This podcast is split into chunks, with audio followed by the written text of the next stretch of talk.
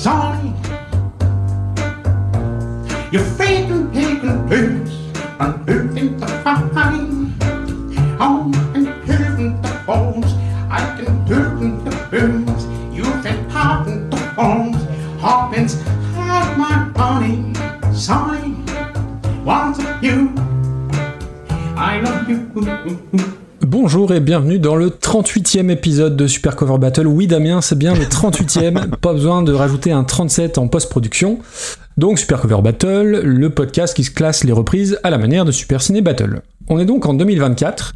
Bonne année, bonne santé et tutti quanti. Une nouvelle année s'offre à nous, donc la quatrième déjà, et vous l'aurez peut-être constaté depuis quelques semaines, parce qu'on est des gens vachement organisés et qu'on fait tout bien à l'avance, on a un nouveau visuel pour le podcast. Et oui. Alors certes, on s'emmerde pas à changer de générique depuis le premier épisode, on se fait pas chier non plus à pondre des jingles, mais on tenait très sincèrement à rafraîchir un petit peu, euh, comment dirais-je, l'image éditoriale du podcast avec un visuel qui est bien plus adapté.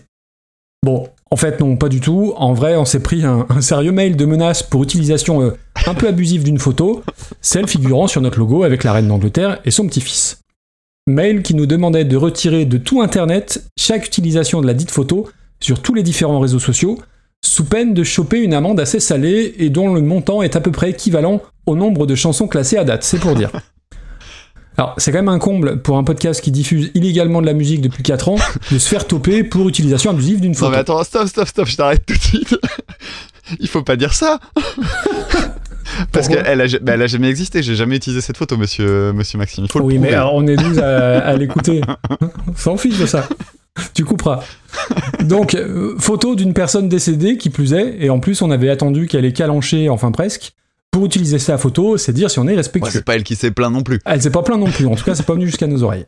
Alors, sur le nouveau logo, on voit un podium avec les lettres CSB. Mais qu'est-ce que ça peut bien vouloir dire? Alors, c'est un peu plus sobre, mais euh, ce logo présente l'énorme avantage d'être gratuit, et ça, ça n'a pas de prix. Comme ça n'a pas de prix de te retrouver, mon cher Damien, oui, moi Oh. aussi, je peux être Jean-Michel Transition. À défaut d'être Jean-Michel, je trouve une chute à mon intro. Comment ça va bah, ça va très bien, c'est la nouvelle année qui commence Eh oui, sur les chapeaux de roue, effectivement, avec cette histoire. Bon, d'ailleurs, si on a, euh, on, on sait qu'on a, on a des, des millions d'écoutes, on peut le dire officiellement. hein. Si quelqu'un est euh, calé en conseil juridique, etc., au cas où ça devrait aller plus loin, je prends. C'est peut-être le dernier épisode de Super Cover Battle, du coup. Ouais, voilà, tout ça à cause d'une photo à la con d'une reine que, Mm. dont, tout, dont tout le monde se fout. Ou Bon, presque. c'est pas très grave, peu importe. Bah écoute, euh, donc oui, bah moi ça va bien. Je reviens avec une, une nouvelle idée pour euh, remplacer le flutio. On en reparlera à la fin de l'émission. Ah. Donc histoire de, de redonner un peu de peps à, à tout ça. Moi j'étais pressé de te retrouver. Je crois que je dis ça à chaque émission. Oui, mais vu qu'on on- on- on fait Ouais, une émission tous les deux mois et demi, Non, on- là on est pas mal en termes de créneaux. Il vrai semble qu'on est à un mois et quart. Quelque chose un mois et quart. Alors, surtout qu'au dernier, on s'était dit qu'on on aurait largement le temps d'en faire un avant la fin de l'année. Oui, parce qu'on n'avait pas précisé l'année. Je crois que c'était la, la- la petite arnaque dedans. Euh, gros programme ce soir, encore une fois. Ah bah carrément. Euh, mais avant le programme, on va peut-être rappeler les règles et puis un petit bout du classement. Eh ben avec plaisir. Alors, on va classer dans cette euh, émission, euh, comme dans chaque émission, euh, 10 reprises qui nous ont été, envoyées par des auditeurs et des auditrices dans notre super classement qui, comme tu dis, était arrivé à 370. Oui, c'est à peu près l'amende, l'arrangement amiable qu'on qu'on m'a proposé. c'est à peu près ça. Donc oui, on, doit, on va essayer de classer donc euh, 10 morceaux à l'intérieur de cette liste. Et, et voilà, donc on a deux morceaux qu'on a laissé un petit peu de côté. Euh, un qui sera mon pins, que j'ai sélectionné et dont j'ai envoyé le titre à notre huissier de justesse, euh, Maître Enfoiros. Et euh, le deuxième, qui est donc le pins envoyé par euh, une personne qui, qui a découvert le Flutio Masai de la dernière fois, dont je me souviens plus d'ailleurs. Est-ce que tu te souviens de ce oui, Ah, le- oui, si, c'est bon. oui, mais tu peux le dire. Ah, je peux le dire. Alors, c'était Oui. la musique du flic de Beverly Hills. Harold. euh, Merde, comment il s'appelle le compositeur? Harold Atmeyer. Un un- Enfin, c'était le flic de Beverly Hills. J'ai accepté tout ça comme bonne réponse. Axel Follet, tout ça, tout ça. Est-ce qu'on a eu euh, beaucoup de, de réponses erronées? Figure-toi que c'est là, je crois que c'est une des premières fois où on a deux mauvaises réponses. Une qui ressemblait un petit peu, donc j'ai oublié, mais je, je peux un peu comprendre qu'on se soit planté, et une autre qui, qui était juste un truc ultra pointu, ultra euh, jazz machin euh, qu'on n'en trouve nulle part. Donc euh, ouais, j'ai halluciné, mais voilà, c'est- rigolo du coup de, bah voilà, de, une réponse complètement à côté, mais c'est pas très grave. Donc, donc pour les personnes qui euh, nous découvriraient, en fait à la fin de l'émission je vais, je vais jouer quelque chose et le but ce sera de retrouver cette chanson et ça vous permet de passer en priorité, c'est-à-dire de Voilà. nous imposer une chanson qu'on ne sélectionne pas parmi les vôtres et donc euh, cette fois-ci eh bien on, on l'a reçue il y, a, il y a pas très longtemps d'ailleurs et c'est Mélodie qui nous l'avait envoyé qui était euh, Mélodie que vous connaissez. Tout le monde va croire que c'est truqué du coup, mais absolument pas. Mélodie, c'est celle qui avait organisé le, le fameux euh, super blind test euh, battle où tu avais euh, gagné avec très peu d'avance. c'est ça voilà. C'est ça. Parce que hein j'avais bien parce que j'avais bien travaillé et Mélodie qui déborde de talent. Euh, Complètement. donc voilà, ça c'est pour les règles. Je crois que j'ai pas oublié grand-chose. Non, on va dire euh, peut-être les 5 derniers, 5 premiers, ou tu veux dire ceux en- un peu en plein milieu, comme tu avais fait une fois, ce qui est pas une mauvaise idée. Eh ben ouais, je te laisse, je te laisse euh, les cinq premiers, cinq derniers, puis moi je vais taper un peu dans le pif euh, tout ça. Donc, à la 366e place, Hotel California par Eddie Fitzroy. Euh, oui, c'est les Eagles, euh, la version originale. En 367e place, Monsieur Patrick Topalov, euh, pas Monsieur d'ailleurs, Topalov, qui reprenait Chuck Berry et qui transformait Johnny B. Good en Ali B. On avait ensuite Plastic Bertrand qui ch- chantait ABBA et Monnaie, Monnaie, Monnaie devenait Mon nez, mon nez, mon nez. Ensuite, le collectif métissé, les corons, nos, nos petits chouchous. Et l'indubitable dernier, Furious Zoo, Into the Groove, la meilleure chanson du monde. Voilà pour les dernières places. Et tout en haut, à la cinquième, c'est toujours Upper Fuck Circle avec Imagine, reprise de John Lennon. Jean Pognon, reprise de Nine Inch Nails, Hurt. Ensuite, on a Led Zeppelin, Babe I'm Gonna Leave You, donc qui est troisième et qui était envoyé par Melody, justement, il n'y a pas très longtemps. Oh, Deuxième place pour I Will Survive de Cake, reprise de Gloria Gaynor. Et enfin, toujours premier, Aretha Franklin avec Respect, reprise d'Otis Redding. très bien. Et moi je vais prendre quelques morceaux un peu au pif dans la liste. Alors on va commencer par euh, du fond de classement, on va aller dans les 300 quelque chose. Pour vous donner une petite idée, on avait dans 335e position Chanter pour ceux de Michel Berger repris par Lame. On a euh, Brest qui a été une chanson de Miosek reprise par Nolwenn Leroy qui est en 291e position. Un petit peu plus haut, en 246e position, on a Alien on Farm qui avait repris Smooth Criminal de Michael Jackson. On va franchir les 200, donc on arrive à 190. Les bières aujourd'hui s'ouvrent manuellement, toujours de Miosek d'ailleurs, euh, c'est vraiment le Oui, hasard hein, qui veut ça mais par Deportivo. Alors moi j'aime beaucoup cette chanson, mais bon c'est pas grave. Et après on arrive dans des choses qui sont bien plus euh, fréquentables, on va dire. Christian Brothers euh, des Ah oui. de Elliott Smith. Quelle chanson ah, Ah Une ouais, des meilleures magnifique. découvertes depuis le début de Complètement. Super Cover Battle pour moi. Repris par les Queens of Stone Age qui est placé en 115e position. Oh la vache. Ouais. 115e, Eh c'est oui. rude. hein. On va aller chercher un grand classique. Je l'ai vu passer. Où est-ce qu'il est, Euh, Knocking on Heaven's Door de Bob Dylan, reprise par Guns N' Roses. On date du premier épisode. C'est Oh un, oui, petit étalon d'ailleurs, celui-là. Et Mhm. 84e aujourd'hui. Et puis on va aller dans le top 50. Le morceau qui va ouvrir le top 50, c'est Heartbreak Hotel de Elvis Presley repris par John Cale. Puis un morceau dont on parle pas très souvent. Et ben on va prendre euh, It's So Quiet, tiens, de euh, Björk. Euh, enfin Betty Hutton, on avait fait un petit micmac à ce moment-là Mhm. qui avait été euh, au départ une chanson de Horse Winter. On avait classé en même temps Betty Hutton et Björk, qui est en 32e position. Voilà, voilà. Voilà. ça donne un petit aperçu du, du panel des 370 morceaux, c'est plutôt, c'est plutôt pas mal. Ouais, il est cool ce classement. Ouais, ouais, et puis c'est le, c'est le vrai classement, hein, et je veux dire, il ne souffre d'aucune contestation. Exactement. Euh, de quoi on va parler ce soir? Eh bien, mon cher Maxime, ce soir, on va parler de Josiane Balasco. Ah, on va parler d'une chanteuse néerlandaise. Encore? Euh, On va parler de Mittel, on va parler de Mittel Schaffelsheim, On va parler de la babysitter d'Anthony Kiedis mais aussi de Frankie Vincent. Et d'un super groupe euh, qu'on va appeler Vanessa Paradise Lost Prophets of Rage Against the Machine Gun Kelly Roland. Oh putain.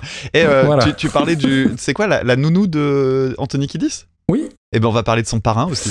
On va parler de son parrain. Eh ouais, non, c'est là, pas une blague. Ok, pas une blague. oh, dis donc, on est raccord, très Eh. bien. On est bon là. Très bien. C'est, le gala du podcast. et de... le gala du podcast. Oh là là. Truc qui sent la naphtaline. Le gala. Rien que le mot gala déjà. gala, c'est Franck Michael qui fait des, des concerts Ah pour non, les plus de 87 ans. Mais moi, je pensais pas à ce gala-là. Je pensais au, au gala de ah oui, le magazine. ok. Ah non, d'accord, oui, ok. Je, je- je- je l'ai. Parce qu'on fait de l'investigation, nous, monsieur. n'est-ce pas? Et donc maintenant, je vais devoir deviner le pins de Dame, donc la chanson qu'il a choisie pour terminer l'épisode. Il m'a donné un gros indice hier parce qu'on discutait et il m'a dit qu'il y avait beaucoup beaucoup de notes sur un morceau, donc je vais rester sur cette impression-là. Donc je pense que le pins euh, de Dame, ce sera une reprise de Marie Laforêt, donc une reprise de la chanson Mon amour, mon ami. Je vous en dis pas plus, on voit ça euh, à la fin de l'épisode si j'ai tout bon. Et on va commencer sans plus tarder avec le premier morceau de cette émission, à savoir Losing My Religion par REM en 1991, reprise par Lacuna Qual en 2012.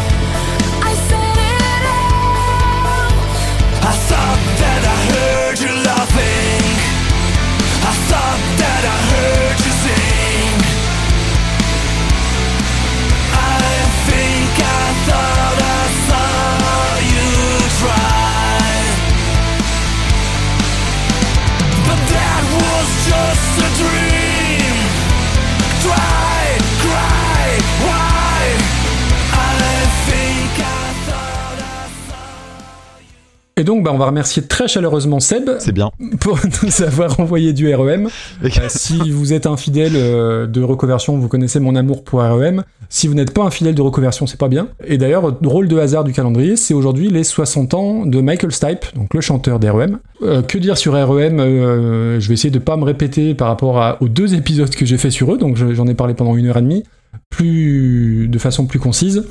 Euh, on peut avoir vendu plus de 80 millions d'albums et être toujours aussi sous-estimé parce qu'on oublie toujours REM dans les grands du rock. Mais sans REM, je pense qu'il n'y a pas de tout l'indie rock américain, je pense, n'existerait pas, ou alors pas sous cette forme. Les The National, les Sufjan Stevens, tous ces gens-là, euh, je pense, vouent un culte euh, caché ou pas à REM. Je vais reparler de mon expérience personnelle. Moi, c'est un groupe que je connaissais dans les très grandes largeurs, mais vraiment juste les, tubes, quoi. Et en 2008 ou 2009, je sais plus, ils sont passés à, Lyon, au théâtre de Fourvière, euh, en plein air. Et avec Hello, on s'est dit, bah tiens, REM, c'est un gros groupe, on y va. Et c'est bah, c'est dans le top 3 de mes plus beaux concerts. Outre la, découverte de plein plein de morceaux, musicalement, vocalement, c'était absolument fabuleux, vraiment. C'est un groupe qui gagne à être connu. Si vous connaissez que les tubes, dont Losing My Religion, il faut creuser un petit peu plus parce qu'il y a, il y a 15 albums hein, sur, euh, sur quasiment 30 ans. Euh, il n'y a pas beaucoup de mauvais albums. C'est un groupe qui avait la particularité d'être un groupe communiste dans le sens où ils se partageaient tous les crédits de toutes les chansons en 4 parts égales. Dès le départ de, de leur carrière, ils ont dit bah toi t'as amené cette idée-là sur tel riff, toi sur telle percussion, on va pas s'emmerder, on va tout diviser en 4 parts égales. Je suis pas persuadé qu'il y ait énormément de, de, de- cas comme ça. Et même quand ils se sont séparés, ils ont fait ça avec classe. hein. Ils ont décidé euh, tous les trois parce que le, batteur était parti en cours de route suite à des problèmes de santé. Donc c'est la très très grande classe du début à la fin. Je vous invite à écouter les albums euh, Out of Time, dont est issu euh, Losing My Religion, New Adventures in Hi-Fi, Monster. Franch- franchement, c'est un groupe absolument extraordinaire. Et on, voilà, on en- je trouve qu'on n'en parle pas, qu'on en parle pas assez souvent. C'est le groupe préféré de personne, j'ai l'impression, et ça m'emmerde un peu, je dois, je dois dire. C'est vrai que j'ai jamais croisé personne me dire Ah, REM, mais trop bien, tu aurais tout écouté, à part toi, avec tes émissions. Et ben il y a Bertie aussi. euh, Bertie est gros gros fan de, de REM. Bertie qu'on salue. hein. Donc voilà, REM. euh, bon après, je, je serais curieux de savoir un peu ce que tu en penses. Losing My Religion, bon bah c'est le tube qui les a fait euh, euh, décoller. Enfin décoller. Ils, ils avaient déjà fait euh, plein d'albums avant. Je crois que c'est leur septième album, Out of Time, en 91.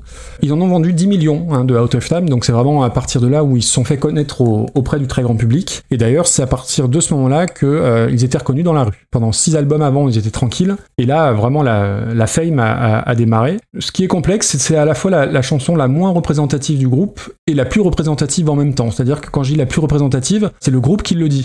Il dit que la, façon dont sont organisés les, couplets, euh, le fait d'aller d'un accord mineur à l'autre, c'est des choses qu'ils ont beaucoup, beaucoup euh, utilisées dans différentes chansons. Et à la fois, moi qui connais très bien la discographie de REM, je trouve pas que ça soit la plus représentative, ou alors c'est la représentative d'une période, c'est-à-dire l'année 91. Alors j'imagine que tu vas parler du riff euh, qui a été créé à la mandoline par Peter Buck. La ligne de basse, écoutez la, ligne de basse qui, serait inspirée par Fleetwood Mac. Et ce que j'aime beaucoup, c'est cette espèce de mélancolie sous-jacente qui est jamais bien loin. Et, et là aussi, c'est très typique du, du groupe. euh, L'aspect majeur-mineur, on sait pas trop sur quel pied danser. Et euh, la, la dernière fois, on parlait d'un autre gros tube, Lonely Boy des Black Keys, que Mm. tout le monde a, en- a entendu. Alors, je pense que Losing My Religion, on l'a encore plus entendu parce qu'elle a 20 ans de plus. Lonely Boy, je m'en suis lassé. Losing My Religion, c'est pas du tout ma préférée du groupe. Elle est pas dans mon top 10 d'REM, mais je ne m'en lasse pas. Donc, je l'ai réécouté de la, autant de fois que toutes les autres chansons. Et euh, je vais pas dire que c'est une chanson parfaite parce que pour moi, il manque des choses pour que vraiment rentrer dans notre définition de chanson parfaite, mais on en est quand même pas là. Ah, c'est intéressant ce que tu dis. L'idée globale de REM, c'est un groupe à côté duquel je suis complètement passé. Euh, J'ai jamais pris le temps d'écouter un album entier. Je connais leur statut euh, de, de, groupe effectivement à la fois culte et en même temps mal aimé, ou en tout cas mal considéré, pas en tout cas, ou peut-être pas à sa juste valeur. Euh, J'avais adoré les épisodes que tu avais fait dessus, et quand j'avais fini les épisodes, je m'étais dit, ah, il faut que j'écoute. Euh, absolument, il faut que je rattrape la disco. Je l'ai jamais fait. Eh ben voilà, Euh, bravo. bah après, mais- il y a 15 albums. Hein. Bah oui, voilà, c'est ça. Mais c'est ça aussi, c'est toujours embêtant de découvrir un groupe euh, tardivement. Et, et- et je sais que ça peut euh, être intéressant de les, de les découvrir parce que j'aime pas vraiment leurs singles en fait. Mais j'aimais bien les morceaux que tu avais placés euh, dans, dans tes émissions. Alors, dans le cas de Losing My Religion, c'est un peu compliqué parce que c'est un, riff que je trouve profondément désagréable et, euh, naïf. Mais c'est une compo que je trouve exemplaire. Tu, parlais d'une chanson parfaite, c'est pas parce que moi j'ai du mal à rentrer dedans que je peux pas considérer que c'est pas un, un super titre en fait. Les arrangements sont, sont vraiment super bien foutus. Euh, le riff de mandoline dont tu parlais, effectivement, c'est euh, son origine, c'est un entraînement à la mandoline. Il venait Oui. d'acheter une mandoline, il s'est dit tiens je vais essayer de bidouiller un truc et c'est vrai que le riff est pas extraordinaire en fait, Non, mais simplement ça marche bien. Et, et donc il l'a il l'a utilisé pour en faire le morceau, donc c'est plutôt cool. Euh, le jeu de basse, t'en as parlé. euh, alors c'est pas seulement une, une question de ligne, c'est aussi une question d'équilibre. Il joue dans les médiums et dans les graves et tout. Enfin c'est hyper équilibré. C'est vraiment le mot le mot exemplaire, c'est exactement ça. Et, et Euh, juste, pardon, pour, pour la basse, parce qu'on parle jamais de REM, et dans REM, on parle jamais de Mike Mills, le bassiste, qui fait tous les chœurs. Euh, Je Mm. vous invite à écouter des versions live de Losing My Religion. Franchement, c'est l'arme secrète du groupe, hein, Mike Mills. J'ai repéré qu'il y avait des super belles harmonies. Je sais pas si c'était Michael Stipe qui se doublait sur le morceau ou si c'est déjà le bassiste qui le fait euh, Ah, sur la c'est déjà le bassiste. C'est déjà le bassiste, ouais, Ouais. parce que ouais, ça fait partie du charme du morceau. Euh, c'est un morceau qui est extrêmement mélodique. J'adore le fait qu'à la fin il rajoute des claps. D'ailleurs, je, crois avoir vu un truc où les mecs avaient oublié qu'ils en avaient mis et c'est en la réécoutant plusieurs années après. Ah ouais, tiens, c'est rigolo, il y a des claps. Euh, oui, d'ailleurs, euh, ben, parlons-en. C'est euh, ce, petit moment-là. Je sais plus si c'est dans un truc que j'ai vu sur YouTube ou si c'était dans l'émission Song Exploder euh, que tu connais peut-être Oui. qui est un, un truc sur Netflix. Alors, il y a que 8 épisodes et je comprends pas trop leur, euh, leur, leur ligne éditoriale. T'as à la fois ce morceau-là qui est un morceau euh, emblématique et en même temps, Et il traite de Ouais, il traite des trucs mais qui sont euh, hyper actuels. Tu sais pas comment ça va vieillir. Enfin, c'est un peu chelou. Et ils avaient fait euh, une émission sur Hurt de Nine Inch Nails qui était vachement bien. Euh, J'avais rattrapé les deux quand je m'étais intéressé à, à Losing My Religion. Petite anecdote euh, langagière, Losing My Religion n'a rien à voir avec la religion. C'est une expression euh, en Mm. plus assez locale, visiblement, qui même aux États-Unis, tout le monde la comprenait pas comme il faut. Ça veut juste dire perdre ses nerfs. Et surtout, euh, comme ce morceau est très connu, je me suis dit que j'allais euh, regarder ça un peu différemment. Je suis allé regarder le clip. Alors, le clip, je sais pas si tu le connais, mais en fait, il a vachement marqué son Oui. époque. Et c'est un clip qui est réalisé par un mec qui s'appelle Tarsem Singh. Alors, clip multi-récompensé, euh, très 90s. Ah oui, oui, dans les couleurs, dans le- la photo, tout ça. ouais. Voilà, et c'est euh, c'est une grosse part dans le succès du morceau parce qu'il a tourné à mort sur les télés. Visuellement, c'est inspiré de Pierre et Gilles, les deux photographes euh, français d'ailleurs. Ça reprend un tableau de Le Caravage, je crois. Enfin bref, et le quand j'ai regardé le clip, moi le truc qui m'a sauté à la gueule, ça a forcément inspiré le clip de Heart Shaped Box de Nirvana. Ah bah, euh, figure-toi que Michael Stipe était un des héros de, de Kurt Cobain, Ah, euh, qu'il est le parrain de sa fille, de, de Francis Bean Cobain, et que si s'était pas mis une balle dans le caisson, il était prévu qu'ils fassent des choses ensemble. ah d'accord. Voilà, tout est lié. Donc le clip, euh, ouais, a priori, c'est pas juste une petite ressemblance quoi. Non, alors après je me souviens plus trop du clip, mais ça, euh, oui, ça, ça, ça m'étonne pas. Donc on en arrive à Lacuna Coil, et donc Lacuna Coil, bah, quand tu écoutes du du métal avec du chant féminin, genre au hasard The Gathering, eh ben tu connais, bah tu connais Lacuna Coil. Hein. D'ailleurs, on, on- on appelle le, le groupe Lacuna, hein. on dit pas Lacuna Coil, c'est trop long. Et j'ai connu moi les deux groupes euh, grâce à ma famille. The Gathering c'était mon tonton et Lacuna ma tata. Mais quel- Bah, Mais quel talent. que je commencer. Et alors, je sais pas ce qui, ce qui sera coupé ou pas au montage, mais c'est la meilleure de l'épisode. J'avance. Donc non, bref, euh, un, peu, un peu de sérieux. Donc la Kuna Coil, qu'on n'appelle pas du coup tout juste la Kuna parce que c'est moche, hein, on dit bien la Kuna Coil, en, en tout cas je crois. Groupe italien, on n'a pas forcément beaucoup de- d'artistes italiens dans le, dans le classement. Euh, donc groupe formé par Andrea Ferro et Marco Cottizellati, et avec la chanteuse Cristina Scabia. Et je pense que c'est un groupe qui doit beaucoup à The Gathering parce que c'est un petit peu eux qui ont euh, lancé cette scène, hein, eux, The Gathering, l'aspect euh, groupe de métal atmosphérique avec des voix, des voix féminines. Et à une époque, fin des années 90, il y en avait tout plein. Il y avait euh, donc eux, il y avait Nightwish, il y avait Within Temptation, il y avait Headline en France, je sais pas si ça parlera à, à- à certains, que c'était plutôt pas trop mal. Et euh, la particularité de la Kunakol, bah, c'est qu'il y a deux chanteurs. Donc c'est un peu Paradise Lost euh, meets euh, The Gathering. Euh, spoiler, on va reparler d'un de ces deux groupes euh, plus tard. Ils se revendiquent du métal gothique. Ça ressemble à du The Gathering sur le papier. C'est sur le label de The Gathering. Christina Scabia est copine avec euh, Anneke de The Gathering, mais c'est pas du The Gathering. ah non. Alors moi je connaissais réellement qu'un album, j'ai pas noté l'année, euh, parce que là on est sur 2012. Donc moi je connaissais Inner Every, un album des, des années 90. Euh, Attends, je viens de percuter. On est en 2012. Ok, alors je change immédiatement mon idée de classement.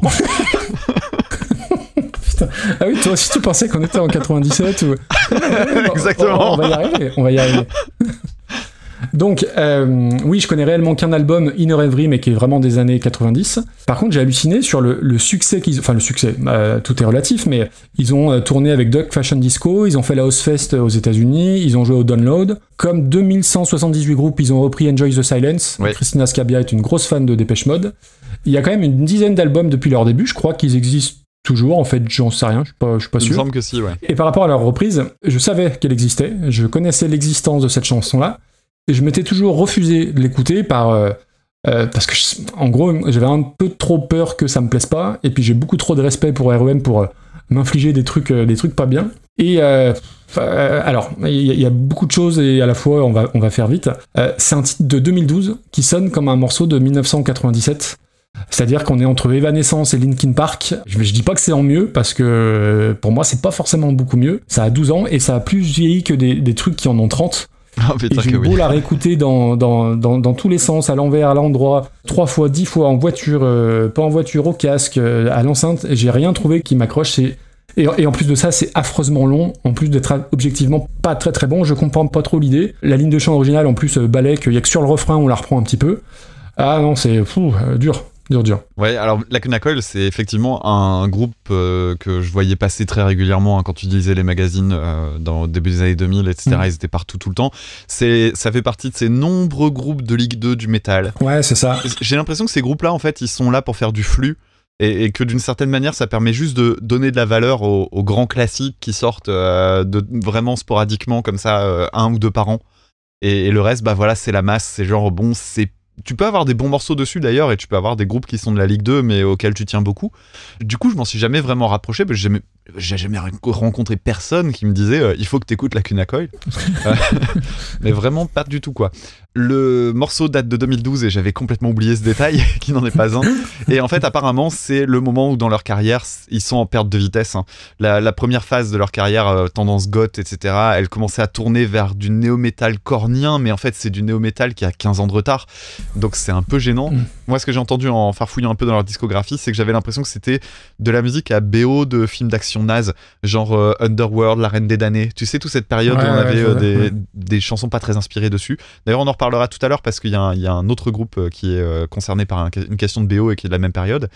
Et voilà, moi, cette chanson-là, ouais, c'est du chat GPT avant l'heure, quoi. Généré, euh, reprise, version néo-metal, fadass. euh, c'est très fainéant. T'as la basse sur les fondamentales, les couplets sont oubliés dès que t'as écouté. Le refrain, il est déshabillé de toutes les petites spécificités qui font le sel du morceau de, de REM. Alors c'est bien de s'éloigner parfois de la version d'origine, hein, mais c'est bien d'en garder quand même quelques petits éléments marquants.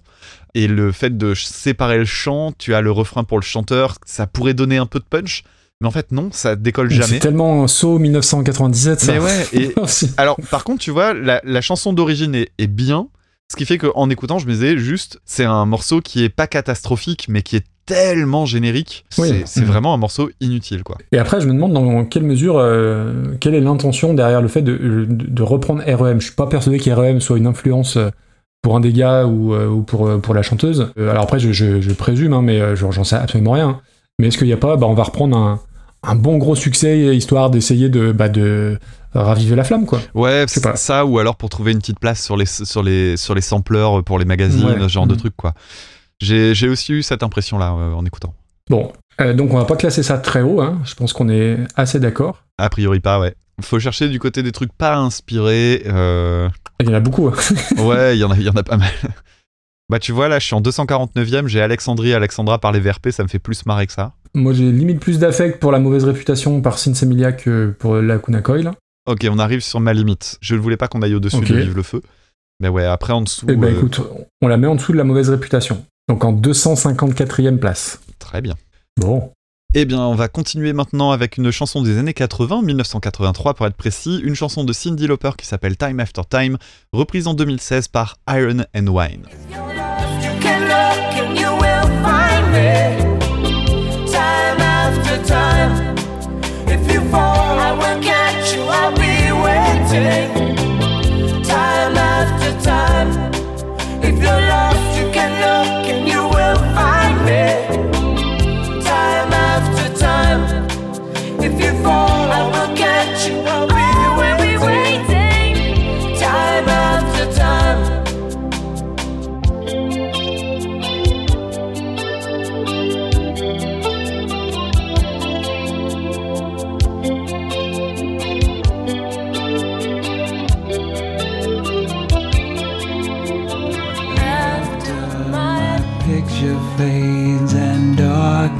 has turned to gray. Watching through windows, you're wondering if I'm okay. Secrets stolen from deep inside. The drum beats out of time. If you're lost, you can look and you will find me time after time. If you fall, I will catch you. I will be waiting time after time. If you're lost, you can look. Bon, alors on va commencer par euh, parler un petit peu de Cyndi Lauper qu'on avait déjà abordé puisqu'on avait parlé de Girls Who Just Wanna Have Fun euh, il y a quelques épisodes. Euh, J'ai pas noté le numéro d'ailleurs. On Et va parler de ça? Ouais, on a parlé de Girls Who Wanna Have Fun, non? Attends, je vais vérifier tout de suite. Mais généralement, je fais un contrôle F euh, avant de le Bah. faire. Euh, Lauper Bah non. Bah si. Qu'est-ce que. Bah C'est si. pas avec moi Bah si, Oh là Chromatics. là. Épisode 7. Ah bah, tu Par vois, Chromatics, ça va te dire quelque chose Ok. Bon. J'ai aucun souvenir de ce qu'on en avait dit Oh. et de la chanson. Oui, Ouais, bah regarde la, regarde la place dans le classement, ça, ça se comprend. hein, c'est dans, le- dans ce milieu-là où il y a justement la Ouais, Knakoy ok. et ce genre de choses. Euh, donc oui, on en avait parlé avec Girls Who Just Wanna Have Fun et c'est sur le même album que celui-là, c'est-à-dire son gros gros album de, de cette période. C'était en fait le deuxième single Time After Time. Cette couverture d'album que je connaissais pas, enfin j'avais jamais vraiment fait trop attention. Si vous voulez avoir une petite idée de ce à quoi ressemble la couverture de l'album, bah c'est Josiane Balasco dans Nuit d'ivresse. Ah, mais oui, c'est vrai. Ouais, tu vois, je suis en train de regarder euh, en même temps parce que je la connais pas très bien. Oui, oui, c'est ça. Oui, Ah bah en fait, re-regarde euh, Josiane Balasco, tu verras, c'est exactement pareil. Euh, alors, la chanson Time After Time, c'est une composition que j'adore. Mais c'est un petit peu comme pour euh, Losing My Religion, c'est bien qu'on en parle euh, en les enchaînant parce que j'adore la composition, par contre j'aime pas trop la chanson en elle-même. Je trouve que harmoniquement il y a plein d'idées. J'aime bien le fait qu'il y ait un faux départ. Au moment où on attend le premier refrain, en fait, ça vient pas. Elle, elle, euh, elle, elle mord une mesure, je crois, et puis elle repart sur un couplet. Je trouve ça vraiment chouette. Il y a des super belles petites idées. Mais je sais pas, à chaque fois que je l'écoute, je, je me dis, ah, il y a tellement moyen d'en faire, de faire quelque chose de mieux euh, que, que voilà, je prends jamais un immense plaisir à l'écouter. Et peut-être qu'un jour je tomberai sur une, co- une cover qui me plaît euh, immensément. Peut-être aujourd'hui, qui sait? Et, et le morceau est, est tellement, est tellement cool qu'il a même été repris quand même par Miles Davis, ce qui est pas rien. Que- Pas que, je pense mais dans, oui, une, oui. Ouais. dans une carrière, quand tu dis Ah, moi j'ai été repris par Miles Davis, Oui. ça pète la classe quand même. Patrick Topalov peut pas en dire autant. Tu vois. Et, et- et non. Euh, alors, pareil, la question c'est est-ce que Chuck Berry s'est vanté d'être repris par, Chuck- par Patrick Topalov? Ça, l'histoire ne, ne le dit pas. Euh, donc, la sonorité du morceau, bah, c'est très années 80. Il y a de la reverb de partout, il y a un son Bah de oui, mais basse c'est normal, on est dans les années 80 Oui, par oui, rapport à la c'est ça. Alors, hein. Mais justement, ce qui est marrant, c'est que je me suis dit, tiens, qu'est-ce que ça donne sur le reste de l'album? Et c'est un saut dans le temps incroyable. Je vous conseille d'écouter le morceau euh, She-Bop. Les années 80, tout leur jus, là-dedans. Mais ce qui m'a surpris, c'est qu'en réécoutant euh, en partie l'album, moi, je pensais que Cindy Lauper était un peu une sorte de Madonna un peu plus rock. Alors que franchement, à l'écoute d'une grosse partie de l'album, j'ai trouvé que c'était plus proche de Kate Bush en fait. Oui. Il y a- elle a un côté un peu, euh, un peu pété du casque hein, quand même, euh, Cindy Lauper. Et il y a des passages qui sont euh, un peu dans la même ambiance que les trucs genre Oingo Boingo et tout ça. Donc j'ai trouvé ça étonnant. Alors. Ça n'a pas hyper bien vieilli, mais il y, y a plein de petites idées. J'ai pris plutôt plaisir à écouter ça. Et je- en fait, je parlais d'une reprise. Peut-être qu'un jour j'aurai une reprise mieux. En fait, il y en a une. Et j'aimerais bien qu'un jour on, on puisse la classer, mais je crois qu'on peut pas. Parce que la meilleure reprise que j'ai vue de cette chanson, en fait, c'est une reprise par Cindy Lauper elle-même. Je sais pas si tu as vu ça, mais depuis quelques années, elle joue, enfin depuis quelques années, je sais pas parce que je connais pas sa carrière, c'est ça tombe, ça fait, elle fait ça depuis 20 ans, mais elle joue ça avec un instrument un peu particulier qui s'appelle un dulcimer des Appalaches. Ça ressemble à une guitare qu'elle pose sur les genoux, quoi, si tu veux, et qu'elle joue par dessus. Et c'est un instrument à quatre cordes, hein, et c'est une sonorité très irlandaise en fait. Et elle joue cette chanson-là avec cet instrument plus une guitare plus un violon. Ça ressemble vachement fort aux cordes Elle est forte, hein et, et ça, ça rappelle vachement fort les corps. Et en plus de ça, elle a un placement de chant un peu particulier. Elle part un peu en retard, etc. C'est vraiment super bien. Si tu as l'occasion de regarder, euh, je te, je te filerai le lien. Et euh, comme un espèce de, de clampin, tu as oublié de remercier Julien Brasseur comme depuis sous- 370 euh, chansons, hein, puisque tu, tu oublies toujours de remercier les, les gens. C'est une signature. C'est une signature, voilà. Euh, je vais remercier Julien Brasseur parce que Cindy Lauper, moi j'ai beaucoup d'affect pour elle. Alors, c'est l'épisode de la promo, mais j'avais fait un épisode sur cette chanson qui était reprise par euh, Anneke van Gersbergen, dont je ne peux que vous conseiller l'écoute. Et euh, sur les réseaux sociaux ou ce qu'il en reste, je vous mettrai la version vidéo parce que elle la reprend seule à la guitare euh, à Paris, en plus dans la, vidéo que j'ai, et où elle se plante sur la corde fa. de- Enfin, c'est moitié one man woman show, moitié moitié chanson, et c'est aussi drôle que, beau. Cyndi Lauper, c'est l'idole de Lady Gaga. Et voilà, c'est vraiment la figure de, la pop acidulée, barrée des années 80, plus proche de Kate Bush que, de Madonna. Euh, 50 millions de disques vendus, alors qu'elle a fait que une petite dizaine d'albums hein, en 40 ans de carrière. Mais je pense qu'elle a une place euh, bien au-delà de la simple musique de, bah, par ses engagements. Euh, J'en parlais dans l'épisode, mais elle a eu une en- enfance assez euh, très très difficile même. Et euh, du coup, elle a œuvré dans beaucoup d'associations, elle fait beaucoup pour toute la communauté LGBT. Elle a beaucoup de récompenses qui vont un peu au-delà du juste euh, j'ai fait des singles qui ont bien marché. Donc voilà, moi j'ai un, énorme respect pour Cyndi Lauper.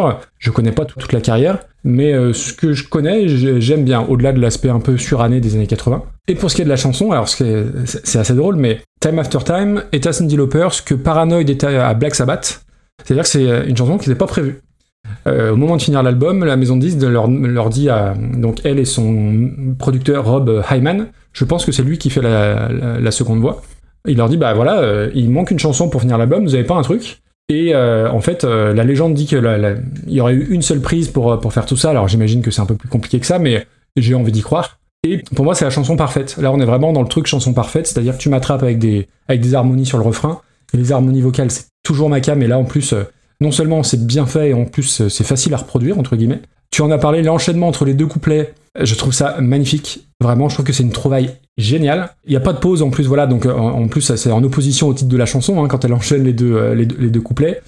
Pour moi, c'est une des plus jolies chansons des années 80. Euh, c'est 4 minutes qui passent en 30 secondes, vraiment, et, et j'ai pris le même plaisir à chaque fois que je la réécoutée, et pourtant Dieu sait que je la connais. Et euh, effectivement, si elle est reprise par euh, 2000 personnes, à mon avis, c'est qu'il y a un truc un peu magique avec cette mélodie-là. Euh, et comme tu l'as dit, Miles Davis, c'est quand même la super classe d'être repris par Miles Davis, et ça fait donc un point commun entre Miles Davis et Nolwenn Leroy, qui a aussi repris Time After Time. voilà, c'était pour le petit trivia. Euh, D'ailleurs, c'est marrant, j'avais oublié cette euh, anecdote que j'avais notée aussi, comme quoi c'était un, un morceau pour euh, compléter l'album. Euh, c'est quand même une toute autre ambiance que Renault qui avait fait Pourquoi d'abord. ouais, ouais, Alors, si vous connaissez effectivement. pas Pourquoi d'abord, je vous invite à aller l'écouter. hein. C'est quelque chose. C'est- deux salles, deux ambiances. Bon, et on passe à la reprise, donc euh, Iron and Wine, euh, qui est donc le projet solo d'un monsieur qui s'appelle Samuel Beam, alors dont je ne connaissais absolument rien, à ne pas confondre avec le fameux Mr. Beam. Euh, premier album compl- complètement improvisé. Euh, le... le premier album euh, qui- qu'il a, produit a été comparé à Nick Drake et Elliott Smith. Autrement dit, euh, juste les Ouais, deux noms euh, qui sont euh, des, des- des noms fabuleux dans ce genre de musique. Effectivement, le premier album, ça a fait pas mal penser à ça. Ça m'a aussi beaucoup rappelé Sufjan Stevens dans sa période Illinois, où, euh, Mm. où vraiment le début de sa carrière, notamment aussi euh, l'album Seven Swans, qui est, qui est une merveille euh, absolue, dans laquelle il faisait encore beaucoup de trucs assez épurés avec des guitares acoustiques et du banjo, ce genre de choses.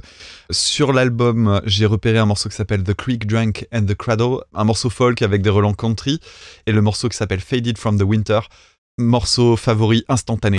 Il m'a fait le même effet que euh, Elliott Smith avec euh, Christian Brothers. C'est, je me suis dit, waouh, c'est trop trop beau ça. Et en fait, j'avais commencé, je, crois que dans mes notes, pour une fois, j'avais commencé par essayer de découvrir un peu le bonhomme avant d'écouter la reprise. Donc, j'étais plutôt content d'entendre tout ça, et puis j'ai commencé à écouter Time After Time. Bah, c'est pas aussi fou que ce que j'ai entendu sur l'album en fait. Bon, il y a une jolie sonorité. hein. Il joue avec un, une guitare acoustique euh, qui est avec un accordage de, je crois que c'est un open de do dièse. On s'en fout un peu, mais le problème c'est que dans mon oreille de guitariste à la con, ça rend tout très générique en fait les open, notamment celui de do, parce qu'en fait ça ressemble systématiquement après à tout ce qu'on entend dans le folk. Ça crée une patte, mais c'est la même patte que tout le monde en fait. Et même si l'arrangement est sobre et qu'il a une belle voix, j'ai trouvé que c'était juste une reprise YouTube en fait. C'est un cadeau pour les fans, mais ça décolle pas plus que ça. Quoi. Alors, Euh, tu as pas parlé de l'origine du nom Iron and Wine, qui vient d'un complément alimentaire euh, qui s'appelait Beef, Iron and Wine. Donc, quelle idée, mais effectivement, c'est le groupe de, de Sam Beam. Donc, aucun lien avec la chanson de Nirvana qui est une reprise des Vaselines, ça Tu l'as? Euh, Jesus doesn't want me for a Sam Beam. Ouais, Ah, oh, putain, la vache. Mr. Beam, c'est pas bien mieux. hein. Non, par contre, Euh. je me dis, euh, c'est peut-être l'occasion de commencer un groupe qui s'appellera Viandox. Ouais, c'est pas mal. Euh, j'ai un album à la maison de Iron and Wine, euh, l'album qui s'appelle euh, oui euh, Shepherd's Dog, que j'écoute jamais parce que je suis pas toujours très folk américain. Euh, Mais quand je me suis penché un peu sur euh, son histoire, oui, il a sorti des disques avec plein de gens, il a fait plein d'EP d'albums, il a fait des, des, des EP, je crois, avec Calexico. Coucou Martin euh, Gamera de Random Culture Club.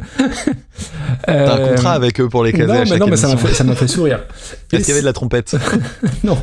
Euh, c'est une chanson qui a longtemps été dans ma, dans ma playlist de, de chasse à la reprise. Souvent, je regarde un petit peu, euh, je cherche des reprises pour reconversion. Mais j'étais tellement matrixé par la version d'Anneke que je l'ai jamais écouté en fait. Et là, bon, j'y allais pas forcément super serein. Premier truc, bah, c'est la mélodie, euh, que ce soit comme ça ou, ou de la façon de Cindy Lauper, la ligne mélodique, elle est, elle est superbe. La grade folk, moi, je trouve que ça marche du tonnerre. Alors, outre euh, l'accordage euh, dont tu as parlé, voilà. Effectivement, première écoute, je me dis oui, ça fait un peu n'importe quel folk random euh, sur YouTube, mais il chante très très bien. Alors comme beaucoup de gens sur YouTube. Il a une belle voix. Et ce que je trouve super intéressant, euh, c'est que beaucoup auraient sur la montée sur I Will Be Waiting là, beaucoup auraient envoyé les, euh, envoyé les chevaux et, et monté très fort, très haut. Et là, je trouve que c'est fait avec de, de la retenue et beaucoup de subtilité. Et alors, c'est une grosse vibe euh, générique de la série This Is Us. Je sais pas si tu, tu as vu This Is Us, mais Pas dans les auditeurs et auditrices, vous connaissez peut-être, et c'est vraiment cette vibe-là, c'est-à-dire qu'on pourrait avoir toute une playlist avec ce genre de chansons-là. Euh, mais moi, ça marche vraiment très très bien, j'ai beaucoup aimé. Ok.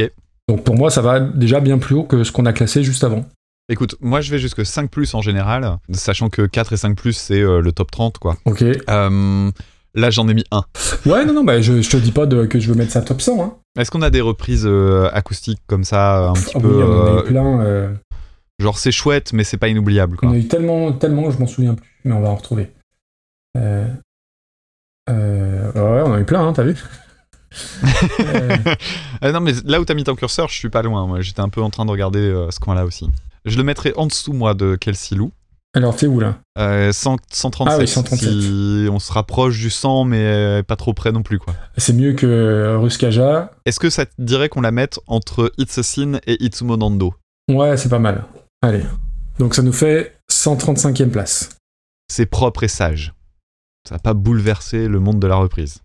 Je pense pas que ça euh, provoque un, un scandale énorme. Oui, parce que le- on, a, on a régulièrement des gens devant chez nous, des piquets de grève et tout. euh, Des pigeons morts. Suite aux sorties d'épisodes et tout. ouais, ouais. Et c'est le risque d'être écouté par euh, quoi? De C'est 8 le millions. dernier recensement. 8 millions. Oui, enfin Ah, sur le dernier à- épisode, hein, pas au total. hein. J'étais resté, j'étais resté à 7, j'avais pas regardé mes stats ce matin, je crois. Et on va continuer maintenant avec un morceau de 2007 d'un groupe qui s'appelle Paramore. Le morceau c'est Misery Business repris en 2020 par Machine Gun Kelly. It's a caught by the mouth.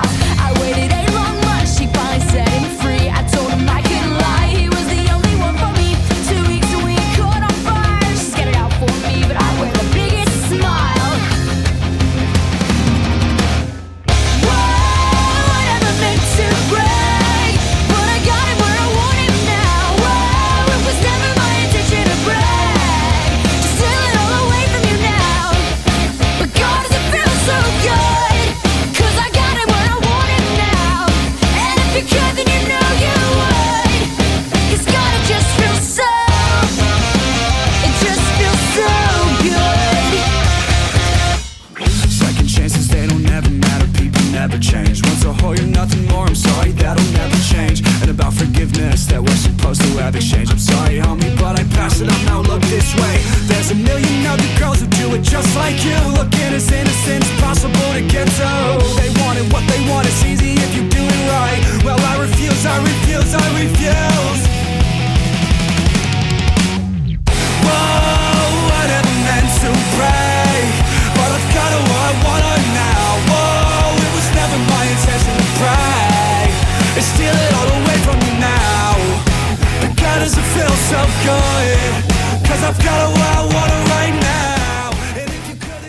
Merci Nicolas Plot pour ta proposition. Donc Paramore pour faire vite, ça fait partie des noms de groupes que je vois toujours passer depuis des lustres et que je connais pas ou que j'ai jamais écouté, avec les Panic at the Disco, TV on the Radio, tous ces trucs-là. Mais Paramore pour toi et Super Cover Battle, bah, j'ai écouté. Euh, et j'ai écouté d'abord le titre le plus streamé qui s'appelle Still Into You, qui est du Avril Lavigne en un peu mieux, j'ai trouvé. En gros, pour faire simple, c'est du pop rock emo alternativo à rouletto calibré grosse euh, radio US. C'est ça. Ils ont fait partie du Vans Warped Tour, donc c'est clairement le, le, le cliché jusqu'au bout, mais c'est- une réalité. Et le groupe, c'est un peu les Hanson euh, version millennials, hein, parce que Hayley Williams, la chanteuse, elle a 17 ans quand le premier album sort. Mm. Et il y a deux frangins, donc il y a Zach Farrow, alors aucun lien avec Pirates des Caraïbes, euh, qui a 15 ans à la batterie. je rigole parce que je- tu, tu, tu, tu l'as ri en différé. Ah, j'aime bien, j'aime bien. Euh, donc le batteur, euh, 15 ans euh, à l'époque, et Josh, euh, 18 ans à la guitare. Donc euh, blague à part, ça force quand même le respect d'avoir un, niveau comme ça à cet âge-là. Et le nom Paramore, ça vient du nom de jeune fille d'une amie de la mère à Hayley Williams, qui s'appelait Sylvaine Paramore. Alors on- je suis pas sûr du prénom, hein, mais, mais voilà, vous avez compris l'idée. Et puis euh, un truc que j'ai noté, alors je sais pas si t'es tombé là-dessus, mais euh, j'ai lu que la maison de disques au tout départ avait essayé de faire de d'Hayley Williams une artiste solo parce qu'ils ont vite Ouais. compris le, le potentiel marketing de la jeune, de la jeune femme. Et qu'a priori, c'est elle, non, elle, elle- elle voulait son groupe, et ça, on, peut plutôt la, la saluer pour ça. Ils ont que 15 ans de carrière, mais ils ont euh, déjà eu un défilé de musiciens assez dingue. Il y a eu Josh Freeze, qui est actuellement le batteur des Foo Fighters, et il y a eu un des batteurs de Nine Inch Nails aussi, qui a joué live euh, avec eux. Donc euh, c'est des gens qui pèsent, quoi. Donc je ne connaissais pas le morceau Misery Business, qui est le deuxième titre le plus streamé du groupe, sur leur deuxième album, qui est celui qui a le plus marché, hein, qui s'appelle Riot. Et euh, bah, les premières écoutes, euh, bah, je me dis, bah voilà, c'est super bus en mieux. Pas en bien, mais, mais en mieux. Alors certes, c'est ultra carré, c'est efficace, c'est bien fichu, les riffs euh, clac-clac géométriques comme ça, le break euh, mélodique. C'est pas original pour un sou, le break il est tellement téléphoné, mais surtout ça, ça date de, on a dit quelle année? 2000, 2007 bah moi j'ai un peu l'impression que ça arrive euh, un petit peu avec euh, 10 ans de retard sur toute la, la vague euh, Blink 182 et toutes ces conneries. Euh, donc tu vois, dans, mes- dans mes notes, j'ai noté je suis trop vieux pour ces conneries. et puis ça, c'est quelques écoutes plus tard. Bah merde, ça, ça marche. Putain. Et tu vois, c'est- la chanson que j'ai le, le plus en tête de toute la playlist, je pense. Et tu vois, même la petite intro qui sert un peu à rien et, et ben je trouve que ça, ça a du charme. Ouais, carrément. Euh, en fait, j'aime bien, voilà. Alors que vraiment, les, les deux, trois premières écoutes, je dis, oh putain, non, c'est relou. Et en plus, ça met la pêche, non, euh, tout très bien. Non, mais je suis exactement du même avis. C'est Alors en fait, c'est un groupe que j'ai loupé aussi parce que c'est la génération qui est juste après celle que moi j'ai Ouais. connue. Euh, moi j'étais euh, génération Blink 182 et puis euh, euh, j'ai pas écouté euh, Sum 41 par exemple, euh, pas vraiment, mais c'était la période de ma génération. En fait, c'est les années de fin pour moi, c'est-à-dire celle où on commençait à émerger euh, Avril Lavigne en premier et aussi euh, un groupe dont on parle moins qui s'appelle Good Charlotte Good Charlotte, ouais, bah oui. quand les albums de ces personnes-là sortaient, je, me, je, je- je commençais déjà à avoir un côté euh, vieux con de, de 18 ans. Euh, genre, ouais, non, c'est pas des bons, quoi. C'est du rock radio mainstream, hein, mais c'est hyper bien foutu. Ah oui, oui. Je, trouve qu'il y a beaucoup de bonnes petites idées en fait. Tu vois l'intro mariachi, bah c'est con mais ça lui donne une petite identité. Les doubles croches dans les aigus, les accords enrichis parce qu'il y a des il y a des accords, je crois qu'ils jouent des, des accords neuvième et tout euh, dans, à certains moments. Vraiment tu sens que c'est hyper bien foutu. Je savais pas qu'ils étaient aussi jeunes. Mhm. Euh, je savais que la, la chanteuse était jeune, je savais pas que les, les, les gars autour euh, avaient le même âge qu'elle à ce moment-là. Moi, je suis impressionné. Hein, s'ils ont, ils ont composé un truc pareil à 18 piges, euh, chapeau, vraiment. c'est le deuxième album, donc ils avaient peut-être un peu plus, mais ils avaient pas 40 piges non plus, quoi. Ouais, alors si t'as bien aimé ce morceau-là, je, je, je te recommande d'écouter Billy Talent. Parce que euh, je, je trouve qu'on on retrouve un peu les mêmes qualités. Alors Billy Talent, c'est encore plus fouillé, mais il y a un petit aspect un peu Ouais, j'ai déjà écouté. ouais. Il y a une petite anecdote d'un truc que j'ai trouvé intéressant sur le morceau, c'est que dans les paroles, en fait, la chanteuse dit Once you're a whore, you're nothing more. I'm sorry that will never change. Une- euh, comment dire ça élégamment, sachant qu'il y a Bah, des enfants pas, qui hein. écoutent l'émission des fois? Voilà, bon, euh, en, en gros, elle dit un truc vraiment pas très très élégant sur les nanas. Et euh, en fait, la chanteuse, elle a pas assumé ça. C'est-à-dire que euh, elle disait quand j'ai écrit ce morceau-là, c'était en partie autobiographique. C'est euh, un peu une histoire de deux meufs qui se chamaillent pour un mec. Et en fait, euh, à ce moment-là, elle traite l'autre de pute. Bon, oh, tiens, je me suis emmerdé à essayer de faire un peu attention. Et- désolé les enfants. Faut pas dire ça à l'école. Hein. Euh, Ah, bah, et donc maison, hein. Et donc euh, le, cette phrase-là, en fait, après, elle a eu une prise de conscience en étant plus vieille, euh, simplement en se disant putain merde, mais j'ai- pourquoi j'ai dit ça? Enfin, c'est hyper violent et c'est euh, vraiment c'est pas classe quoi. Donc euh, pendant un petit moment, elles ont ils ont arrêté de la chanter en fait carrément, alors que c'était un de leurs plus connus. Et maintenant, elle, elle met un blanc en fait à ce moment-là, je D'accord. crois, euh, quand elle reprend la chanson. Alors, sachant qu'elle avait déjà senti un peu le malaise, c'était au moment où elle a écrit les paroles qu'elle avait mis ça, et c'est le producteur qui a insisté pour qu'elle le garde parce qu'au moment de l'enregistrement, elle disait ça lui ressemblait pas. Mais bon, ça a été, ça a été gardé. Autre petite trivia, la chanson a été chantée par le groupe en 2022 au festival Coachella ok. avec Billie Eilish en version acoustique. Ah, chouette. Et ça marche hyper bien. Ok. Et vraiment, j'insiste, euh, cette chanson-là, euh, tout comme toi, si vous trouvez que c'est euh, un peu surfait, etc., faites juste un truc, vous la réécoutez Ouais. trois ou quatre fois dans la semaine. Je trouve qu'il y a, Et ça, y va a une revenir. énergie très Foo Fighters finalement. Ouais, et le refrain, euh, bah c'est con, mais le refrain avec ce waouh, et ben Ça marche, on est ça marche, c'est tout. Alors on va enchaîner maintenant avec la reprise hein, par euh, MGK, MGK, qui est donc un, personnage un peu particulier à, à cerner. Mais c'est bien qu'on en parle parce que euh, c'est un peu un, incontournable des générations actuelles. Et euh, ben moi j'étais passé à côté parce que simplement c'est c'est plus de mon âge tout ça. Donc ce monsieur-là tire son nom d'un bandit de la prohibition euh, qui est connu pour un, un acte d'enlèvement notamment. C'est un petit peu comme euh, 50 Cent aussi qui tire son nom d'un bandit. Enfin pas un bandit, lui c'est un petit gangsta des rues quoi. Et J'ai lu bref. aussi pour Machine Gun Kelly que c'était en référence à son débit mitraillette. Enfin, aussi par rapport Ah. aux, aux criminels, mais aussi, aussi par rapport à ça. Ça peut avoir du sens parce que effectivement, il est connu pour ça. Parce que là, on, on vient d'entendre un morceau de, de punk rock hein, finalement, mais Machine Gun Kelly, en fait, il a toute une carrière euh, qui a commencé vers 2007, si je dis pas de bêtises, qui a explosé en 2010 et qui a duré donc une dizaine d'années de rap et vraiment de rap, euh, rap. euh, tout Mm. ce qu'il y a de plus rap. Et c'est un mec qui a comme particularité effectivement de rapper très vite, un peu euh, façon Eminem. Alors c'est important de parler d'Eminem parce qu'il y a tout un autour de, Eminem. Il faut savoir que euh, Machine Gun Kelly, euh, il y a un moment où, en fait médiatiquement il a explosé, c'est parce qu'il a fait ce qu'on appelle des diss songs. C'est-à-dire une, chanson en fait de provoque euh, où les rappeurs se répondent l'un à l'autre et il a eu un petit accrochage avec Eminem. En gros, Eminem l'a tensé sur deux ou trois morceaux dans un de ses albums. Des petites références, il, parlait d'un Kelly, il faisait un- une référence justement à un flow machine gun et c'était pas pour dire des trucs très agréables. Machine Gun Kelly a répondu en faisant un morceau euh, à l'adresse de Eminem qu'il a mis sur les réseaux sociaux. Donc euh, en gros, il se filme dans une rue en train de faire un morceau qui est d'ailleurs pas si mal euh, musicalement, avec un gros flow et tout. Et Eminem en fait lui a répondu ensuite dans un morceau qui s'appelle Kamikaze. Et il le démolit, hein, c'est aussi simple que ça. Alors c'est marrant parce que c'est pas du tout ma culture, mais il y a vraiment un truc de ah Eminem il a gagné. C'est vraiment très particulier comme truc.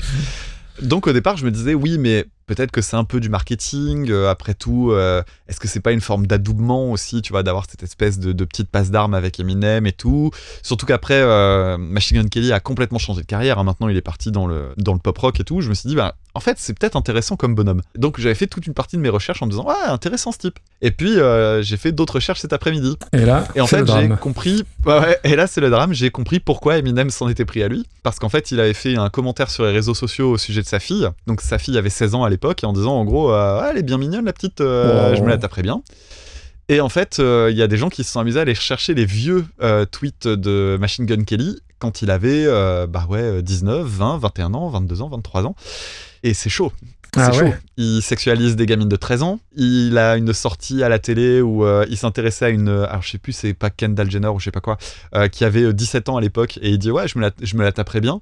La journaliste dit euh, Ah non, mais elle a 17 ans, euh, vous attendez qu'elle en ait 18 Il fait Non, non, non, moi j'y vais maintenant. Et tu dis Oh. Wow, attends, mais. Donc, c'est hyper gênant. Donc euh, voilà, ça a l'air d'être un type un peu particulier. Et après, du fait, bah, je suis allé regarder des, des- des trucs sur les gens qui l'aimaient pas et qui expliquaient un petit peu ce qu'on avait à lui reprocher. Ben, on a pas mal de choses à lui reprocher en fait. Il a énormément d'excès. C'est un peu, euh, moi, ça m'a rappelé euh, le, le personnage d'Axel Rose en fait. D'accord. Partout où il peut merder, il va y aller. C'est euh, tous les excès de la, du Star System et compagnie. Et en fait, ce qui est marrant, c'est que j'ai l'impression qu'il n'y a pas de milieu. Quand j'avais commencé mes notes, je voyais énormément de choses assez positives. Je voyais en quoi le personnage pouvait être gênant. Mais euh, je trouvais qu'il y avait quand même pas mal de choses intéressantes à son sujet. Et puis après, je suis passé de l'autre côté et il y avait vraiment rien pour le défendre. Alors, je vais en passer à, à la musique maintenant. Il y a quelques années, il, est- il a rencontré euh, Travis Barker. Il est- ils ont fait un morceau ensemble, euh, je sais plus pour quel album. Et en fait, il, il s'est dit, bah tiens, euh, je voudrais bien faire un album entier. Ça a été un peu improvisé. Alors, c'est du storytelling, hein, Mhm. toujours sur ce genre de grosse machine. Euh, il aurait été en studio avec lui dans une période un peu de dépression. Il, aurait- il aurait dit, vas-y, on s'enferme pendant un mois et on fait un album ensemble, machin, machin. Travis Barker produit l'album. hein. Donc, Travis Barker, pardon, je l'ai pas précisé, mais batteur de Blink 182. Et donc il a relancé sa carrière avec euh, un, un virage total pop-punk, avec des éléments un peu modernes quand même, euh, des, notamment qui viennent du rap et de la trap, notamment les trills avec la Charlet euh, hyper rapide là, l'autotune, etc. Etc. L'album d'où est tiré Misery Business est un album qui a 21 titres. Oh, vache. Alors ça dure 53 minutes, Ouais. mais euh, c'est quasiment tous les mêmes. Et ben on va arriver à ce que, ce que je tenais de Misery Business. En gros, c'est hyper fade. J'ai été hyper déçu de me rendre compte que c'était euh, Travis Barker derrière parce que euh, je, je vois rien des avantages que pourrait avoir euh, ce bonhomme-là sur la prod. C'est fade à crever, les guitares sont hyper lisses, la basse est sourde, la batterie est même pas inventive. Ça, ça m'a vachement Oui. déçu. Mm. Et globalement, j'ai l'impression d'écouter une musique de file d'attente euh, quand t'es chez Zara. Donc le, le morceau Misery Business, c'est le meilleur morceau de l'album, c'est dire. Vraiment ça manque de patates, Ok. c'est- c'est décevant. Alors moi je connaissais pas sa musique et, euh, moi je l'ai vu avant de l'entendre euh, Machine Gun Kelly puisqu'il est enfin il est acteur. Il a joué dans quelques films. Il a notamment joué dans le, biopic euh, adapté de la biographie de Motley Crue, The Dirt, qui est enfin je sais pas s'il est toujours sur Netflix parce que j'ai dû le voir il y a au moins 5-6 ans et il jouait Tommy Lee. Donc dans, le- dans le genre raclure, euh, du coup c'est c'est- c'est c'est raccord. Ouais, mais ça lui va. Euh, et je, je connaissais aucune chanson de aucune chanson de lui. Si je suis tout à fait franc, j'ai pas poussé le truc à essayer d'a- d'aller écouter ce qu'il a fait à côté. Premières écoutes, euh, je me suis dit bon bah voilà, c'est la même chanson que l'original, un ton plus bas et c'est une voix de mec donc qui chante moins bien. C'est carré, c'est efficace, c'est bien fichu. C'est pas original pour un sou et l'impression que ça arrive avec 10 ans de, de retard. Et puis quelques écoutes plus tard, et ben non, je me suis dit c'est vraiment pas mon truc. Euh, J'en J'aime pas sa façon de chanter et je vois pas ce qu'elle apporte. La ligne de batterie, tu en as parlé, Travis Barker, qui est supposément réputé pour être un batteur euh, assez assez bon, etc. Je trouve qu'il apporte rien de particulier sur sur le morceau. Euh, Donc euh, non, et vraiment, euh, j'ai- j'aime pas sa façon de chanter. Alors, euh, je sais pas si j'aimerais sa façon de rapper. Mais je, je trouve que vraiment c'est pas agréable à l'oreille. Son, son flow euh, est pas agréable à l'oreille. Mais je trouve pourtant que sa voix est pas dégueulasse. Il y a- je- je- J'ai vu pas mal de gens critiquer euh, sa voix en disant non, il a pas une voix assez euh, forte pour faire du punk et tout ça. Je trouve que au contraire, sa voix, elle a un petit truc euh, un peu atypique dans ce milieu-là. Le, le truc, c'est que c'est pas un chanteur en fait. Donc quand arrive le refrain, qui est quand même le- j'en parlais tout à l'heure avec la version d'origine, c'est un moment vraiment, c'est un rebond Mhm. dans la chanson. Et là, c'est le moment où ça tombe le plus à plat, quoi. C'est un peu dommage. Mais tu sais, ça fait partie de ces groupes. Alors, je vais citer euh, Paul Taylor, euh, Paul Taylor, Paul Taylor, l'humoriste, qui dit dans ses sketchs, euh, c'est pas loin, mais c'est pas ça.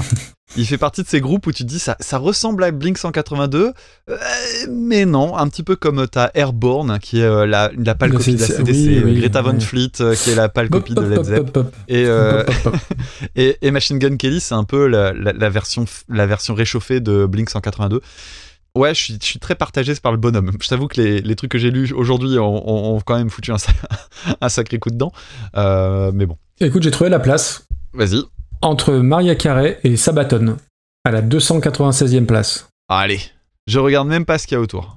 Et moi, je remercie pour Paramore, parce qu'en plus, c'est un groupe que je vois euh, dans, sur Instagram. Euh, moi, c'est un groupe euh, qui a du, beaucoup de succès, et je vois beaucoup de, de- de trucs en rapport avec ce groupe-là. Et je me dis, bah tiens, faut peut-être que, faut peut-être que je creuse un petit peu. Et on va continuer maintenant avec une chanson de 1965, I Got You Babe de Sonny and Cher, reprise par Chrissy Hind et UB40 en 1985.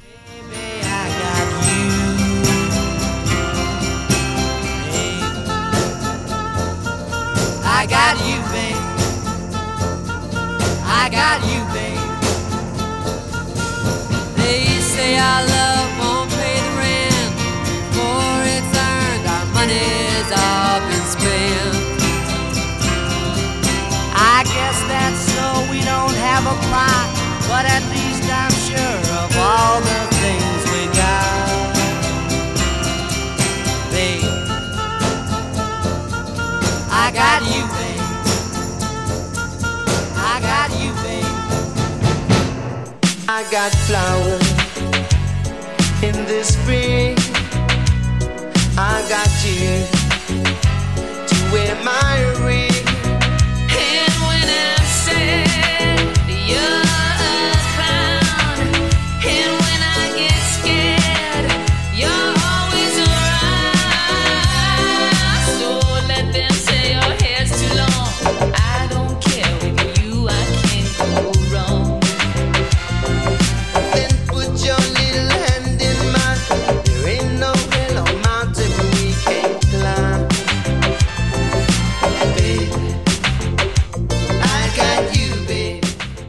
Damien, monsieur et madame, you babe ont une fille. Agathe, Agathe you babe. Voilà. euh, magnifique.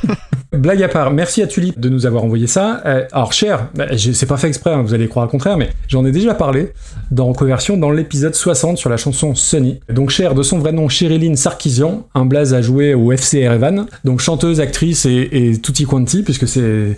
Euh, Je pense qu'un jour il y aura. euh, D'ailleurs, il y a un biopic sur, euh, sur Cher avec l'actrice, alors c'est assez rare pour être souligné, une actrice qui s'appelle Stéphane, Stéphane Caillard. Et la tagline c'est Stéphane et Cher.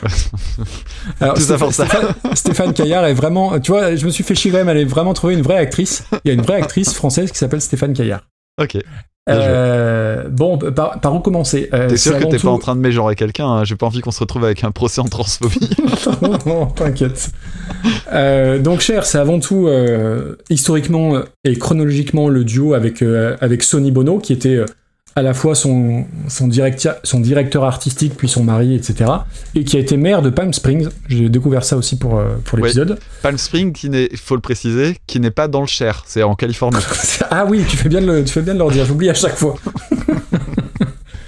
Et euh, il y, a- il y a des trucs, euh, enfin, elle, elle a eu une, une vie assez rocambolesque. Son premier enregistrement, si vous avez vu Dirty Dancing, vous connaissez la chanson Be My Baby des Ronettes, donc ça date de 1963, et ben ce serait elle qui fait quelques, quelques chœurs. Et donc elle a bossé avec Phil Spector, et si on avait encore des doutes sur le fait que bah, Phil Spector était un immense fils de pute, et ben euh, on en a plus du tout, puisque c'est lui qui a fait enregistrer en premier un single à, à Cher, une chanson qui s'appelait Ringo, I Love You, une ode à Ringo, à Euh, Ringo Starr. Du Grand Corbeau Noir tout voilà. ça, ça, non C'est pas le nôtre. le- Et, et donc Cher, elle chante cette chanson sous le pseudo de Bonnie Joe Mason, mais le, le morceau marche pas. Et les radios, en fait, le diffusent pas parce qu'ils sont persuadés, euh, et les auditeurs sont persuadés que euh, la voix grave qu'elle a, bah, en fait, c'est la voix d'un homme. Et euh, ils voient dans cette chanson-là une, bah, une déclaration d'amour homosexuel, et du coup, bah, Spector, il la dégage. Très classe. Et en fait, c'est suite, à, a priori, hein, c'est suite à cet événement-là que vraiment Sonny Bono va vraiment la, produire sur toutes les années 70. Et ça va être le couple phare, un peu hippie, folk dans, dans les années 70, avec beaucoup de compos originales, mais aussi beaucoup, beaucoup de reprises.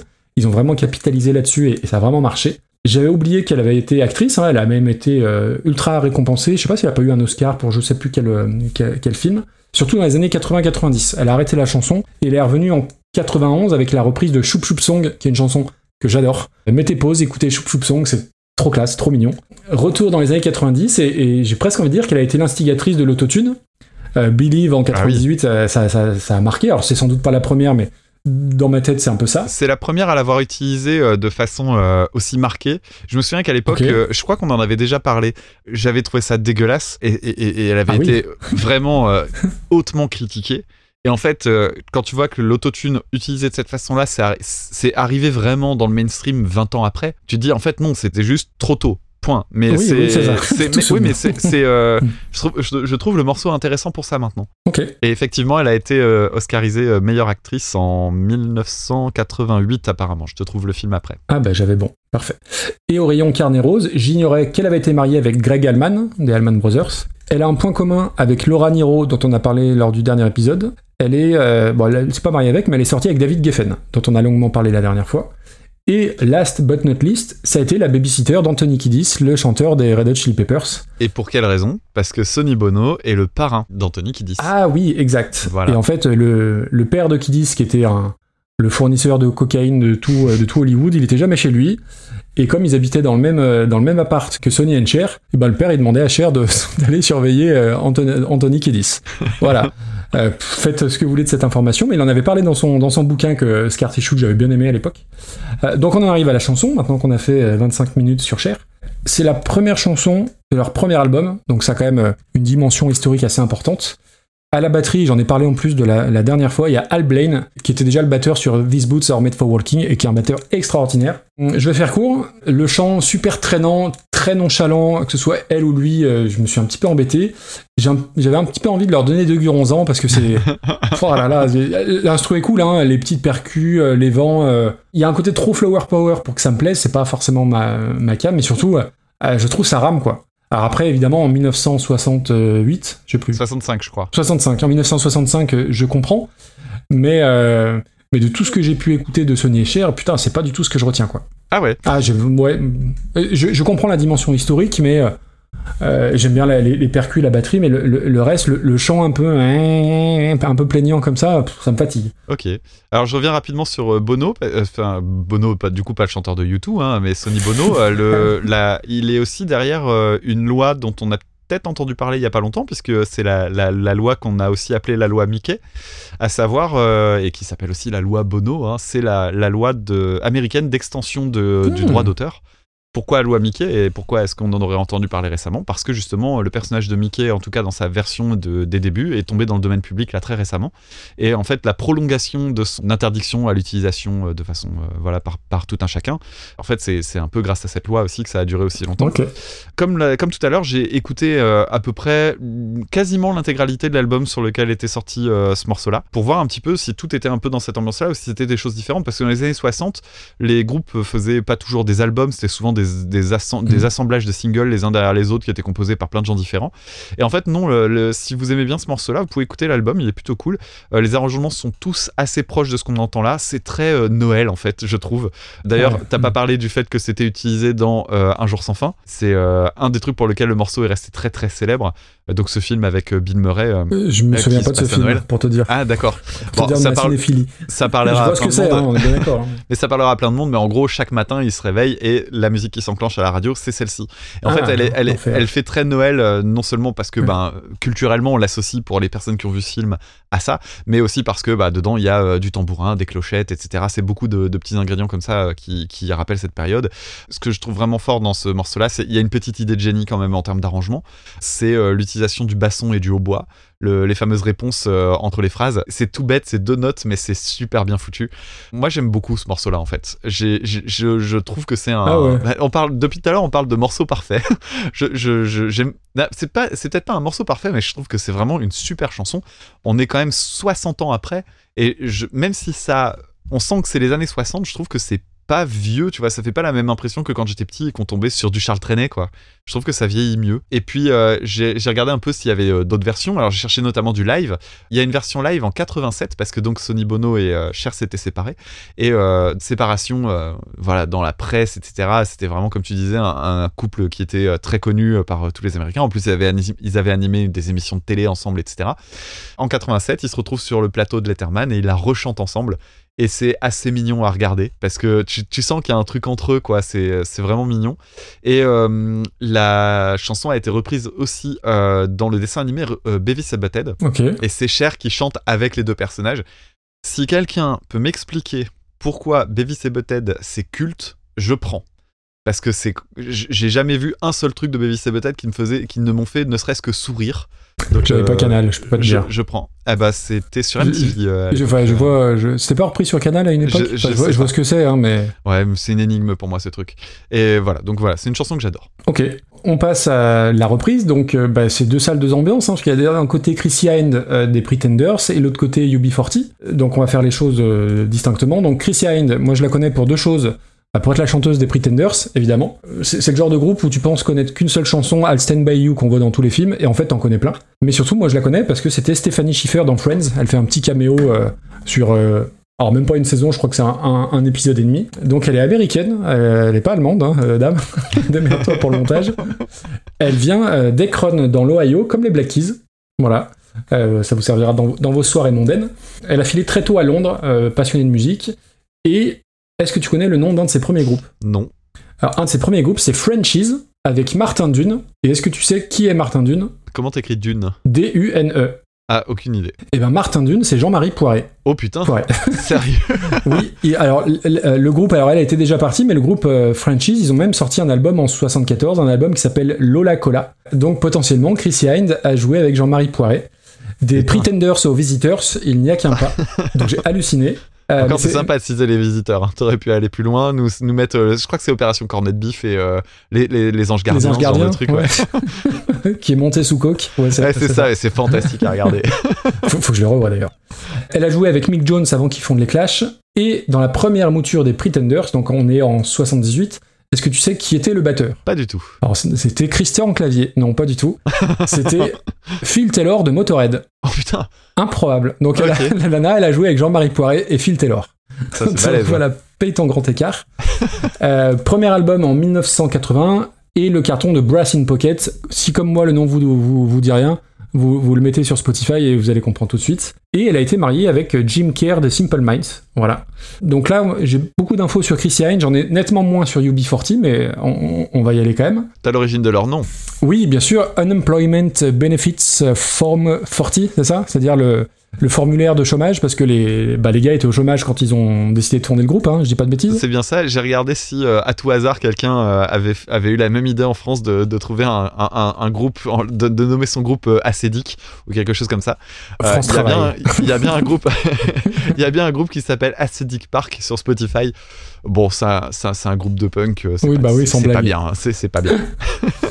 Euh, donc, euh, UB40, bah, euh, j'ai- ça m'embête de le dire, mais mon père avait tous les 45 tours. Donc, euh, Kingston Town, euh, Red Red Wine, tous ces trucs-là, des reprises qu'on ne verra jamais dans Reconversion parce qu'il y a une bonne raison, hein, c'est que c'est du reggae et que c'est pas bien.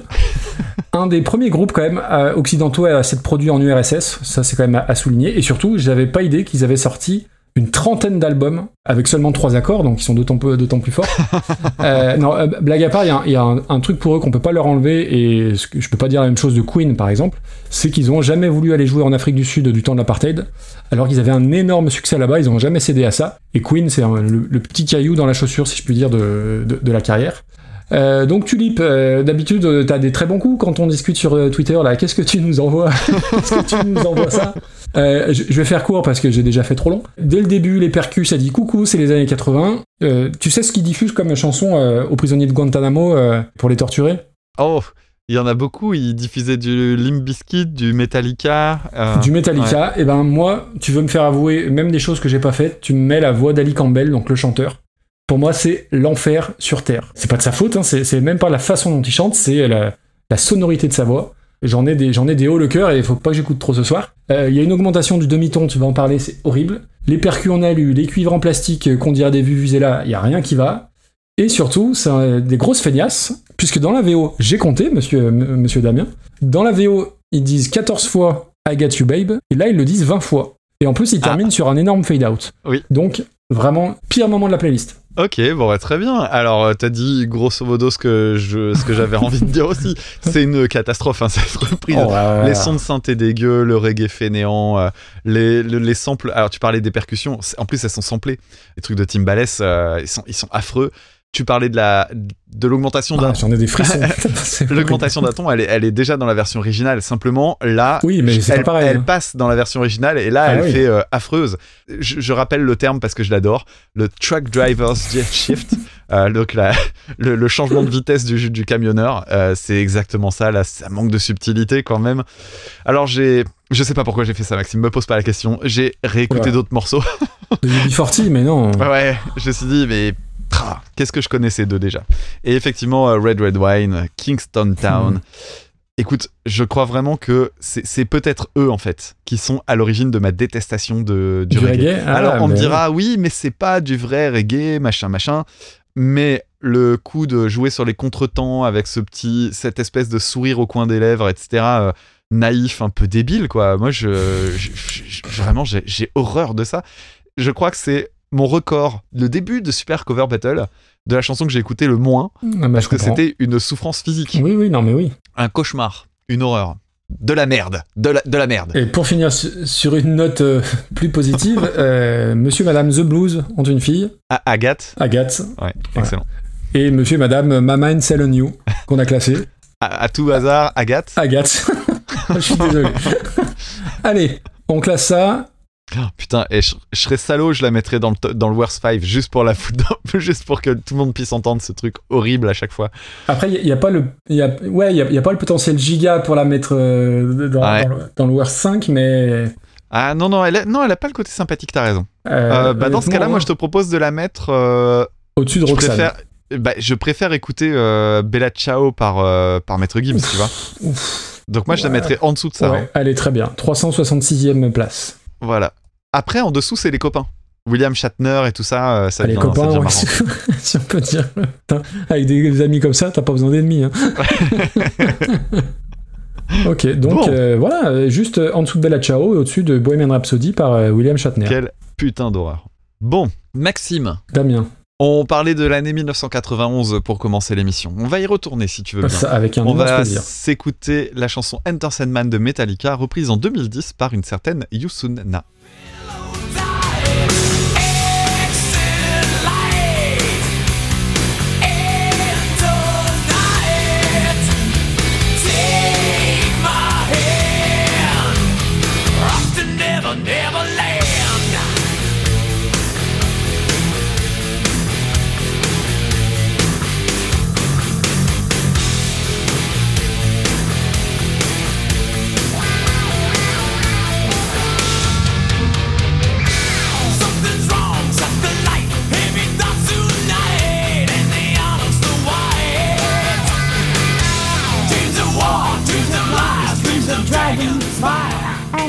things that will bite. Sleep with one eye open, gripping your pillow tight. Exit light,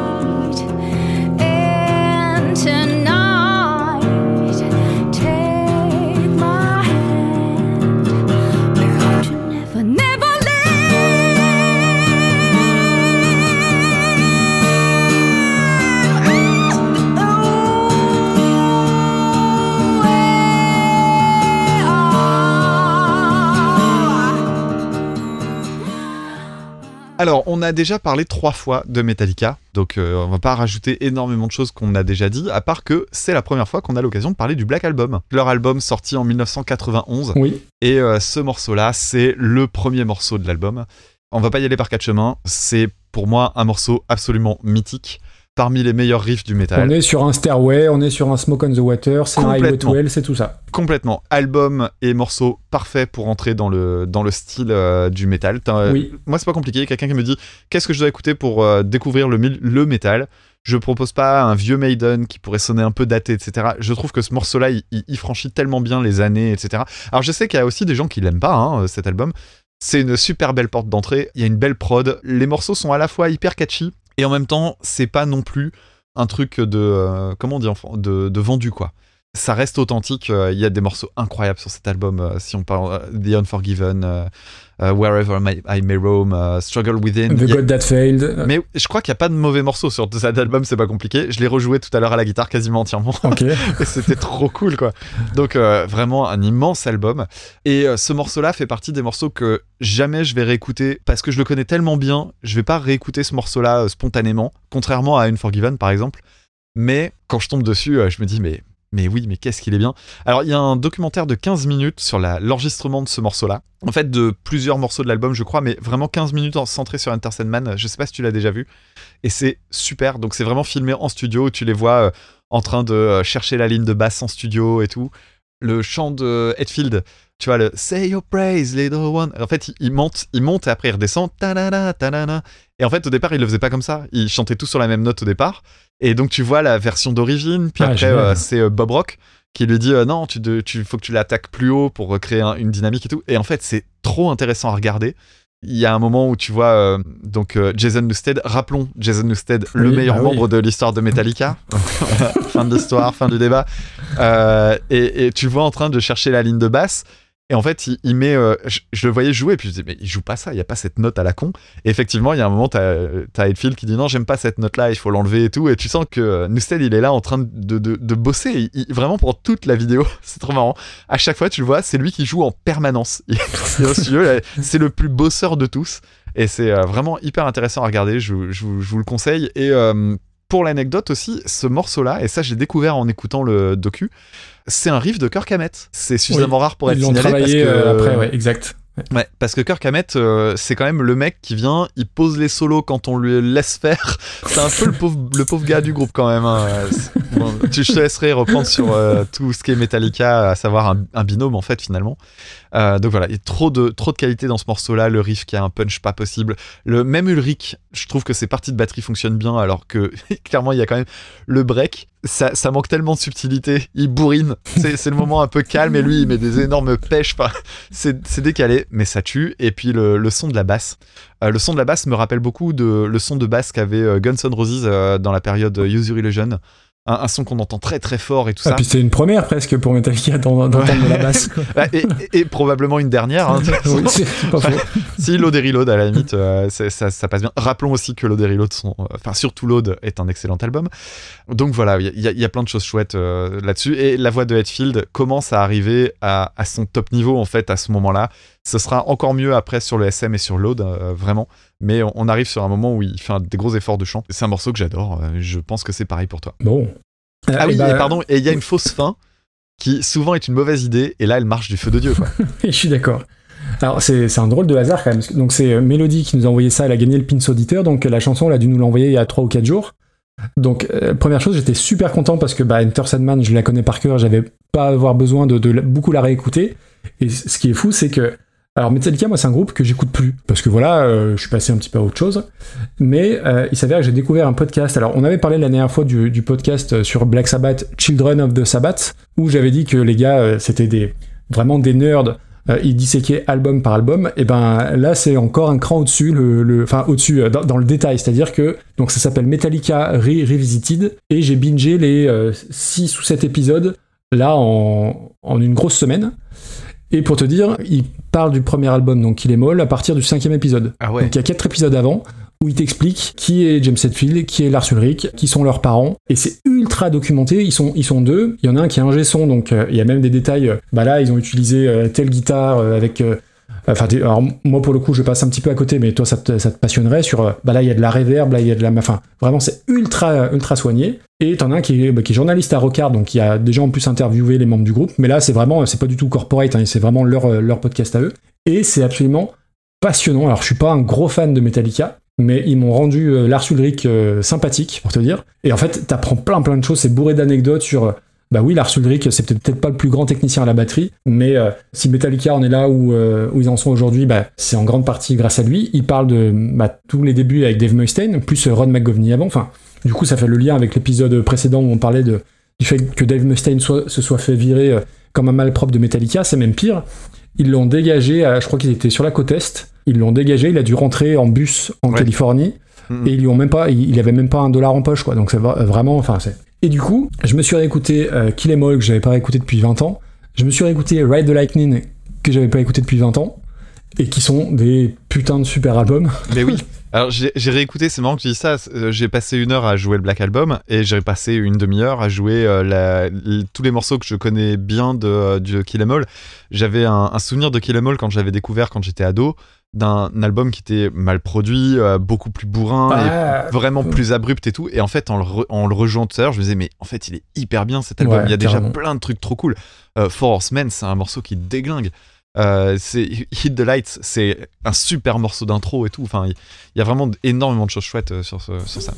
Et puis surtout à l'époque, 83-84, c'est- c'est- c'est- enfin, c'était très très novateur. Donc bref, de fil en aiguille, bah, je me suis re-re-regardé Some Kind of Monster. euh, vraiment, même si vous n'êtes pas fan de Metallica, alors déjà, vous, pouvez écouter le podcast, c'est une évidence.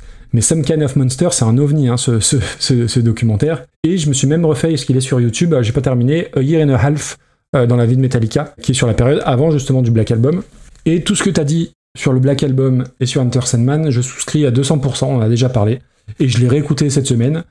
Enter Sandman, bah voilà, c'est au panthéon des, des, riffs légendaires et des morceaux légendaires. Il y a un mur de gratte, il y a les trois pistes, il y a, trois lignes de guitare rythmique par Redfield. Et, dans le podcast, on, comprend que, en fait, le, le- taulier, alors musical, euh, c'est vraiment James Hetfield, quoi. C'est au niveau de la rythmique, il te, il te détaille comme, enfin, le, mec, c'est vraiment un, musicien extraordinaire. Et oui, et Kirk Hammett, il, coucou vient faire trois solos et, et voilà. Euh, Et il est gentil, on lui en demande pas trop, et voilà, c'est un petit peu ça. Mais voilà, Enter Sandman, pour moi, même le, le Exit Headlight, quand il, il- il résonne bien, j'arrive à, l'entendre comme la première fois que je l'ai entendu euh, au, milieu des années 90. Vraiment, c'est un, un- un son, un album qui a un son, une prod, qui, en plus me ramène à cette, période-là. Et oui, c'est euh, la porte d'entrée idéale pour découvrir le métal. Je sais pas si c'est le meilleur album de Metallica, mais ça reste du métal. Ça, c'est une certitude. Est-ce que le meilleur c'est euh, Master? Est-ce que c'est celui-ci? Est-ce que c'est Justice for All? Je sais pas, mais c'est fantastique. Alors, il y a deux choses, c'est que, euh, effectivement, pour moi, c'est le meilleur album de porte d'entrée dans ce registre-là. je pense vraiment pas que ce soit mon préféré. Pour autant, il y a, y a tellement d'autres trucs qui déglinguent sur les autres albums. Je pense que mon préféré pendant très longtemps, ça a été Master of Puppets. Aujourd'hui, je pense que ça se joue entre euh, Injustice for All et peut-être encore Master of Puppets.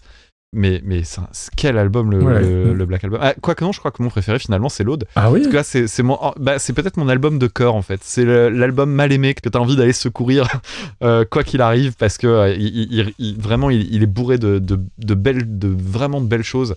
C'est un, c'est un album que j'aime beaucoup. Il y a, y a un, un autre truc aussi, c'est je sais pas si tu as rejeté un œil euh, en 1991. Euh, donc faut, faut vraiment voir euh, le documentaire, ça permet de voir ça aussi. C'est que Metallica à ce moment-là, ils sont pas les monstres qu'ils sont aujourd'hui. L'explosion euh, de vraiment l'évidence comme étant le plus grand groupe de métal, parce que c'est un peu quand même ce qu'ils sont aujourd'hui. Hmm. C'est c'est à cette période-là que ça se produit. Et à l'époque, ils sont encore assez jeunes. Et en 1991, ils font partie de ces groupes qui sont envoyés en Russie pour le festival Monsters of Rock à Moscou, où tu as, euh, je crois que les- le, chiffre, c'est entre C'est faramineux. 1,6 million Oui. et 2 millions de personnes qui sont là pour voir euh, un, un- un concert, parce que simplement, ça n'existait pas avant. Et là, c'est hallucinant de, de Les voir images, ça. elles sont et- dingues. Mm. ah, c'est- elles sont incroyables. Tu vois les hélicoptères qui passent au-dessus du public et tout, c'est- démentiel. Bon, alors du coup, on a une reprise proposée par euh, Melody de Yusunna. Alors, c'est un nom que j'avais déjà croisé, hein, c'est une artiste coréenne. Elle a été euh, nommée Chevalier des Arts et des Lettres Oui. en 2009. Alors, dans la liste que je vais te faire, Maxime, trouve l'intrus. Oh là là. Qui est-ce qui n'a pas été nommé Chevalier des Arts et des Lettres entre Philippe Glass, Amanda Lear, André Rieu, Aurel San, Francky Vincent et Chaka Ponk? Oh putain. Me dis pas que c'est Philippe Glass. Je répète, Philippe Glass, Amanda Lear, André Rieu, Aurel San, Francky Vincent et Chaka Ponk. C'est Philippe Glass? Non, en fait, ils ont tous été nommés euh, dans, dans cette catégorie-là et je me suis dit, mais comment est-ce qu'on pourrait faire pour nous Oh là Nous là y là être. Alors, Maxime, je te propose quelque chose. Dis-moi. En Il fait, il avoir un formulaire. complotistes Euh, Non, non, non, non, c'est c'est euh, c'est un- c'est comme la Légion d'honneur, c'est une cooptation. Donc en fait, euh, faut envoyer un, il y a un formulaire officiel et tout à renvoyer au ministère de la Culture. Donc bah, Bah. écoutez, si vous voulez proposer Maxime et moi pour les Chevaliers d'Art et des Lettres, après tout, on, promeut la culture avec énormément de connaissances et tout. Je pense qu'on aurait notre place là-dedans. Moi, j'adorerais recevoir une médaille entourée de Francky Vincent et des Chaka. C'est limite Chaka le plus problématique dans, dans l'his- dans l'histoire. Ah non, je crois que le plus problématique dans l'histoire, c'est Orelsan. Hein. Rappelons quand même Orelsan qui avait écrit euh, le morceau Sale pute et qui a aussi fait ce morceau qui s'appelle Suicide social que tout le monde trouve formidable alors que c'est juste un vieux texte d'un sel à la con. Enfin, c'est ridicule. Bref, passons. Euh, un jour, on aura l'occasion peut-être de parler d'Orelsan avec beaucoup d'amour. Bref, alors, donc Yusunna. Chanteuse catégorisée dans le, dans le jazz. Le morceau est tiré d'un album qui s'appelle Same Girl, qui a de très bonnes critiques. Euh, je connaissais la couverture d'ailleurs, euh, donc c'est que même si c'est pas mon, mon registre, euh, ça avait dû passer pas loin de moi. J'ai trouvé l'album pas mal, mais pas assez jazz à mon goût. En fait, c'est du jazz très grand public en fait, donc c'est presque pop à certains moments. C'est évidemment une très très bonne chanteuse. hein. Euh, ce que j'ai entendu euh, était quand même franchement plaisant. Il y a des chouettes parties acoustiques sur l'album. Alors j'ai noté notamment un morceau qui s'appelle My Name is Carnival et il y a une très très belle prod. Pour ce qui est de Enter Sandman, bah c'était cool de tomber sur un truc comme ça. Je savais pas du tout à quoi m'attendre. Les premières secondes, en fait, ça m'a plu parce que j'ai trouvé que l'intro était vraiment bien. Il y a, il y a un petit riff supplémentaire parce que comme le morceau est repris entièrement à la guitare acoustique, ça va forcément créer des creux parce que à la guitare acoustique, jouer des accords de puissance, ça perd en dynamique. euh, Il y, a, pas assez, les notes euh, donnent pas assez d'harmonie. C'est- pauvre en fait. Donc, il faut trouver d'autres trucs. Et là, clairement, le guitariste euh, s'est vraiment bien démerdé. Il a trouvé des bonnes idées. Il y a des trucs à ajouter à l'accord David et tout ça. C'est vraiment malin. En plus, il a un accordage un peu twisté. euh, je crois qu'il a un quart de ton entre le ré et le mi bémol. Donc, c'est euh, un demi-ton écart de moins que l'accordage classique. Je me demande d'ailleurs s'il n'est pas accordé en open aussi. Enfin bref. Et le chant est nickel. Alors, ce que j'ai trouvé intéressant dedans, c'est que le fait de dépouiller à ce point-là l'instru permettait de mettre en valeur certains intervalles du chant d'Edfield, notamment des intervalles majeurs qu'on entend moins bien, mais qui sont là hein, dans le chant d'Edfield au départ. J'ai- J'aimais Ah. bien. Puis euh, C'est quand ça il y part. a le break. Alors, dans le break, a- elle fait des trucs intéressants. En fait, elle, elle commence à crier. Alors, pour clairement, euh, c'est le moment où il y a un solo, etc. Donc, il faut apporter quelque chose de nouveau.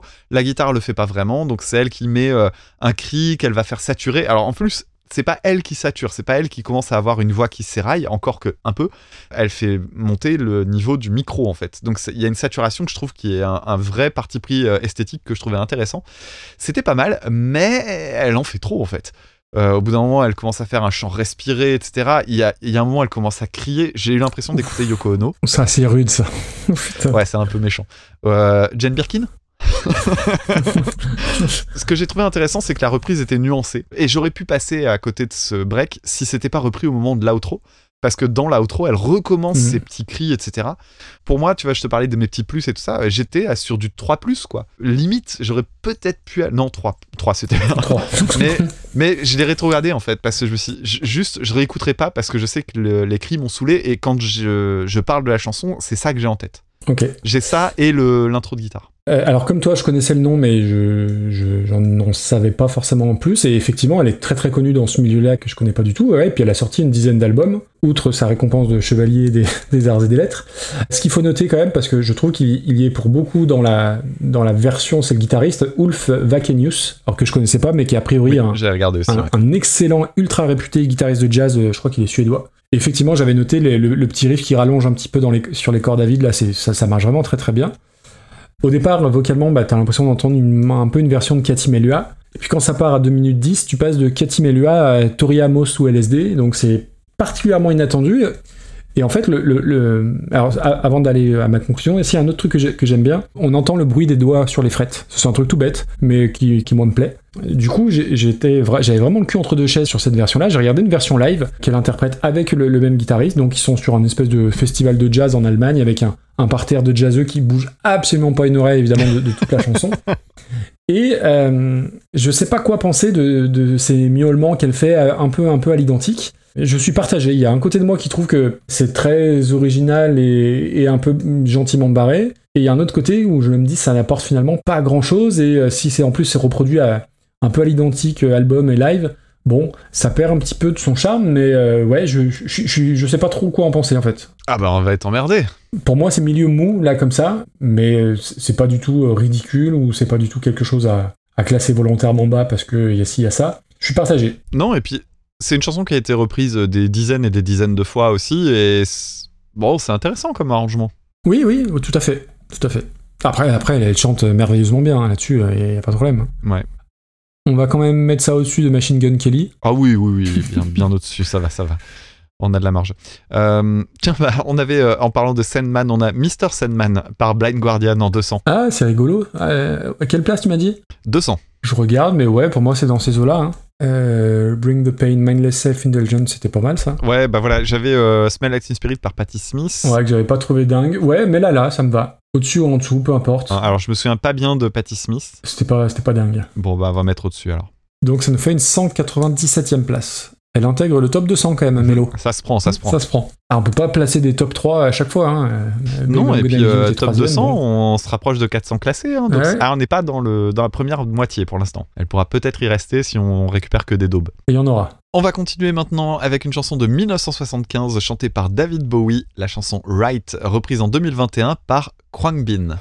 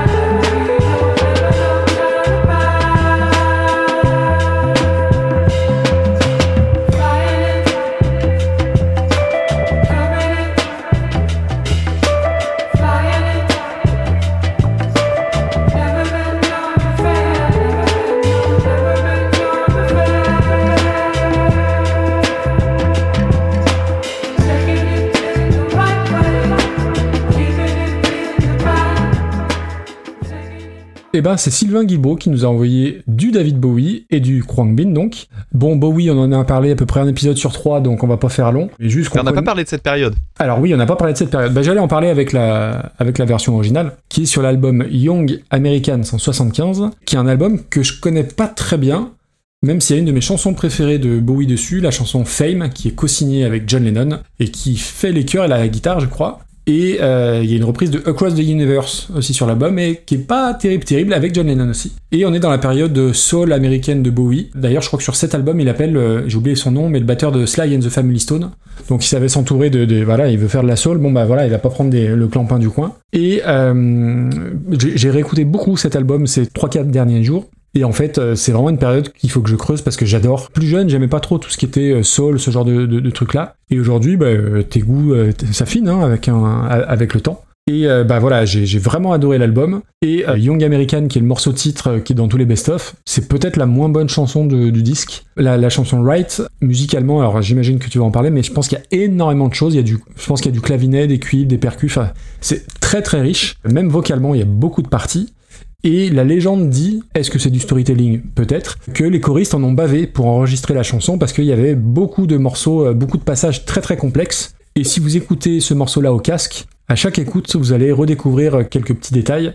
La production de Visconti, que ce soit sur cet album-là, euh, sur cette chanson ou sur tous les albums de Bowie, c'est aux petits oignons. Je pense qu'il a un, un groupe à côté. Il y a Carlos Salomar, qui est un de ses légendaires bras droits, guitariste portoricain, qui est Je extraordinaire. crois qu'il l'a rencontré euh, au moment de cet album-là. Exact, oui. Et, il a rejoué avec lui euh, plusieurs fois. On parle jamais de Carlos Salomar, mais euh, je pense que il y est pour beaucoup dans le son de Bowie à cette période-là. Et voilà, c'est ce que j'ai tout à l'heure. C'est typiquement le genre de chanson qui me passait au-dessus il y a quelques temps, parce que je préférais le Bowie euh, soit folk rock, soit rock. Et en fait, c'est complètement ma cam maintenant. Et oui, c'est une des très grandes chansons méconnues de Bowie. Et en plus, ce qui est très drôle, c'est que comme je connais un petit peu le groupe qui a repris ça, toutes les, premières écoutes de, la version originale, je me dis mais oui, évidemment que Crumbing va, reprendre ça. Vraiment, Right, euh, si vous connaissez pas cette chanson parce qu'elle est pas sur les best-of, euh, moi c'est une des plus jolies redécouvertes depuis, très longtemps. Ok. Alors moi je connaissais pas du tout cette période-là. hein. Bowie, moi je me suis beaucoup euh, plus intéressé à tout son tout début de carrière en fait. Donc là on est à la sortie de sa période glam et les critiques à l'époque étaient partagées. Quand on lit sur cet album-là, on lit souvent que c'est un album de transition en fait. Et je vois, même en connaissant mal sa carrière, en quoi ça peut être ça, parce qu'il y a une rupture assez forte avec ce qu'il y avait avant. Du coup, il y a un côté genre, bah j'y vais, euh, j'y vais vraiment à, fond de blinde. Lui-même a renié l'album pendant tout un moment, puis finalement il est revenu dessus en disant que non, c'est un album qu'il aimait. Et, aujourd'hui encore, les critiques sont assez partagées. Apparemment, c'est un album influent. Euh, c'est dans quelques classements euh, d'albums à avoir écouté dans sa vie, machin, machin. Mais c'est vrai que c'est un album dont j'entends jamais parler finalement. Euh, Fame, je le connaissais. Young Americans, je la connaissais pas du tout et je l'ai trouvé sympathique. Mais alors, c'est intéressant que du coup tu me dises que euh, c'est une des moins bonnes de l'album parce que je l'ai trouvé cool, mais euh, sans plus. Et par contre, j'ai j'ai écouté un morceau qui s'appelle Win, que lui j'ai trouvé vraiment cool. Alors, Right, euh, moi j'ai été séduit tout de suite. hein. J'adore la simplicité du morceau en fait en soi. Ça tourne sur deux accords, donc c'est mené par la guitare et le clavinet, tu l'as dit. C'est très lancinant. Et en fait, ce que j'aime bien, c'est l'ambiance que ça crée. Parce que je me demandais, est-ce que c'est euh, majeur, mineur euh, Dans quoi est-ce qu'on on se sent en termes d'ambiance? Et en fait, je trouve que c'est assez cafardeux. Ouais. Mais c'est une sorte de cafard qu'on aime bien. C'est pas poisseux, mais euh, il y a un truc chelou dans ce morceau. Ouais, c'est une ambiance très particulière et très difficile à définir et que j'aimais bien en fait. Le seul reproche que je ferais au morceau, c'est qu'il y a des passages trop longs.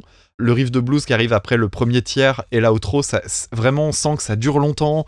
Bah justement, je pense qu'il essaie de faire un, truc très soul en fait, euh, un peu à la James Brown, tu sais, s'amuser à, faire des, petits trucs de chant euh, saccadés, coupés, euh, des petits cris, des trucs comme ça. Ça marche pas hyper bien, mais en soi on s'en fout parce que la, boucle est vraiment efficace. Le, le truc que je me suis dit tout de suite, c'est bordel, le potentiel de sample oui, de ce oui. morceau, c'est énorme. Je me suis dit, mais il y a forcément quelqu'un qui a fait un morceau de, de hip-hop ou d'électro à partir de ça. Et non, Mm. c'est vraiment une immense surprise parce que euh, le potentiel, il est colossal. Et pour, euh, et pour Juan Bin, alors moi, je, euh, Juan Bin, Juan Bin, je sais pas comment on dit, moi je connaissais pas du tout ce groupe. Le mot veut dire avion, apparemment, ou machine volante. Avion en taille, ouais. Ouais, le groupe, il vient de. Je sais, de, des États-Unis De Houston, Texan, oui. non Ouais, c'est ah, Ouais, ça. Alors, euh, pour les définir, moi je les connaissais pas, donc du coup je découvre un petit peu, je lis des articles et tout. C'est un peu la bagarre sur les styles. Alors je lis euh, Oui, euh, oui, plein oui. de trucs différents. Et en fait, euh, moi j'ai l'impression, euh, pour avoir fouillé un petit peu des morceaux un peu à droite à gauche dans les albums, moi je dirais ambiant psyché. Ok. Ça me semble pas Moi, trop loin dire de la... néo-soul psyché, mais on n'est pas loin. Ouais, voilà. Chipote. C'est- hein. Autrement dit, c'est de la musique de fond avec de la musique du monde. C'est vraiment hyper bien foutu. Après, on aime ou on n'aime pas, c'est encore autre chose. Alors effectivement, groupe texan, euh, en parcourant les albums, j'ai repéré des influences africaines. Euh, d'ailleurs, les influences africaines ont été marquées récemment parce qu'ils ont fait un album avec Vieux Farka Touré. Donc là, euh, c'est le dernier album, je crois, qui est avec, euh, qui est avec lui. Donc il y a des ambiances africaines. Alors notamment, c'est euh, des lignes mélodiques aiguës dans les guitares, etc. Ça- vraiment, ça se reconnaît très vite. Il y a un album aussi qui est très américain, lui, par contre, avec du- beaucoup de- d'influences de, country, etc. que j'ai repéré. Ils ont aussi apparemment des influences latines, type musique espagnole, mais aussi de la musique moyenne-orientale, avec des, des influences de musique iranienne, etc. Ça a l'air d'aller piocher partout. Et tout ce que j'ai écouté, je, je- vraiment, je m'incline devant la qualité du truc. C'est vraiment très réussi, Ah, cool. mais j'ai trouvé ça très redondant et euh, je considère que c'est pas pour moi. Ok. Je trouvais ça cool, mais je- ça n'attirait pas mon attention en fait. C'était pour ça que je parlais de musique de fond. Mhm. Je vais peut-être quand même fouiller le dernier album parce que le dernier album, donc il est plus dynamique. hein. Euh, j'ai repéré un morceau qui s'appelle Tongo Bara qui était vraiment cool. Et le morceau donc de Bowie a été repris dans le cadre d'une compilation euh, du label anglais qui s'appelle BBE. C'est un album, je sais plus combien il y a de morceaux, il y en a pas mal quand même, je- plus d'une quinzaine je crois si je dis pas de bêtises. Et, et c'est plein d'artistes dont j'avais jamais entendu parler, donc j'imagine issus de le- leur label. Alors je suis tombé sur des trucs assez étonnants et assez réussis, Euh, notamment une version instrumentale orchestrale de Life on Mars. Ah oui, je l'ai écouté, oui. J'ai eu un vrai coup de cœur. Je te recommande la chanson The Man Who Sold the World, qui a été reprise par un groupe qui s'appelle The Hicks, qui est une très très bonne reprise pour la peine. Ok. Et euh, j'ai repéré aussi euh, Space Oddity, qui été reprise par un groupe qui s'appelle We Are King, qui était pas mal, euh, intéressante, un peu électro. euh, c'est assez particulier, mais c'est pas pas réussi du tout. Et ce qui m'a intéressé dans cette compile, je pense qu'elle te parlera plus à toi qu'à moi, c'est qu'il y a beaucoup de morceaux que je connaissais pas. Donc, euh, je, je, je pense que la compile en soi, elle est intéressante pour ça aussi, c'est que c'est pas. euh, c'est veux dire, là, les j'ai gros cité- tubes, ouais. Ouais, là j'ai cité les gros tubes parce que c'est ce que, ceux que je- moi je connais, mais il y avait vraiment pas mal de trucs. Donc je pense que chacun peut y trouver son compte. Et effectivement, trouver Right là-dessus. Toi, tu connaissais le groupe. Là, moi, j'ai juste parcouru leur, disco- leur discographie et c'était évident que c'était cette chanson-là qu'ils allaient reprendre. Ou du moins, c'était évident que eux allaient en, tout cas en faire un truc de qualité. C'est très révélateur du style du groupe. Euh, c'est élégant, il y a une très très bonne basse. Moi, j'ai trouvé ça un peu ennuyeux parce que je suis pas attiré en fait mais en soi c'est pas désagréable quoi. En gros je m'exclus un peu de, l'équation là pour la peine. D'ailleurs, sur la compile euh, dont tu parles, que je m'étais mis de côté, la moyenne des morceaux en termes de nombre d'écoutes, ça tourne autour des 50-60 000 écoutes. Et le morceau de Crankbean, 4 392 000 écoutes. Oh putain Ah ouais ils sont connus à ce Euh, point là ah si, t'en as t'en as un à 250 000, euh, ouais. Alors oui, Crankbean, euh, moi c'est euh, notamment c'est Maître Enfoiros qui en avait parlé il y a très longtemps sur le Discord et euh, du coup qui m'a fait me souvenir un peu de ce, ce groupe-là. Donc euh, je le remercie parce que c'est jamais le genre de groupe que je vais écouter par album entier parce que effectivement c'est pour la plupart instrumental. Sauf ils ont fait des collaborations effectivement avec différents artistes, dont moi c'est comme ça que je les ai connus. Un EP avec euh, Leon Bridges, qui est un soulman américain, avec la chanson Texas Sun, qui est euh, le plus beau son de caisse claire de- des années 2000, euh, 2020, je pense. Effectivement, oui, il brasse musique du monde, un petit peu tout, mais il n'y a pas ce côté parfois un peu élitiste ou un peu pédant de on va chercher du psyché, on va chercher de ça. Tu sens que c'est un groupe un peu télérama quand même, parce que il y a pas du storytelling, mais euh, quand même un petit peu dans les visuels, tout ça. Enfin, ils, calculent très bien leur affaire. On va quand même les citer. Il y a euh, Lorley à la basse, Mark Spear à la guitare et Donald Johnson à la batterie. Et moi, j'ai adoré hein, leur, leur reprise. Parce que dès la version de Bowie, je me dis, mais oui, Crankbean, faut qu'il reprenne ça et ça va être fantastique. Et surtout, euh, alors sans, faire très long, moi, c'est vraiment le genre de son et de production qui me parle. Pour certains, ça peut être peut-être un peu tape à l'œil, mais le, son de caisse claire, la reverb sur la guitare, la basse qui vrombit, en tout cas au casque, c'est vraiment, vraiment très efficace. Ça transcende pas la VO parce que le matériel de base est déjà euh, très très bon, mais je pense qu'ils ont compris effectivement l'angle de, Bowie sur l'aspect soul. Ça dure 30 secondes de plus que la euh, version de base, mais moi tu peux m'en mettre euh, deux caisses le matin, deux caisses le midi, deux caisses le soir, j'en reprends. Vraiment, je trouve qu'il y, a un- côté grisant à écouter. Le, choix de- des- productions. Alors, après, je suis pas calé techniquement, mais je trouve que même sur tous leurs albums, il y a un son qui leur est propre. Euh, peut-être aussi parce qu'il n'y a pas forcément toujours du chant et que du coup, c'est peut-être plus facile de, de mettre en, en avant les instruments. Mais euh, qu'est-ce que c'est réussi, c'est fantastique. C'est fantastique. Ça aurait été peut-être mon, mon pins. Ok. Et dou- Bon. Pins euh, doublement parce que ça, on, a, on a parlé longuement de, de la chanson originale et qui est vraiment un- un- une super chanson de Bowie quoi. Mhm. Tu mettrais ça où, toi? Parce que comme je t'ai dit, Alors. moi, je me, je, vraiment, pour la peine, je me sors un peu de, de, l'idée du classement. Moi, je sais pas quoi en faire. J'ai envie de mettre ça un petit peu au-dessus que Iron and Wine qu'on a mis à la 135e place. Ouais, pas déconnant. Euh, je trouve ça mieux que People Equal Shit par euh, Richard Cheese. Très bien, très bien. Euh, on va pas aller beaucoup plus, plus haut. Écoute, je pense en dessous de El Dulce de Leche. Ah. Qu'est-ce que t'en penses Le, le- tu veux dire le morceau de trio que t'aimes bien. Ouais, j'arrive toujours pas à me faire cette histoire, mais oui. Et t'as toujours pas écouté Grain de Sable alors? Euh, non, j'ai pas, j'ai pas pris le temps, j'avoue. El Dulce de Leche, qui est une, une super chanson. hein. Ça, ça m'emmerde de le, de le dire, mais je le reconnais. C'est, je l'ai, je l'ai réécouté beaucoup. Non, non, c'est, puis l'histoire, tout, c'est trop, trop, trop bien. Donc ça fait une 117e place. Bon, j'ai peut-être bon pour le pins, hein. Bah, Je vais peut-être. hein. pouvoir reclasser John Martin. On n'avait pas dit qu'on retouchait pas deux fois la même Ah, si, peut-être. Euh, on l'a, je l'avais déjà retouché. Ah, je sais plus. Ouais. Ah bah attends, c'est peut-être l'occasion de rappeler. euh, donc le pins, euh, parce que ça, je l'ai pas dit dans les règles. euh, si vous nous découvrez, l'idée c'est que si Maxime a réussi à deviner le morceau que j'ai gardé de côté pour la fin, il est question qu'il puisse changer le classement d'une chanson à l'aide d'un d'un lancer de dés, hein, tout simplement. Exactement. Voilà. Sauf le top 5 et le flop 5, Exactement. qui sont, sont intouchables. Tout à fait. On continue avec une chanson dont on a déjà parlé dans l'émission, à savoir euh, Small Town Boy de Bronski Beat en 1984, reprise par Paradise Lost en 2002.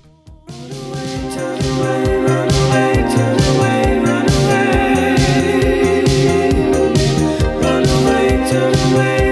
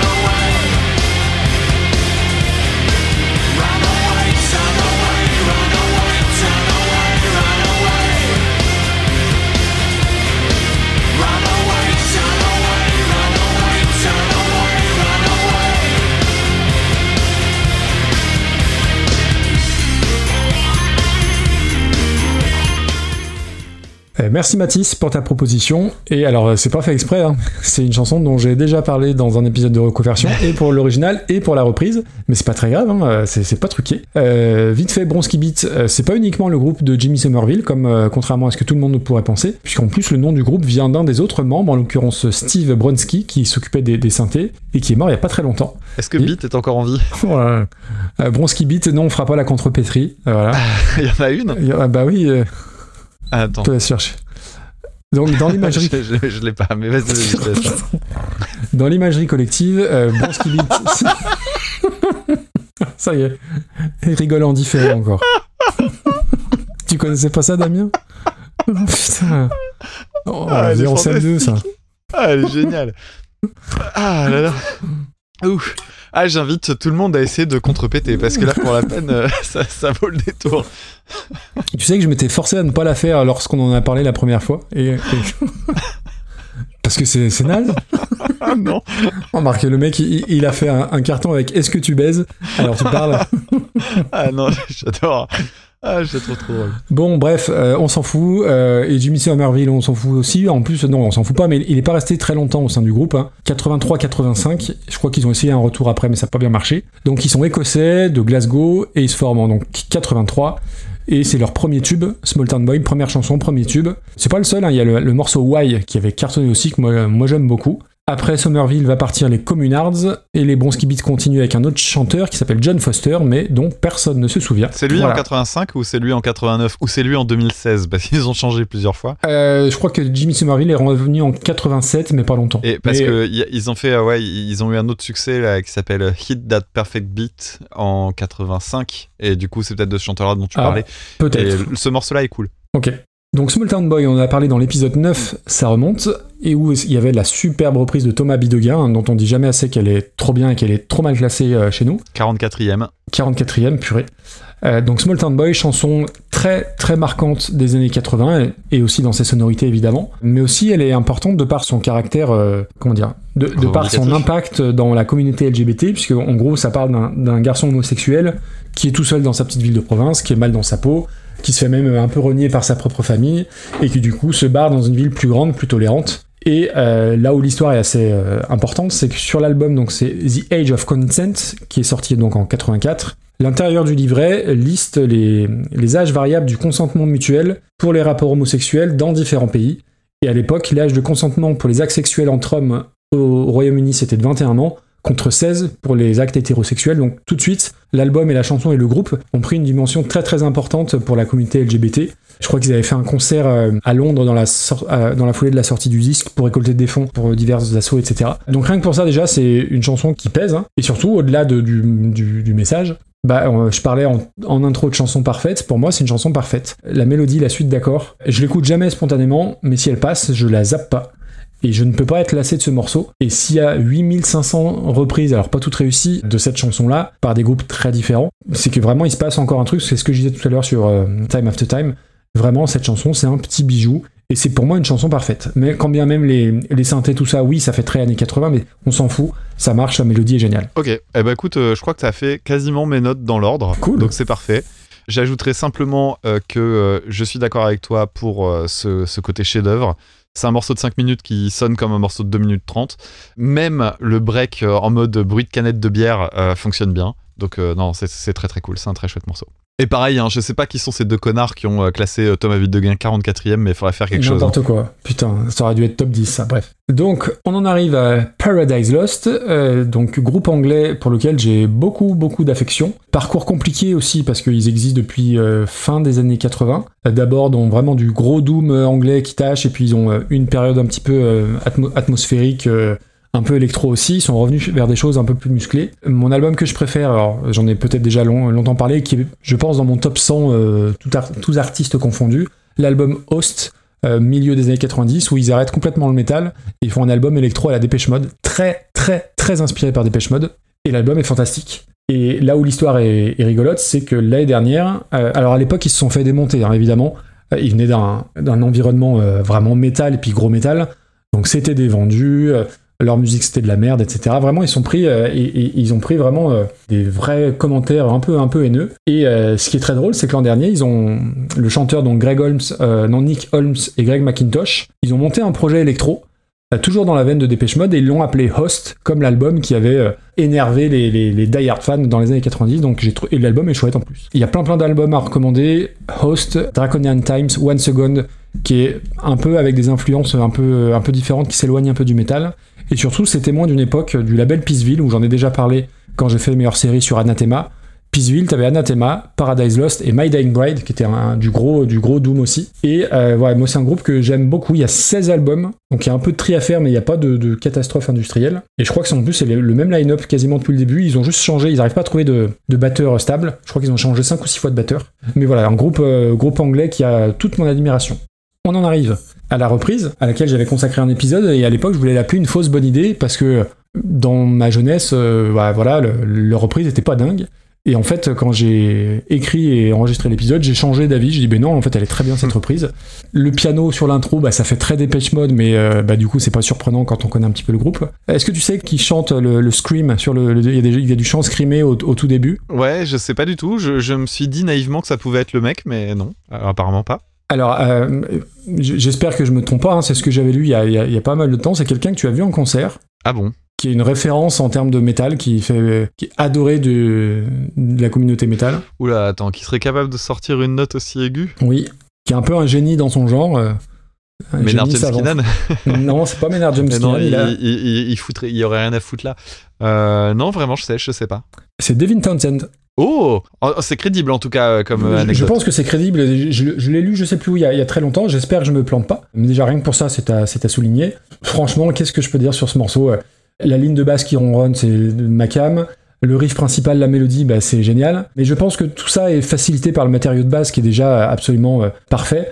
Je suis pas persuadé que les fans d'I Hard de Paradise Lost aiment bien cette reprise-là. Pas persuadé que les euh, férus de musique des années 80 aiment bien cette reprise-là. C'est une chanson que je trouve très très bien, mais je sais pas si c'est grâce à l'original ou ce qu'en a fait Paradise Lost. Mais j'aime bien l'idée que Paradise Lost ait repris un groupe de ce genre-là. Euh, bah écoute, euh, pour, de mon côté, Paradise Lost, c'est un immense angle mort. Ça fait partie de ces groupes que j'ai toujours vu popper dans les mags, etc. Et en fait, j'ai jamais eu l'occasion de les écouter. C'est une, dis- une discographie en plus de ça qui est effectivement difficile à suivre. hein. Euh, alors, j'ai vu dans une chronique, je crois que c'était sur Album Rock d'ailleurs, quelqu'un parlait de groupes influençables dans le sens où, euh, bah voilà, ils découvrent un truc qu'ils aiment bien et pouf, ils changent entièrement leur carrière. euh, et je trouve que c'est intéressant. Effectivement, j'ai essayé de reparcourir parce que j'avais du mal à, imaginer un groupe parce que on me parlait, je lisais des trucs de death metal, black metal et tout. Moi, comme j'écoute du death aussi, je me suis dit ah non, ça va pas aussi loin. Hmm. Et euh, bah en fait, si, euh, le premier album, Et c'est très, oui. c'est c'est très Death Doom. euh, Il y, a- il y a effectivement des influences de Black et tout. C'est pas tendre. hein. Euh, le deuxième album, un, un peu idem avec une prod un peu plus crado, mais commence à arriver des chœurs et une ambiance symphonique. Alors du coup, tu sens le virage vers le goth. Effectivement, j'ai écouté un peu parce que vraiment, pour la peine, c'est un groupe où je, je me suis dit, oula, il va falloir que je creuse fort, fort, fort. Euh, album Icon euh, en 93 qui commence à partir vers le goth, le goth qui commence à virer vers l'électro, limite hard FM un peu en 97. Ça m'a rappelé euh, Typo Négative un peu d'une certaine manière. Ouais, ouais, Et il y a puis- une filiation. Ouais. Hmm. Et puis en 99, alors je sais pas si c'est l'album dont tu as parlé, mais j'avais noté effectivement euh, influencé par Dépêche Mode Ah oui, oui. et, et ça avait l'air très cool. Alors j'ai appris aussi que le chanteur, euh, donc euh, Nick Holmes dont tu parlais tout à l'heure, est également chanteur dans un super groupe qui s'appelle Bloodbath, qui est un, un- un super groupe avec des membres quand même de Opeth et de Catatonia. Ah, mais et c'est un pas. groupe de, de death prog et c'est vachement bien. Euh, j'ai réécouté euh, un album là hier soir qui était cool. Vraiment, euh, quelle immense erreur d'avoir loupé le coche. C'est typiquement le genre de groupe qui va m'intéresser parce que j'aime bien les changements de carrière euh, aventureux comme ça. Donc c'est passé dans mes priorités de rattrapage. Ah, génial. Et je pense que je vais me les faire dans l'ordre chronologique parce que je pense que je peux être sensible à tous les styles qu'ils ont touchés. Donc j'ai hâte de voir ça. Cette reprise-là est sur leur album de 2002 et quand ça commence, bah en fait ça commence mal. Euh, le synthé est dégueu, la batterie elle est bateau, euh, l'électro est moche, euh, le thème qui est joué à la guitare, bah j'ai trouvé ça forcé. Mais en fait le morceau d'origine est tellement bon Mais oui, mais voilà. bah, que ça passe pas si Ça mal. marche. La petite exception que je ferais, c'est sur le break avec le riff en, bou- en- le, le riff en boucle là, le qui est en plus vraiment pas un riff inspiré du tout, qui est pas dans le morceau d'origine. C'est un peu la faute de goût, je trouve, dans ce morceau-là. C'est l'endroit où je trouve qu'ils auraient pu gagner à raccourcir la formule. Mais c'est pas mal.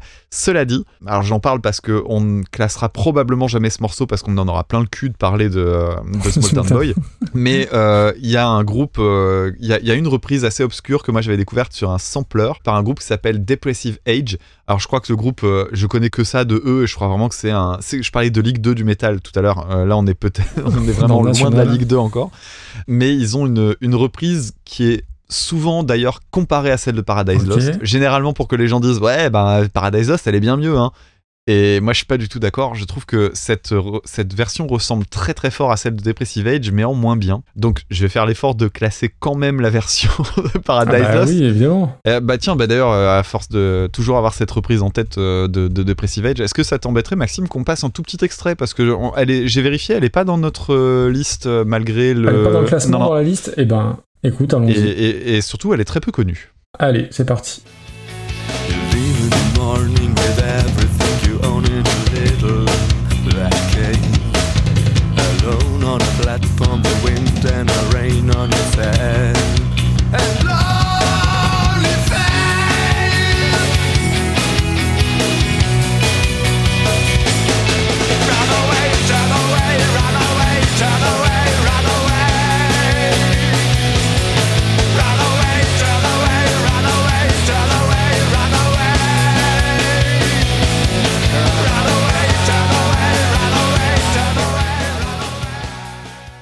Bon alors du coup t'en penses quoi de celle-là?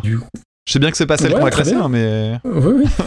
Et après, je te dis oui, euh, je préfère la voix de Paradise Lost, mais euh, non, non, euh, effectivement, il y a plus de peut-être plus de variations, plus d'inventivité dans la batterie, d'ailleurs. le riff d'intro à la guitare est trop trop Oui, joli. oui, oui, je suis d'accord. Je suis d'accord. Donc si un jour vous voulez écouter une reprise sympa, euh, je vous conseille celle-ci. Elle est pas sur les plateformes par contre, hein, il faut aller chercher sur du côté de YouTube. Bon, alors Paradise Lost. Par rapport à ce qu'on a classé ce soir, moi, je vois ça au-dessus d'Enter Sandman, déjà, qui est 198e. hein, donc, euh, Je- ouais, je trouve qu'il y a un truc un peu cheaté, c'est que la, la chanson d'origine est tellement cool que Ouais. c'est difficile de faire un truc pourri avec. oui, oui, c'est Euh, tu vois, je vois Wicked Game euh, qui était par euh, Him. Qu'est-ce que t'en penses? Oui, oui, oui. Oui, oui, écoute. Je préfère, euh, je préfère, je préfère Cotton Eye Joe. Quel enfer, arrête. Ah, en tout cas, au-dessus de Bobby Maggi euh, par euh, Janis Joplin, je prends. Non, mais même au-dessus de Cotton Eye Joe, même au-dessus de Wicked Game. Ah, mais je- euh, je- ça dépassera pas Lingus pour moi. Eh ben, mets-la juste en dessous de Lingus. Ok. Allez, 173e. Donc Lingus, qui était une chanson qu'on a classée il y a pas longtemps, hein, c'était euh, Snarky Puppy, euh, repris par euh, Rodrigo Tout à et fait. Gabriela. Bon, alors il nous en reste trois, Maxime, Oui. dont mon pins. Et euh, mon pins, j'avais un, un doute, puisqu'il y a deux chansons euh, qui me tiennent très à cœur. euh. Ben non, trois en fait. Ah oui. Il y a trois chansons qui me tiennent très à cœur et trois artistes euh, qui me tiennent très très à cœur. Je te propose de commencer par parler d'une chanson qui date de 1974 par un certain Dick Hannegarn, la chanson Bruxelles reprise par Bachung en 2019. Bruxelles, attends-moi, j'arrive. Bientôt je prends la dérive. Michel, te rappelles-tu de la détresse de la kermesse de la gare de midi? Te rappelles-tu de ta Sophie qui ne t'avait même pas reconnu? Les néons, les léons, les noms du Dieu Sublime décadence, la danse dépense Ministère de la bière, artère vers l'enfer Place de Brouquer Bruxelles, attends-moi, j'arrive. Bientôt je prends la dérive.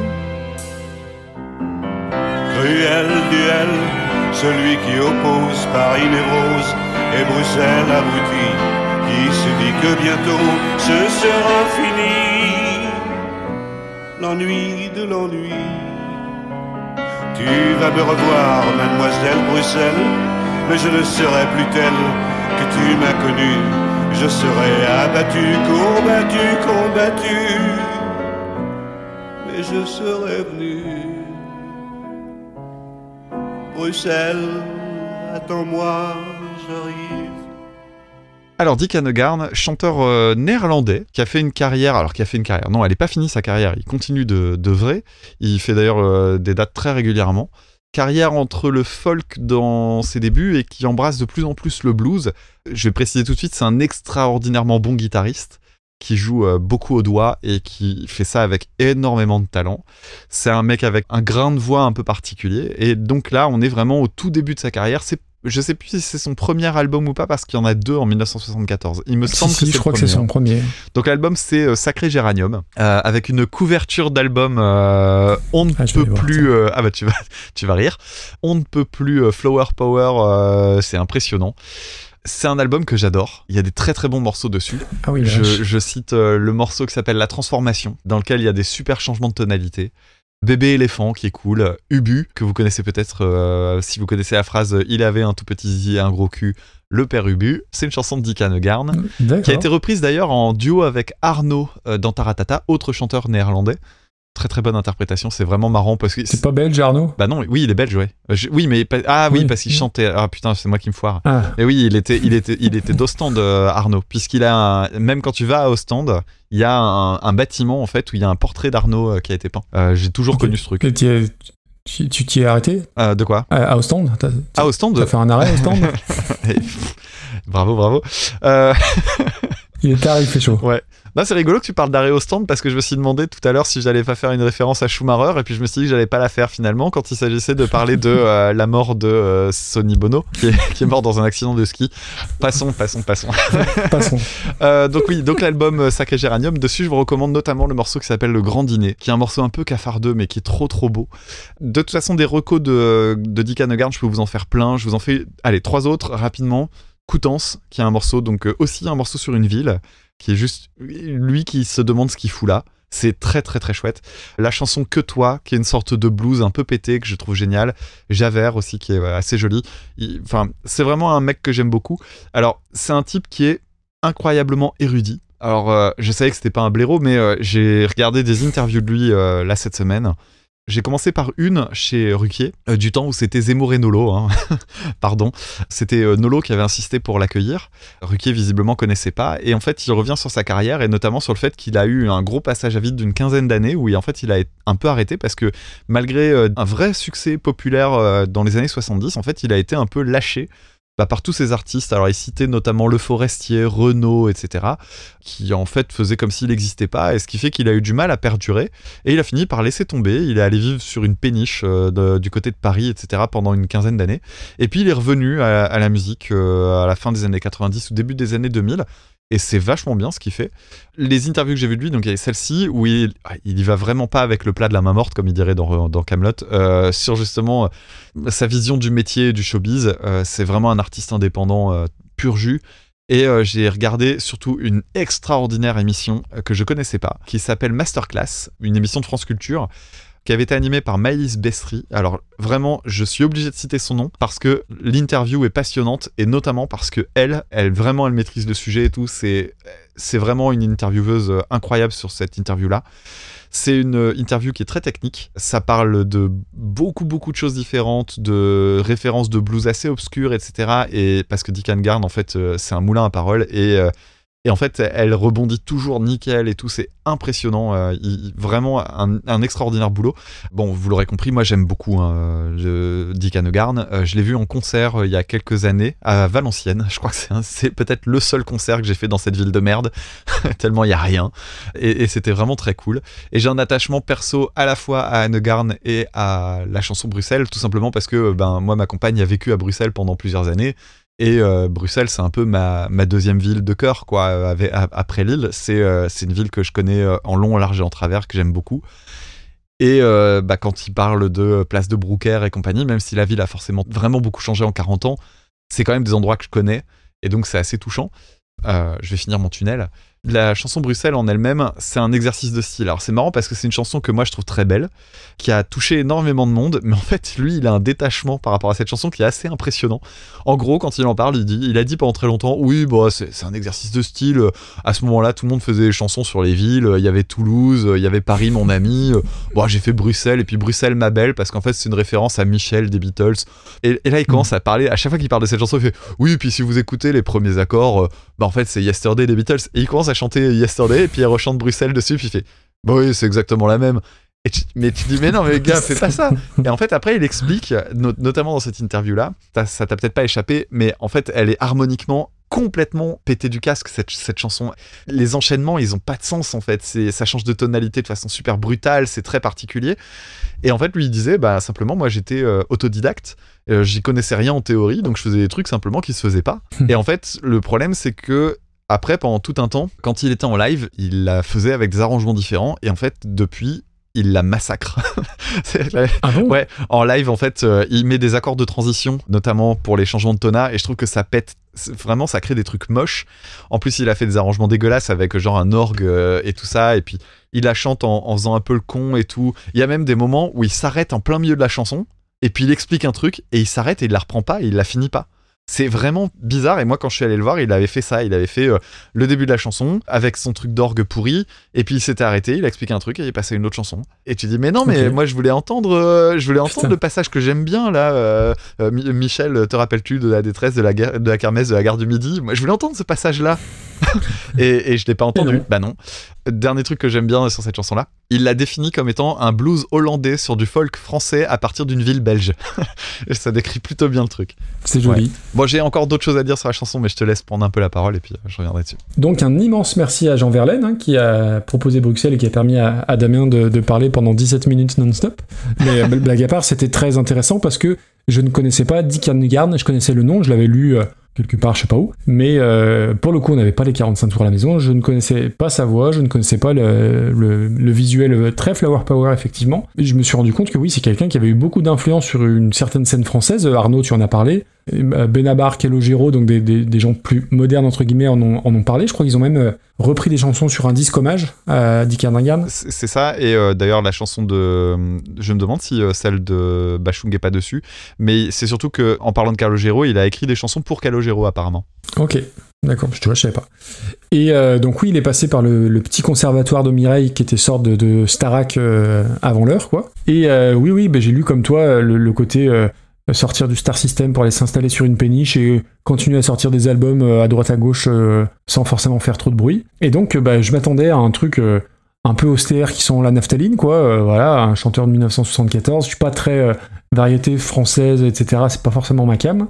Et en fait, bah, c'est trop beau, c'est magnifique. Alors après, effectivement, le- les, les clins d'œil aux Beatles, tout ça, bah, j'ai vu ça dans un, dans un second temps. Mais tu sens que harmoniquement, alors moi j'ai pas ta connaissance là-dessus, mais tu sens qu'il se passe des choses. Tu sens que c'est pas un truc euh, facilement écrit. Euh, le piano, les sections de cordes, elles sont à- c'est beau à tomber par terre. Euh, vraiment, oui, c'est un de mes des petits coups de cœur de, de la playlist. Alors après, c'est un peu glauque, hein, c'est pas une chanson à écouter. euh, alors dans la zone indus de, de Charleroi, on va dire Charleroi. en plus, je crois que c'est une ville moche pour le coup. Charleroi, oui, c'est oui, c'est vrai, c'est clairement Donc voilà. Mais qu'est-ce que c'est beau, bordel et, et en plus, oui, j'ai lu après que la chanson, elle avait eu un... Quand il y a eu les attentats à, Bruxelles en 2016, euh, la chanson est devenue un peu un hymne relayé un peu sur les réseaux sociaux. Donc du coup, il y a ce caractère-là aussi qui intervient, mais la chanson, c'est très, très, très beau. Et du coup, je me suis mis en favori l'album, euh, son premier album, là. Faut que j'aille écouter ça, parce que c'est pas trop mon genre à la base, mais j'ai vraiment beaucoup, beaucoup aimé. Euh, de très très belles phrases euh, dans, dans la chanson. Moi, je, trouve que le texte est superbe aussi, euh, très cryptique. On sait pas trop finalement ce que ça dit. Ça, ça balance plein de références typiquement belges, hein, les Léons, etc. C'est, des, c'est, oui, oui, vraiment c'est des références belges. échappé, mais... Il y a vraiment un décalage culturel qui peut être assez important, mais c'est intéressant. Juste une petite chose, si tu t'attends à entendre ce genre de, de musique sur tout l'album, ce sera pas le cas. C'est vraiment très guitare acoustique pour le reste du truc. C'est très folk. C'est un type de folk un peu particulier quand même. C'est plutôt joueur et tout. C'est vraiment chouette. Mais cette chanson-là, en fait, il voulait pas la mettre sur l'album au départ parce que pour lui, c'était pas une composition de guitare. Comme je te disais, c'était un exercice de style. euh, C'était un travail sur à la fois le texte, mais aussi sur ses changements de tona. Au départ, c'était un truc qu'il avait fait à la guitare à l'arrache et il a été en fait arrangé par un mec qui s'appelle Jean Musy. Alors Jean Musy, c'est un arrangeur qui a bossé notamment avec euh, Marie Laforêt, mais aussi avec Dave et surtout avec Joe Dassin. Et tout le monde connaît au moins un arrangement de Joe Dassin, puisque c'est lui qui a euh, fait l'arrangement des Champs-Élysées. Et euh, Ah. pour la petite anecdote, il a donc recomposé la suite d'accords et compagnie euh, avec cet instrumental génial euh, qui est très orchestral, les cordes et tout et tout. Et en fait, c'est en écoutant cette version en studio, au moment de la chanter, que Dick Hanegarn a été ému et qui s'est dit ah ouais je l'ai ah ouais je l'ai à faire. Ok. Donc euh, je trouve ça intéressant parce que c'est vrai qu'elle sort du cadre de ce qu'il fait habituellement. Tu verras que le reste c'est très guitare. Et euh, pour la petite, euh, la, petite histoire, il n'y a, pas énormément de reprises de cette chanson, mais en fouillant, je suis tombé sur une vidéo de lui, deux vidéos de lui qui valent le, détour. Une première donc qui est lui qui la chante dans les rues de Bruxelles. Alors pour, pour les personnes qui connaissent le coin, c'est la rue des Bouchers. Et aussi, et je crois que c'est la meilleure reprise que j'ai vue, il la chante avec Sophie Titt. Alors Sophie Titt, si je dis pas de conneries, c'est une nana qui avait fait euh, un truc genre Nouvelle Star ah ou je sais pas quoi. Nouvelle Star, ouais, tout à fait. Et ben, ils l'ont joué sur euh, RTL pour un plateau radio. hein. Et franchement, ben, quelle très bonne reprise. Vraiment, vraiment, euh, assez rock et tout, euh, très fidèle. Alors, c'est marrant parce qu'en plus, il change la tona. Donc, du coup, euh, pour elle, elle chante trop grave. Lui, pour lui, c'est trop aigu. C'est, tu sens que c'est hyper casse-gueule, mais en fait, ça marche hyper bien. C'est, très, très cool. Donc toi, t'as décidé de nous parler que de reprises qu'on peut pas classer. c'est ça. Elle est nulle part, évidemment. Donc, voilà. Et, et donc, on en arrive à la version de Bachung. Je te laisse commencer. Alors, Bachung, on en a parlé euh, dans l'épisode 6 où on avait évoqué les mots bleus, mais on n'avait pas dû dire grand-chose. 266e. Euh, de- Donc, ouais, du coup, ça a descendu voilà. aujourd'hui.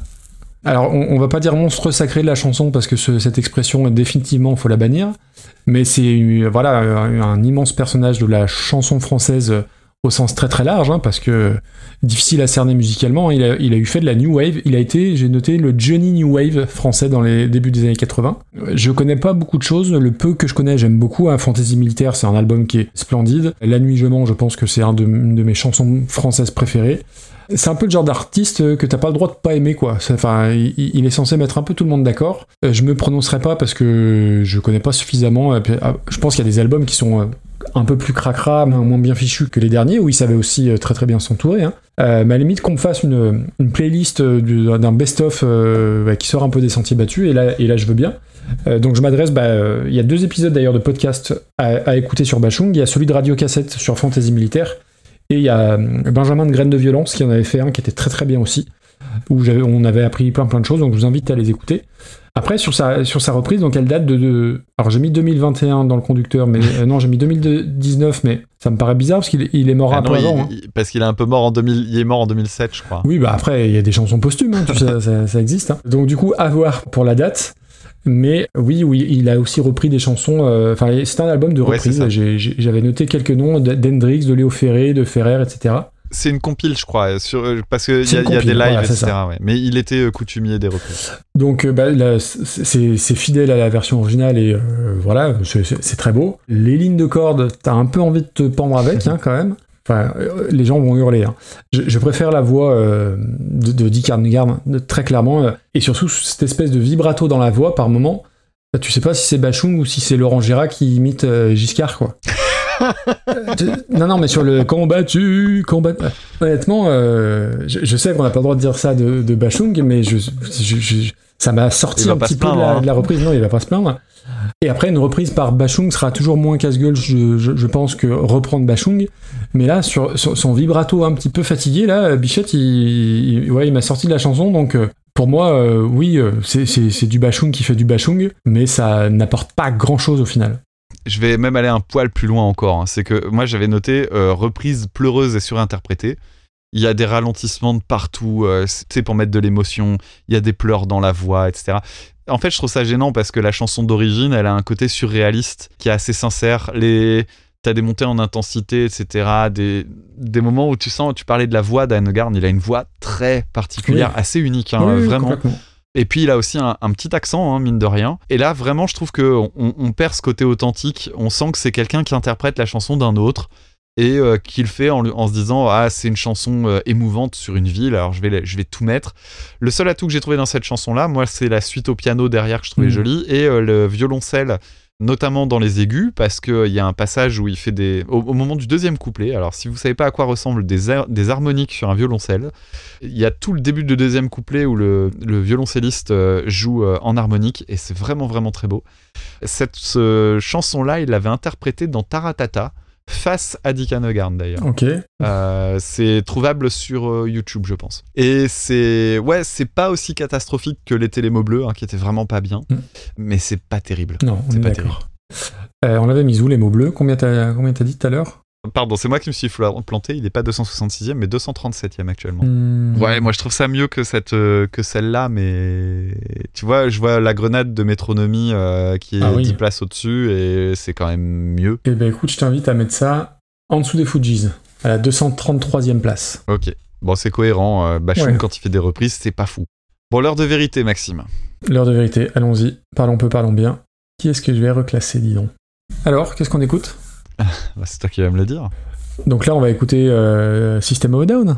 Et non, Ah Oh, Putain, je craque on va maintenant écouter une chanson Ah, euh, de. Marie Laforêt en 1967, Mon ami, mon amour, reprise par Kalika en 2021. Et rassure-toi, Maxime, je peux t'expliquer pourquoi ce n'est pas mon pins. À 2 mètres du bol de sangria, bordel. Oh là là. Mon amour, mon ami, je ne peux vivre sans toi. Mon amour, mon ami, et je sais très bien pourquoi. On ne sait jamais jusqu'où ira l'amour. Et moi qui croyais pouvoir t'aimer toujours. Oui, je t'ai quitté et j'ai beau résister. Je chante parfois à d'autres que toi. Un peu moins bien chaque fois. Et toi, mon amour, mon ami, quand je rêve, c'est de toi. Mon amour, mon ami, quand je chante, c'est pour toi. Mon amour, mon ami, je ne peux vivre sans toi, mon amour, mon ami. Ouais, ouais, ouais, ouais, ouais. Ouais, c'est le désert dans la toiture. Je remplace centime par sentiment. Mon cœur se transforme en billet.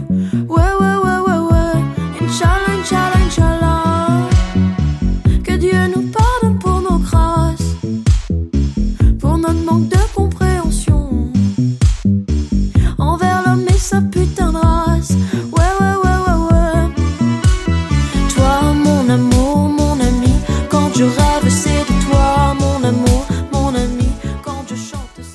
Bon Maxime, avant de, de passer une heure à parler de Kalika, je vais tout de suite annoncer, je ne pouvais pas la garder en pins puisque c'est une jurisprudence. C'est Ah ce qui oui, m'a fait oui, dire oui, que euh, il fallait que je fasse autre chose.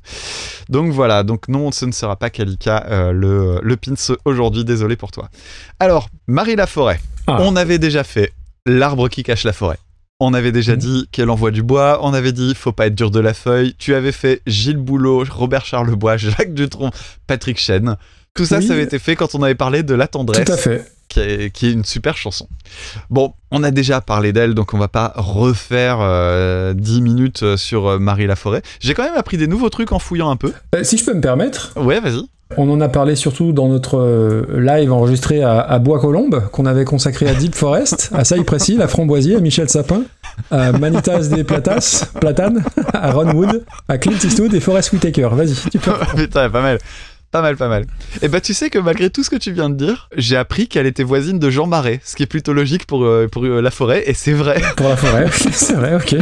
Donc voilà. Alors, j'ai découvert des trucs intéressants sur Marie Laforêt, notamment qu'elle avait fait une reprise de Painted Black qui s'appelle Marie Douceur, Marie Colère. Je sais pas si on l'a dans le classement, Oh, mais ça existe. J'aime beaucoup euh, Mon ami, mon amour. Je trouve que c'est une très très belle chanson. J'ai été très très euh, attiré par euh, l'instrumental en fait. Du coup, j'ai essayé de regarder s'il y avait d'autres trucs un peu dans la même ambiance. Je suis tombé sur un morceau qui s'appelle Yvan Boris et moi, qui est une très très chouette découverte. Alors c'est le même compositeur. Le compositeur s'appelle André Pop. Je connaissais pas son nom, mais apparemment c'est un mec qui a beaucoup bossé. Il est notamment derrière une chanson qui s'appelle Love Is Blue, qui était au départ une chanson qui avait été proposée à l'Eurovision, dont l'instrumental a été euh, gardé un peu en solo et qui a été refait après, euh, réorchestré par un mec qui s'appelle Paul Moria, et ça a été un succès dans les années 70. Love is Blue, vachement bien. Un petit côté Ennio Morricone et tout, c'était cool. Et euh, donc euh, le- la chanson euh, Yvan Boris et moi, c'était le même parolier aussi que pour Mon ami, mon amour. Et ce parolier, alors j'ai pas noté son nom, mais il avait bossé notamment pour Claude François. Eddie Marnet. Comment? Eddie Marnet. D'accord. Bah, on est vraiment dans cette période des années 60 avec les auteurs-compositeurs, etc., qui tournaient autour des artistes et qui filaient des tas et des tas de chansons. C'est tous ces gens-là qui, quand tu regardes, des gens qui ont des CV où ils disent Il a écrit dans sa carrière 2800 chansons. Tu dis quoi? Ça. Et je jure, je vous jure que je déconne pas quand je dis 3, 2800 ou 3000 parce que c'est un nombre que j'ai vu. Euh, et, et je trouve ça vraiment incroyable. Alors bon, c'est la loi des grands nombres aussi. Hein. Plus t'en écris, au plus t'as Mhm. de chances de tomber sur un, un petit, un petit truc qui va marcher, mais, euh, mais quand même. Bon, la musique de Mon ami, mon amour, moi je la trouve vraiment canon. Il y a un côté slave pendant les couplets, il y a une mélodie orientale, alors ça, du coup, moi ça me plaît euh, assez rapidement. Il y a plein de petits trucs dans l'instrumentation que j'aime bien, hein. franchement, je trouve que l'orche- l'orchestration elle tue. Il y a de l'orgue, il y a du violon euh, pizzicato, il y a de la batterie, il y a de la mandoline, il y a une note piquée au piano derrière qui est plutôt sympa, il y a un orgue de barbarie, il y a du basson. Alors le seul regret que j'ai, c'est qu'il n'y a pas de hautbois. Mais franchement, vraiment, le, le boulot de l'arrangeur, on sent que le- l'arrangeur, il a fait feu de tout bois. hein. C'est sa bûche. Ça bûche, oh, putain, il enchaîne. Magnifique. Euh, que, que Mais, tout ça pour faire des jeux de mots à la con, mais euh, en soi, je, je suis très sincère, j'ai j'ai beaucoup aimé ce morceau. Euh, ok, très bien. Donc oui, Marie Laforêt, au-delà des, des- des jeux de mots, moi je la connaissais surtout, en fait, je crois pas qu'on avait de, de 45 tours, parce que c'était trop... Enfin, mes parents avaient vraiment des mauvais 45 tours, donc Marie Laforêt, c'était sans doute trop bien. Euh, je- moi, en fait, je m'en souviens, c'est quand Laurent Ruquier l'a remis un peu sur le devant de la scène, c'était un peu son... Mm. Pas son Pygmalion, mais... euh, il lui a un peu voué un culte, il, a, il lui a écrit euh, des chansons d'ailleurs, je crois, il me semble, qu'elle est revenue un petit peu sur le, sur le devant de la scène. Et j'avais oublié aussi qu'elle avait été actrice, et puis euh, une, une excellente actrice, hein, elle a joué euh, Plein Soleil, Flic ou Voyou, enfin j'ai pas noté tous les titres de films, mais c'était une excellente actrice, qui était belle à tomber par terre aussi, hein, très clairement. Après, moi j'ai aussi vu qu'elle avait peut-être quelques petites casserolettes, hein, un peu de discrimination euh, quand elle a voulu embaucher une, un- une femme de ménage, je crois. Ah oui, j'ai vu. Je crois qu'elle a été, elle a été, elle a été condamnée. Je crois qu'elle elle avait demandé. euh, attends, je crois que j'ai noté la, la- la phrase quelque part. Mu- musulman orthodoxe s'abstenir. Bon, Oui, elle Voilà. avait mis ça sur le dos Euh. du fait qu'elle avait un chien et que euh, du coup c'était euh, ah ouais mais les chiens dans la religion musulmane patati patata je crois. oui, oui, truc oui, dans ce bah oui, oui, oui, ok, je suis pas raciste. Non, mais- marre, quoi. Ouais, bon, Maxime, on a tous été racistes. Regarde. Patrick Topalov. bah oui. Non, non, c'est un hommage, c'est pas, pas du racisme. Donc, mon amour, mon ami, je vais dire tout comme toi. Et ce que j'ai découvert, elle a été reprise, cette chanson, par Therion. Ah ouais? Je sais pas si tu connais le groupe Therion. Ah mais si, je les ai vus, en, je les ai vus en live. Therion, si vous connaissez pas, c'est un groupe de pas de death metal, mais ils ont une période un peu sympho. Ouais, c'est du métal sympho. Il, il- il chantait. euh, C'est un concert que j'ai vu quand j'étais assez jeune et que j'avais adoré parce qu'il y avait deux choristes qui étaient vraiment d'un immense talent. euh, Je savais pas du tout qu'ils avaient bossé. C'est bien sans plus, hein, Therion, mais. Eh ben, ils ont fait un album de, de reprises de chansons françaises où il y a Mon amour, mon ami, il y a Initials Bibi, euh, il y a La Maritza de, Sylvie. Donc euh, j'ai pas eu le temps d'aller, j'ai pas eu le temps d'aller écouter. C'est pas une blague. hein. Il y, a- vraiment ces chansons là. Donc il faut que j'ai la curiosité et le temps d'aller d'aller jeter une oreille. Et oui, ce que j'aime beaucoup dans Mon amour, mon ami, c'est que ça part comme une comptine. Ça enchaîne avec l'aspect un peu un peu fanfare. Et t'as le pont orientalisant. Et je trouve ça presque dommage qu'elle aille pas plus dans cette direction parce que moi la voix de Marie Laforêt sur des chansons orientales, clairement j'achète. Et euh, beaucoup, beaucoup de charme dans les arrangements, dans les instruments. Le petit plus que j'ai mis, c'est sur la sonorité de la batterie. C'est vraiment un truc que, que j'aime bien. Alors, je sais que c'est pas la chanson euh, de la pub, mais je ne peux pas m'empêcher. alors, euh, les moins de 40 ans vont, vont- vont pas faire le lien. Mais quand j'entends cette chanson, cette chanson, j'entends Bon appétit, bon baguépi, la pub de 1987. Et je, alors que c'est pas la chanson de base, mais j'entends Bon appétit, bon baguépi. Ok. Mais c'est très beau. J'enchaîne là-dessus. Bon, alors désolé, ça va être le troisième ou quatrième tunnel que je vais faire aujourd'hui, mais je savais, hein, j'avais des notes euh, longues comme mon bras. Kalika, alors, artiste euh, récente, dont j'avais jamais entendu parler, mais vraiment jamais du tout. Quand j'ai vu l'image de son album et puis les trucs de presse et compagnie, je me suis dit, où bordel, où est-ce qu'on va là? J'étais vraiment, vraiment très, très inquiet. Euh, alors, nom euh, qu'elle tire de. Alors, je crois que c'est son deuxième prénom qui a. Il y a un truc. Je crois. Non, non. Kalika, c'est son nom de famille. Son prénom, c'est Karine. D'accord. Karine, Kalika, Kalika. J'ai failli le faire. en plus, je me disais, mais non, son prénom, je l'ai noté, elle s'appelle Mia. Non, Mia Kalika Rosé. Voilà, c'est ça, foiré les putain. Putain, donc Kalika, c'est bien son deuxième prénom, qui vient donc euh, de Sarah Lakali, euh, qui est une sainte vénérée par la communauté gitane. Elle avait une grand-mère qui vient des communautés gitanes. Elle a une euh, enfance pas évidente, euh, apparemment, avec euh, des parents qui se foutaient sur la gueule, qui l'ont eu assez jeune. Elle en parle dans une de ses chansons sur son album. Et donc, elle fait aussi le lien avec Kali, qui est une divinité indienne, qu'elle aime bien parce qu'elle a un côté un peu punk sur les représentations qu'on a de Kali. elle a une tête coupée dans la main, ce genre de truc, donc c'est assez rigolo. Bon, quand on fait des recherches sur Kalika, on tombe assez vite sur euh, des gens qui disent Ah, c'est trop bien, c'est trash, et puis euh, c'est cru, euh, voilà, voilà. Ça définit assez bien, mais c'est très schématique. C'est une artiste pop qui est encore pour le moment assez underground. Je sais pas si elle a le potentiel pour devenir un truc mainstream, et j'espère pas en fait. Parce que je pense que ça perdrait en sincérité. Et c'est marrant parce qu'elle a un parcours qui m'étonne. J'ai découvert cet après-midi, alors j'avais déjà fait plein de recherches sur elle cette semaine, que elle avait commencé dans La Nouvelle Star en 2016. Euh, Finaliste. Et ouais, et j'ai regardé euh, du coup quelques vidéos et je me suis dit quoi? C'est la même personne? J'ai halluciné. D'abord, elle était très jeune et en fait, je me disais mais l'exemple typique de pourquoi je peux pas aimer, aimer cette émission, c'est que c'est un truc qui tuera la créativité. Vraiment, tu- quand je vois ce qu'elle fait aujourd'hui et ce qu'elle qu'elle était à ce moment-là, je me dis mais heureusement qu'elle a pas gagné ou qu'elle euh, elle a pas continué dans ce registre-là. après, tu te souviens de, de qui avait gagné cette année-là? J'en sais rien, je regarde pas souvent. Bah non, bah moi non plus. euh, on euh, les gagnants, hormis les trois premières saisons, euh, tu sais, tu sais plus qui c'est. Il y a Ouais. 12 saisons. Enfin, 12 Ouais, ou c'est ça, mais bon, t'as quand même Bon. plus de chance euh, généralement, mais bon, peu importe. Toujours est-il que j'ai découvert ça. Alors, elle est comparée parfois dans sa carrière actuelle à euh, Die Antwoord. Alors oui, je rappelle qu'on dit Die Antwoord et pas euh, Die Antwoord ou je sais pas quoi.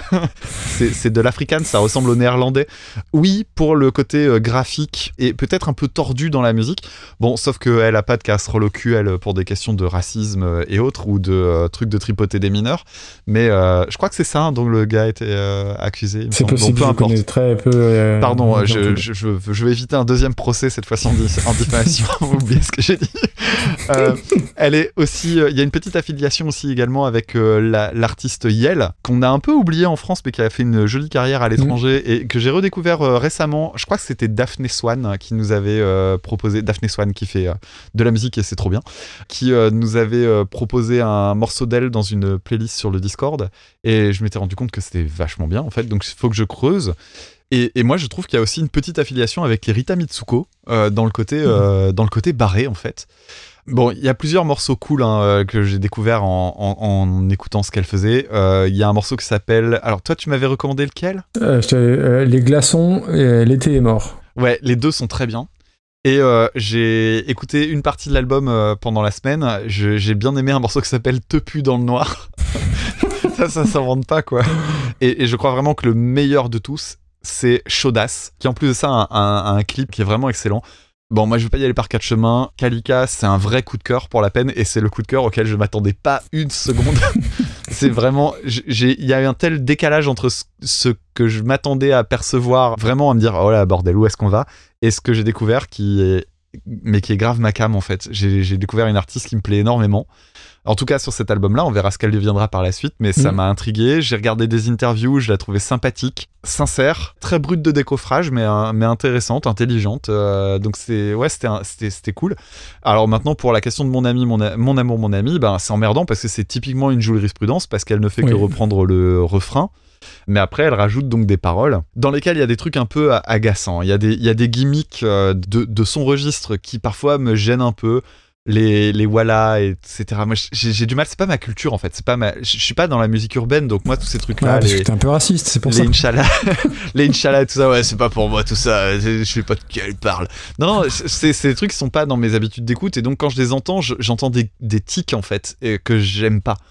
Malgré tout, j'ai trouvé certaines phrases étonnantes et, et je, je dirais pas jolies, mais euh, intrigantes. J'en ai noté une, c'est euh, que j'aimerais leur tendre la main, mais ces sauvages me la couperaient, mettraient ça sur le dos de la faim. Oui. Euh, Je trouve que c'est une super belle phrase en fait. Aussi euh, dans, le, dans son texte, elle, elle dit Je finirai comme Manu Lecoq. Alors que j'avais pas vu le film, j'ai identifié immédiatement de quoi elle voulait parler. Elle fait elle parlait du film La Cité de Dieu, un, un- un film brésilien qui est assez connu. Et euh, la première écoute, en fait, je, je crois que la toute première écoute, j'ai pas détesté, mais j'étais vraiment sur la réserve. Et puis en fait, après, je l'ai écouté mais plein de fois et, et j'aime beaucoup cette chanson.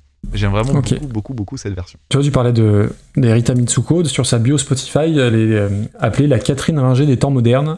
Ouais, c'est Elle ça- définit sa musique de pop trash. Je lis toujours le truc euh, Spotify, hein, définissant ce style comme rugueux et pas tout le temps lisse et mignon. Même si la musique est catchy et que les paroles peuvent être facilement chantées, elles ont un sens pas forcément joyeux. Ouais, euh, oui, effectivement. Je connaissais pas tout, tout comme toi. Euh, et d'ailleurs, on n'a pas remercié Louis, je crois. Euh, c'est Louis qui nous a envoyé ça, si je dis pas de bêtises. C'est bien Louis. Euh, L'intro super minimaliste, pourquoi pas. C'est plutôt bien chanté. Mais je suis désolé. j'ai- vraiment détesté. Alors, je, comprends le, message, le côté. la, phrase que tu as dite, est, effectivement, est très très bien troussée, très bien trouvée. Mais moi, elle m'a perdu c'est le désert dans la teuté. Parce que c'est pas une question de, culture ou de quoi que ce soit. Le, le, je m'en fous quand je chante en verlan, mais je trouve que ça marche pas, quoi. Elle chante bien, elle a, une, vraie jolie voix. Outre le fait que ça soit euh, une réadaptation très libre, euh, enfin, elle a gardé que le, que le refrain. On, re- on retrouve l'aspect oriental un peu plus, et bizarrement, bah, moi, ça marche pas. Et euh, aussi, j'ai noté des phrases Je t'aime à l'ammoniaque. Euh, bon, ok. Je comprends la. Comment dire la volonté de, de- le côté pop trash parce que bah voilà ça fait un peu parler et puis aussi on, on a besoin de ce genre de personnage aussi parce qu'il y a des paroles crues mais qui sont assez euh, assez justes finalement Ah bah oui, écoutez Chaudas, hein. Chaudas, euh, putain, euh, vraiment euh, immense talent. par exemple. Donc ça, je, je, je comprends complètement. Ceci étant, pour écouter en tant que musique, euh, et moi j'écoute de la musique euh, pour avoir des émotions, pour ressentir des choses, euh, en fait, euh, comme j'a- j'attache pas d'importance aux paroles, si tu veux, ça suffit pas pour me rattraper. Et vraiment, euh, et j'ai écouté Les Glaçons, j'ai écouté L'été est mort, j'ai écouté Chaudas, je- j'entends hein, le- les textes, tout ça, mais l'aspect, là en tout cas sur la reprise de, de Marie Laforêt, l'aspect, je fais un peu du PNL en chantant Marie Laforêt, ça me sort complètement du, du truc, même, même musicalement. Ah, j'ai horreur de PNL par la peine. ouais.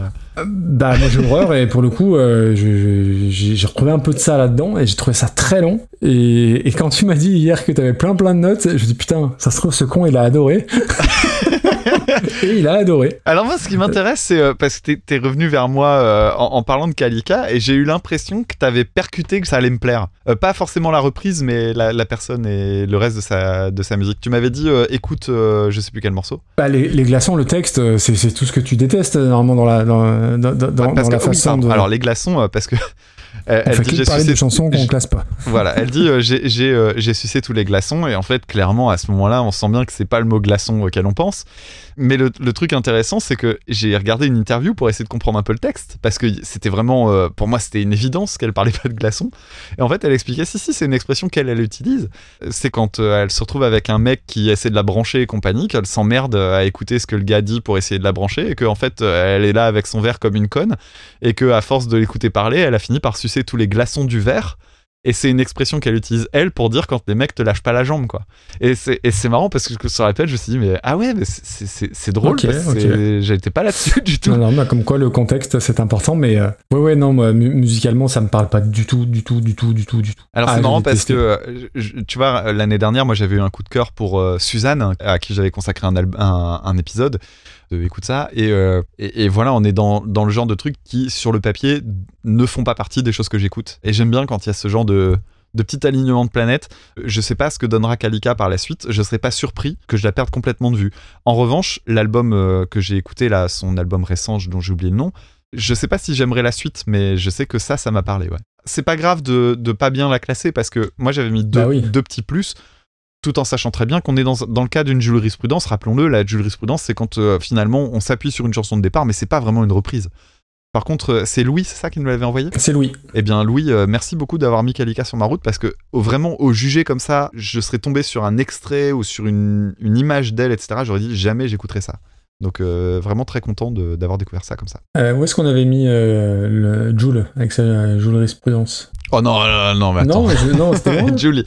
Julie, il est très bas, ouais, ouais, Julie, Il il est très bas. Bah, et attends, il reprenait, il reprenait Nuit de folie, mec. hein. le matériau de départ est pas le même. On est 364ème. Je préfère Je pleure tout le temps, moi. Ah, mais moi, j'aime bien, je pleure tout le temps, donc je m'en fous. Oui, je sais. Ouais, euh, bon, écoute, que ce soit, de- que ce soit là, c'est pas grave. Moi, j'ai dit ce que je pensais de l'artiste et, et, j'ai, ouais, c'est pas important le classement pour moi, tu sais. Donc, euh. Allez, mets, mets au-dessus de Shakira qui chante Back in Black, quand même. 328. non, alors dans ce cas-là, mettons-la même au-dessus de. What's My Age Again? Ouais, moi je la mettrais au-dessus de NoFX. Si tu veux. Voilà, comme ça on a euh, un, un petit pont avec euh, les Champs-Élysées, hein, dont on a parlé il y a 5 minutes. Allez. Très bien. Bon, et bien on en arrive au pins que tu n'as pas trouvé, j'en suis désolé. Ah bah le pins que j'ai pas eu, putain. Et donc le pins, eh bien, il s'agit d'une chanson de 1980 qui s'appelle The Metro, une chanson d'un groupe qui s'appelle Berlin ou Berlin, je sais pas comment on doit le prononcer, et qui, bah Berlin du coup j'imagine parce que même en allemand je crois pas qu'on dise Berlin, et donc reprise en 2006 par System of a Down.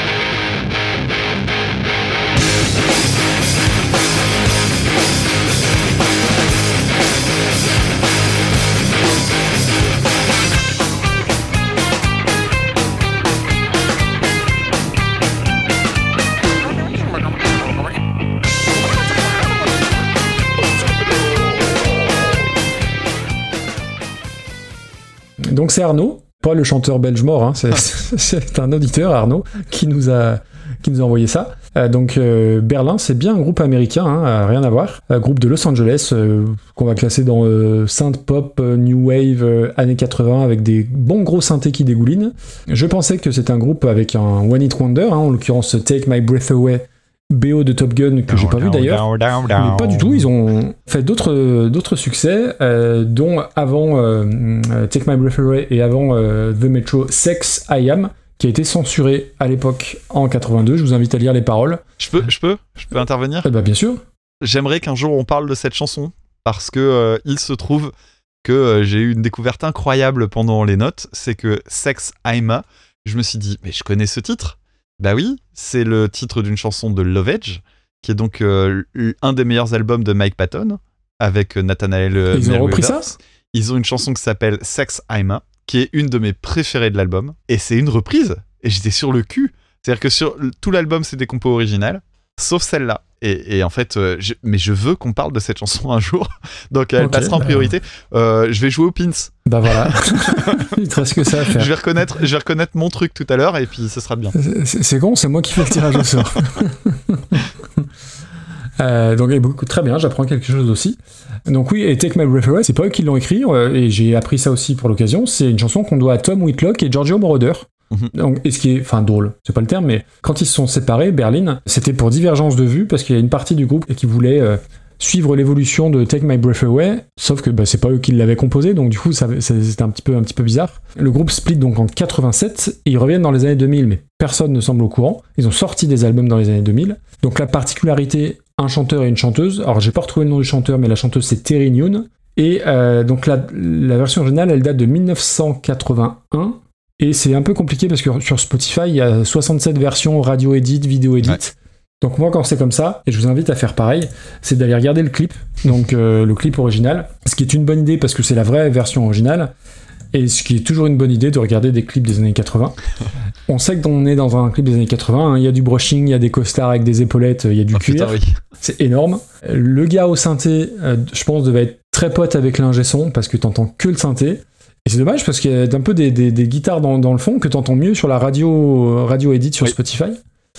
Euh, c'est un peu comme si Dépêche Mode euh, pré euh, époque euh, Black Celebration euh, chantait avec Kim Wilde. On est vraiment dans, dans le- la réunion de ces deux univers-là.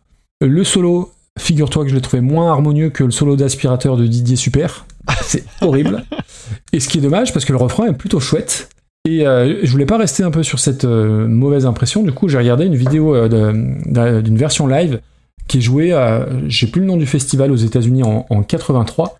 Il y a des milliers, milliers, Ah oui, oui. milliers de personnes. Je l'ai vu. C'est assez dingue. La chanson est toujours aussi nulle, mais donc c'est un groupe qui a eu un, un vrai, un vrai succès au-delà de la BO de Top Gun, quoi.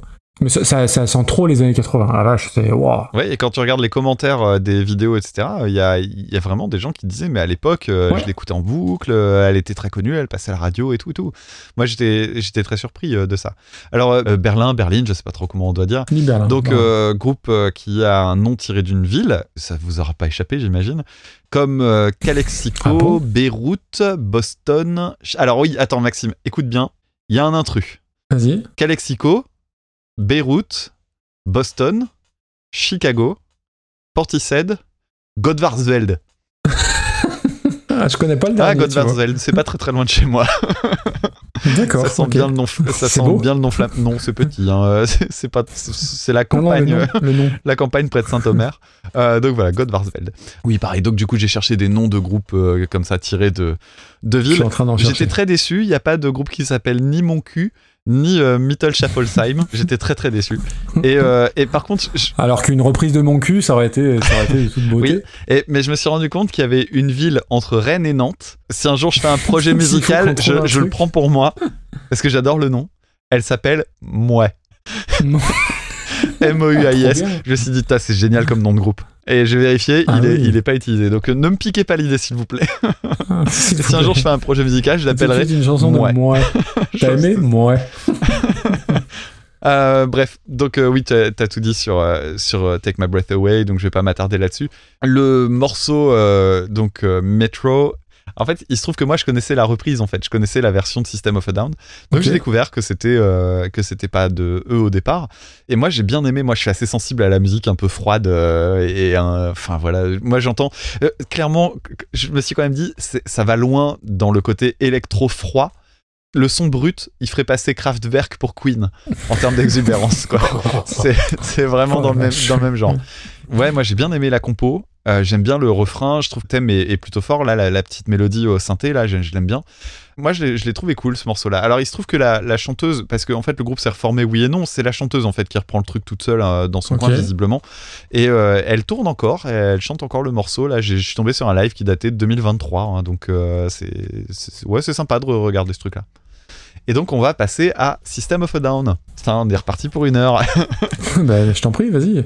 Bon, System of a Down, moi je les ai découverts au moment du premier album, vraiment sur la toute fin, euh, au- juste avant qu'ils sortent le deuxième en fait. Euh, j'ai découvert ça grâce à une, à une amie. Et euh, le deuxième album, je l'ai pris euh, vraiment à sa sortie et il faut vraiment se rendre compte, c'est un des albums les plus importants de cette période-là, quoi. Quand il est sorti, tout le monde l'écoutait dans le lycée, les gens qui écoutaient du métal, ceux qui n'en écoutaient pas, ils faisaient l'unanimité parce qu'ils faisaient marrer les gens pour son côté un peu exubérant, avec euh, Serge Tankian qui fait n'importe quoi avec sa voix, etc. Mm. Euh, en même temps, il y avait des chansons quand même hyper catchy, il y avait des gros singles dedans. Enfin bref, System of a Down, au début des années 2000, c'est quand même un groupe assez incontournable. Moi, je les avais vus en live à ce moment-là. Euh, ils étaient passés à Lille, je sais plus quelle est l'année exacte, 2002 si je dis pas de bêtises, et c'était mon premier gros concert dans une grande salle. J'étais allé voir euh, Cannibal Corpse euh, un peu avant. Mon, mon premier concert de métal, je l'avais déjà dit, c'était Cannibal Corpse au Splendide de Lille avec cette, avec cette amie qui m'avait fait découvrir System of a Down d'ailleurs. Et bon, moi j'a- j'adore System of a Down. En tout cas, j'adore surtout leur début. Euh, le premier album, je trouve fantastique. Je, je crois Ah que oui, c'est mon oui. préféré. Le deuxième, c'est un chef-d'œuvre. C'est vraiment leur. mag- Enfin, j'ai presque envie de dire que c'est leur magnum opus, mais en même temps, il y a plein de gens qui vont me dire bah non, euh, le mieux, c'est leur, leur duo euh, Mesmerize et Hypnotize. Mm. Moi, j'aime beaucoup Still This Album, qui est un album mal aimé, qui est un, un- un album dans lequel il y a beaucoup de B-sides. Et en fait, il se trouve que je connaissais déjà beaucoup des B-sides parce que j'avais des amis qui m'avaient filé en fait un album gravé sur lequel il y avait euh, plein plein plein de, de chutes etc et il y avait notamment Metro qui était dedans. Donc euh, cette chanson là elle est, elle a repopé ensuite sur des bandes originales. D'ailleurs je crois que c'est comme ça qu'on peut la retrouver par euh, Spotify. Elle est sur la bande originale d'un film de merde euh, d'un teen movie euh, complètement random que tout le monde a oublié.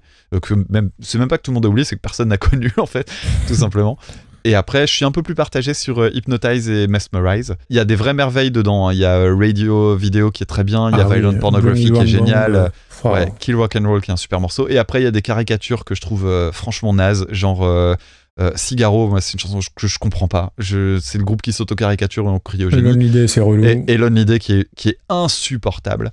Qui est une très très Ah, mauvaise chanson. hein. plus. Et puis, Ouais. et, et c'est une mauvaise chanson. hein. C'est, c'est vraiment, c'est pas bien. hein. C'est Ouais, euh, la suite d'accords mais- basiques, le mec qui chante pas bien. euh, j'ai- j'aime pas du tout ça. Il y a, donc il y a à boire et à manger sur euh, Hypnotize et Mesmerize. Et puis après, ils ont fait un retour raté en 2020 avec deux morceaux Deux morceaux. que j'ai ouais. réécoutés, ouais, et qui sont, ouais, qui sont vraiment pas terribles. Plus des prestations en live qui ressemblaient plus à du cachetonnage qu'autre chose. A priori, oui. Ouais, et puis en ensuite, on a vu aussi des, des polé- pas des polémiques, mais des embrouilles parce que euh, le Serge Tankan, le chanteur, donc lui, il est assez engagé politiquement, mais dans le groupe, il y a John Dolmayan qui est donc le batteur, et lui, en fait, il est pro-Trump. C'est un peu compliqué. Donc ça, ça fait des étincelles. Et j'ai appris qu'en plus, ils étaient beaux-frères l'un de l'autre. Putain, sympa le repas de famille. hein. donc ça À Noël. sympa. Euh, donc vraiment, euh, du, c'est, Ah, ouais, c'est, devenu particulier.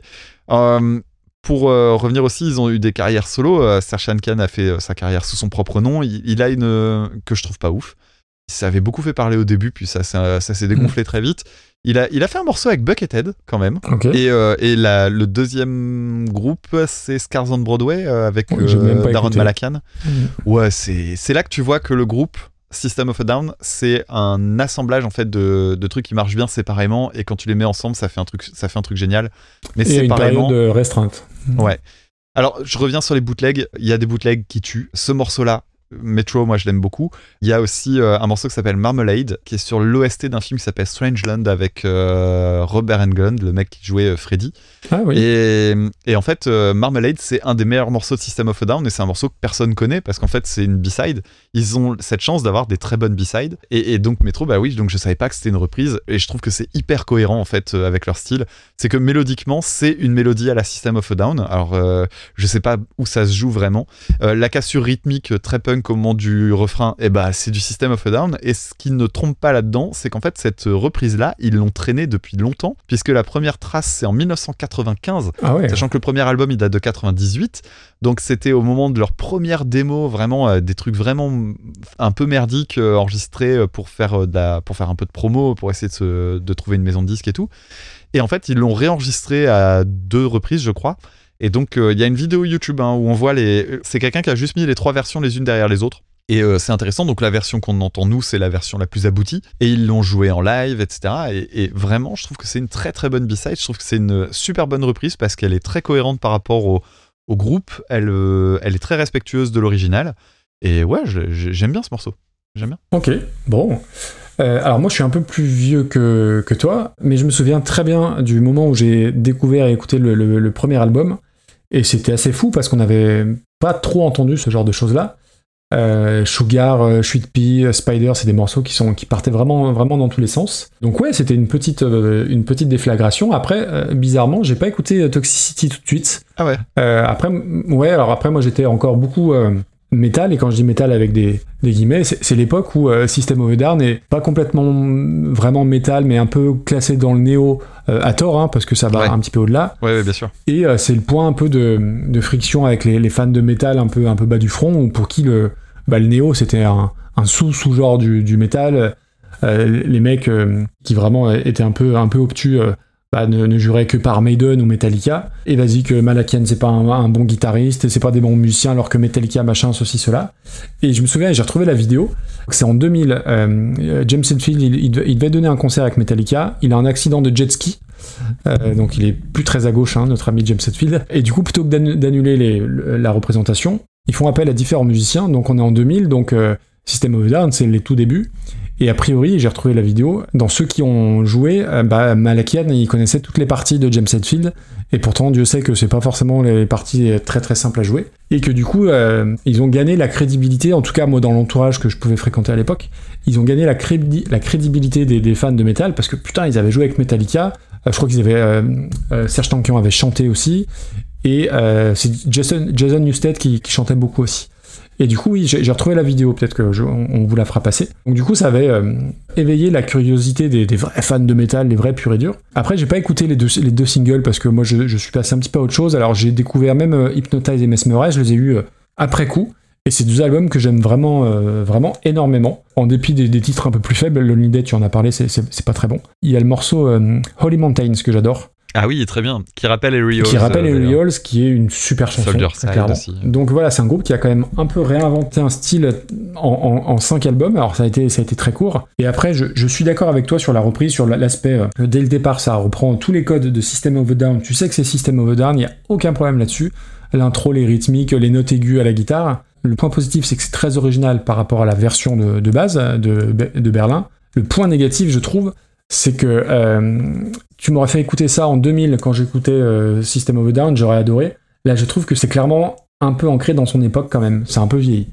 Mais euh, l'autre chose que je trouve cool, c'est que faut avoir une certaine culture avec des, des guillemets ou pas, mais pour reprendre un truc pas si mainstream que ça, et, et ça, euh, on peut pas leur, leur enlever que c'est plutôt très cool. T'en penses quoi de Still This Album si tu l'as écouté? Je l'aime bien. Après, euh, c'est peut-être celui que je classerai en dernier, mais je oui, c'est pas, c'est pas un mauvais album, non. Ouais, System of a Down fait partie de ces groupes. C'est con d'ailleurs qu'ils aient sorti leur single parce que sinon je t'aurais dit euh, ouais, des groupes qui ont des discographies, euh, si ce n'est parfaites, en tout cas des discographies où il n'y a pas de tâches.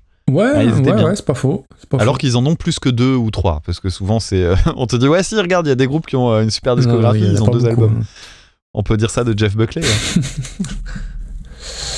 Alors, tu veux mettre ça où? Euh, bah écoute pour moi c'est si je dis pas de bêtises attends je revérifie C'est ton mais pins, je crois que c'est la reprise que j'ai préférée de ouais tout en ayant bien conscience qu'il s'agit Oui, pas oui. d'une très grande reprise. Par contre, ce, Calmons-nous. ce- ce qui me fait plaisir, c'est qu'on ait l'occasion d'en parler. Du coup, j'ai découvert que c'était une, rep- une, une reprise en elle-même et tout. Je le savais pas. Donc c'est cool. C'était très bien d'a- d'avoir l'occasion de parler de système.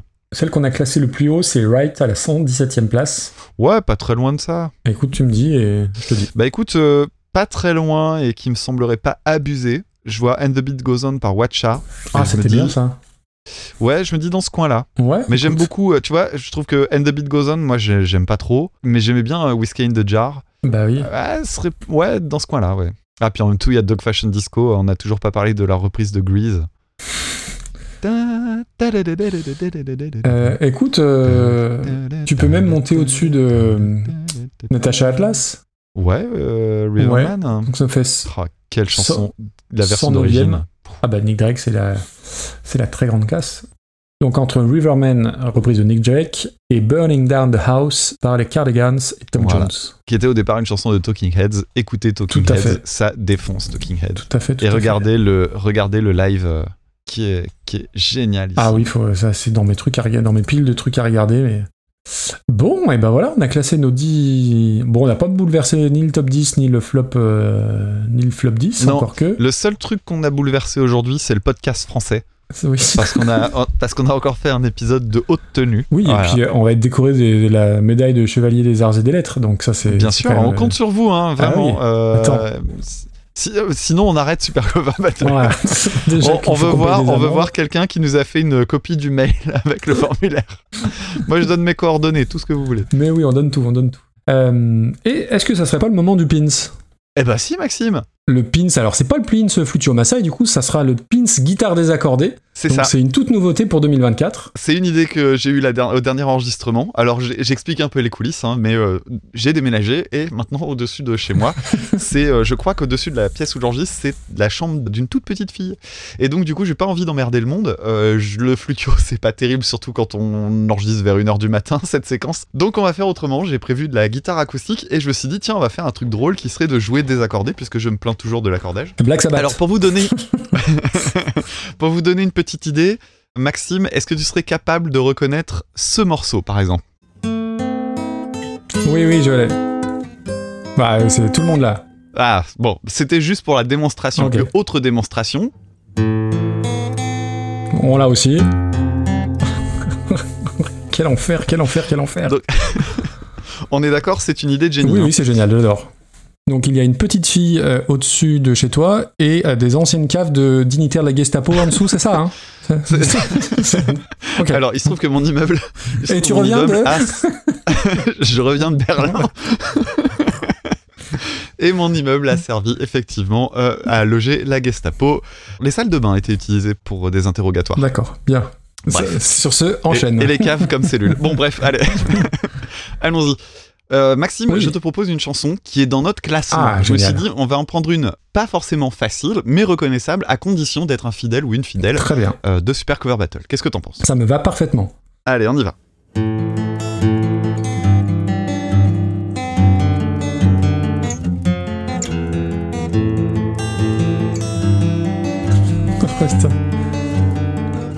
Alors attention, parce que je trouve que c'est vachement mieux quand on est sur les accords, donc on va faire le break.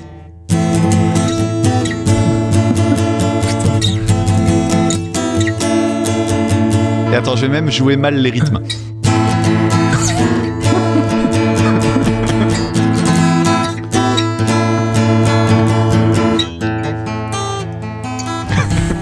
voilà, je, pense que c'est pas mal.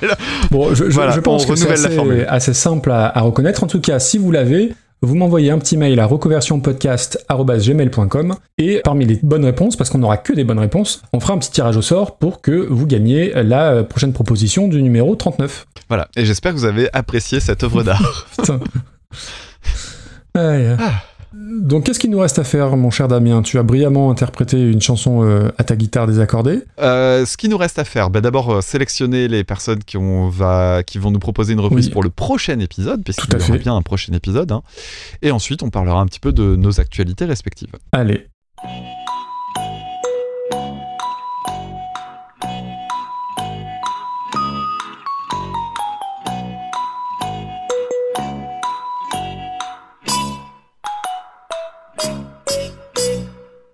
Dans le prochain épisode, on écoutera des propositions envoyées par Ulrich Ventillard, Une par Thomas, une par Larowan, une par Vincent, une par Lola, une par Stéphane une par Étienne Girard et une par le grand Walter Proof.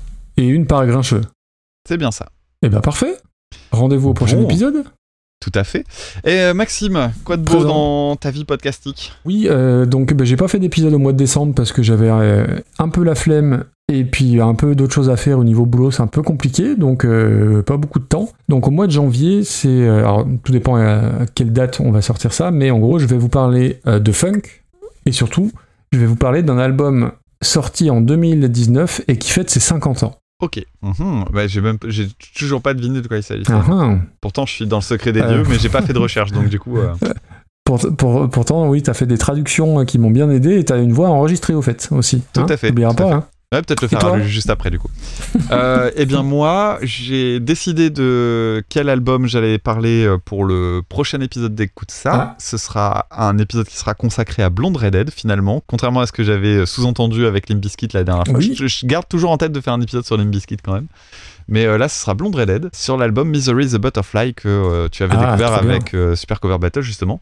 Et euh, je pense qu'il y a pas mal de choses à dire. J'ai pas encore organisé mes notes ni rien, mais ça, ça avance douce- doucement. Voilà pour ça. Sinon, je continue l'échange de disques et, euh, et voilà, ouais, on est, on est pas mal. Mais je ne sais pas quand est-ce que ça viendra.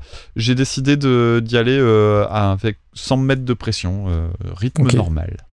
Et euh, j'y pensais hier. euh, tu fais plus les euh, vidéos YouTube, réaction à un morceau? Ah, j'aimerais bien le cool, faire, euh, mais le, le- la, la pièce où je suis est pas assez euh, ordonnée pour que je puisse me filmer, donc euh, j'ai un peu la flemme de m'occuper de ça. Mais j'aimerais bien m'y remettre un jour. Ouais, c'était. En fait, il y a des tas de choses hein, que j'aimerais bien refaire, euh, mais euh, bah, voilà, le, le- le temps est pas extensible à l'infini. Et puis, euh, ouais, mais, j'aimerais bien refaire, surtout qu'en plus, on, on m'en avait reparlé il y a pas si longtemps, et c'est vrai que euh, ça a un petit peu d'intérêt, visiblement, donc euh, why not? Mhm. Surtout que je, trouverais, je trouvais intéressant de le faire avec la guitare sur les genoux, quoi. Parce que à certains endroits, c'est intéressant pour ça. Ouais. C'est euh, comme je recapte rapidement à l'oreille, c'est intéressant de dire ah vas-y hop, on va regarder ça tout de suite en détail.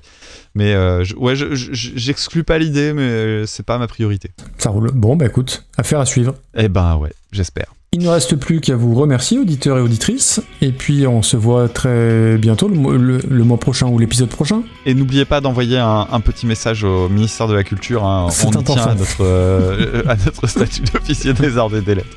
Et quand on aura ça, on pourra arrêter euh, avec le- la sensation du travail bien accompli. Exactement. Bisous tout le monde, bisous dames. Allez, bisous, ciao. ciao. ciao.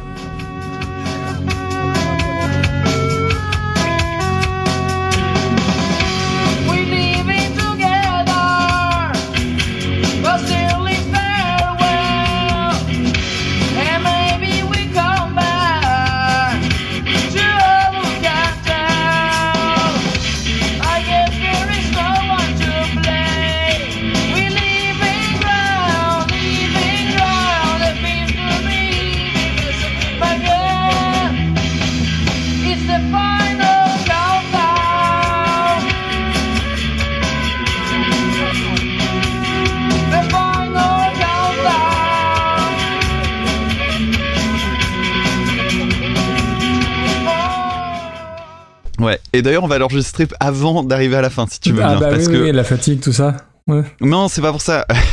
Alors la fatigue, qui s'appelle ok. Orio au verre de Chablis. D'accord.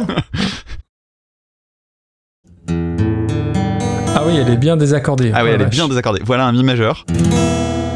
Ah Putain, l'enfer. Et regarde, vas-y, reconnais. Je te joue un des plus beaux morceaux de guitare acoustique qui existe. Vas-y. Bien, je l'ai. Je l'ai. Son fils est mort deux fois. hein. Ok, je fais la présentation et tu, et tu- et tu- et c'est démarre. chez Mickey des mères. Toi, tu deviens bon. Euh, Me fais pas rire, je peux rendre à tout moment. hein. et on va commencer sans plus tarder avec le premier morceau de cette émission, à savoir Losing My Religion. Losing My Religion, tu m'imites là. à savoir Losing My Religion. à- Ah putain, Oh. à savoir, c'est le vin. Passe à deuxième. ok, bah je connaissais pas. Très bien. Euh, T'as parlé. voilà. Dégueule pas, hein. Non, non, t'inquiète. Bah vas-y, dégueule, on va trier. C'est un classique aussi ici. Ah, tu, tu l'utilises aussi, bravo. Chanson de Sonny and Cher qui s'appelle I Got You Babe, reprise par Chrissy Hinde et UB40 en Elle est pas allemande, hein. 1985. Comment? Elle est pas allemande. Chrissy Hinde. Euh, Hind. Chrissy Hind. Chrissy Hind. Chrissy Hinde, ah oui, elle est Bah anglaise. Bah ah merde. Je, ah, je vais la... Attends, je vais la refaire. Je te laisserai en blooper, c'est pas grave. Mais franchement, c'est une super belle, une super, c'est une super belle por- porte. Ah putain, c'est une super. c'est le vin, ça. Arrête le chablis. Non, non, bah écoute, euh, bah, merci Jean Verlaine euh, pour nous avoir envoyé donc cette, cette chanson donc de, de Dick Arnegarn. C'était Jean son prénom à, à Verlaine? Oui, D'accord. oui, c'était Jean son. Fan de Sylvester Stallone et de Rambo. Voilà. De quoi? Bah, Attends, Euh, attends, pourquoi? Verlaine? Bah Ram- Rambo, Ah, Rambo. Verlaine. Ah oui, oui, oui. Ouais, mais j'avais Ouais. un autre jeu de mots, c'était la guitare. J- Là, c'était- J'essaie de faire de la culture, hein, excuse-moi. Moi, le seul jeu de mots que je connaissais là-dessus, c'était euh, la guerre, ça Rambo. La guerre, ça Rambo. D'accord, Voilà. très bien. Tu la garderas peut-être pas au montage. Non, parce que ça, tout ça, c'est du blooper. ça. Je te laisse reprendre bien en arrière. Euh, Merci, je- Jean Verlaine. Putain, je suis plus en forme que quand j'ai commencé, dis donc. C'est vrai? Ah ouais, franchement, j'étais vraiment pas, pas bien et je voulais. Ça, ça sentait pas de- trop. de- de- d'annuler. Mais c'est de te, de voir, de te parler, ça, m'a, ça a été mon meilleur médicament, tu vois. Oh, c'est trop chou.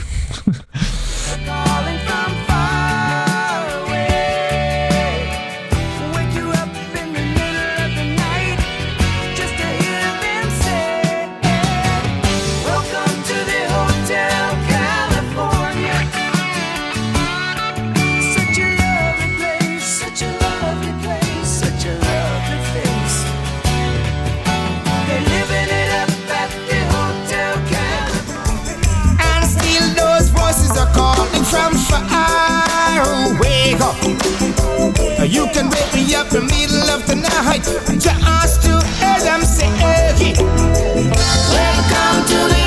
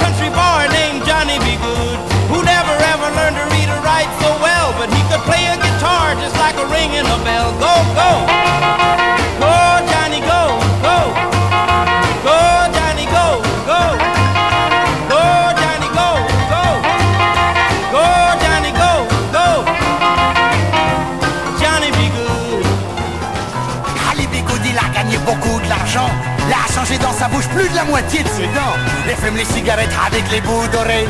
Il porte les djellabas avec les basses adrées. Les blues et rock'n'roll, y'a lui qui le connaît. C'est lui, Ali Presley. Good, good. Ali be good, be good.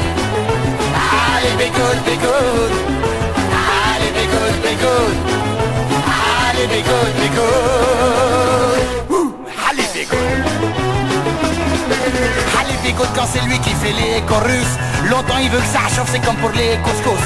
On lui jette les merguez, les dattes et les pois chiches. Partout dans la casbah, ils ont mis ses affiches. Quand puis toutes les Fatma, elles deviennent hystériques. Ali, c'est un artiste. Good, good.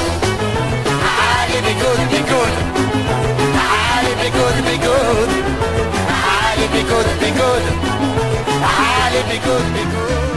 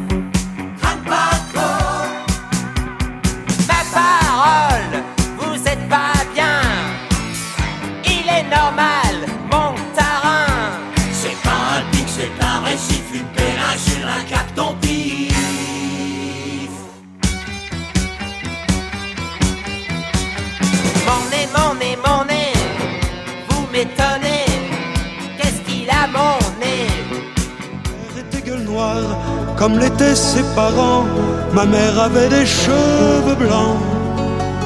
Ils étaient de la fosse, comme on est d'un pays. Grâce à eux, je sais qui je suis.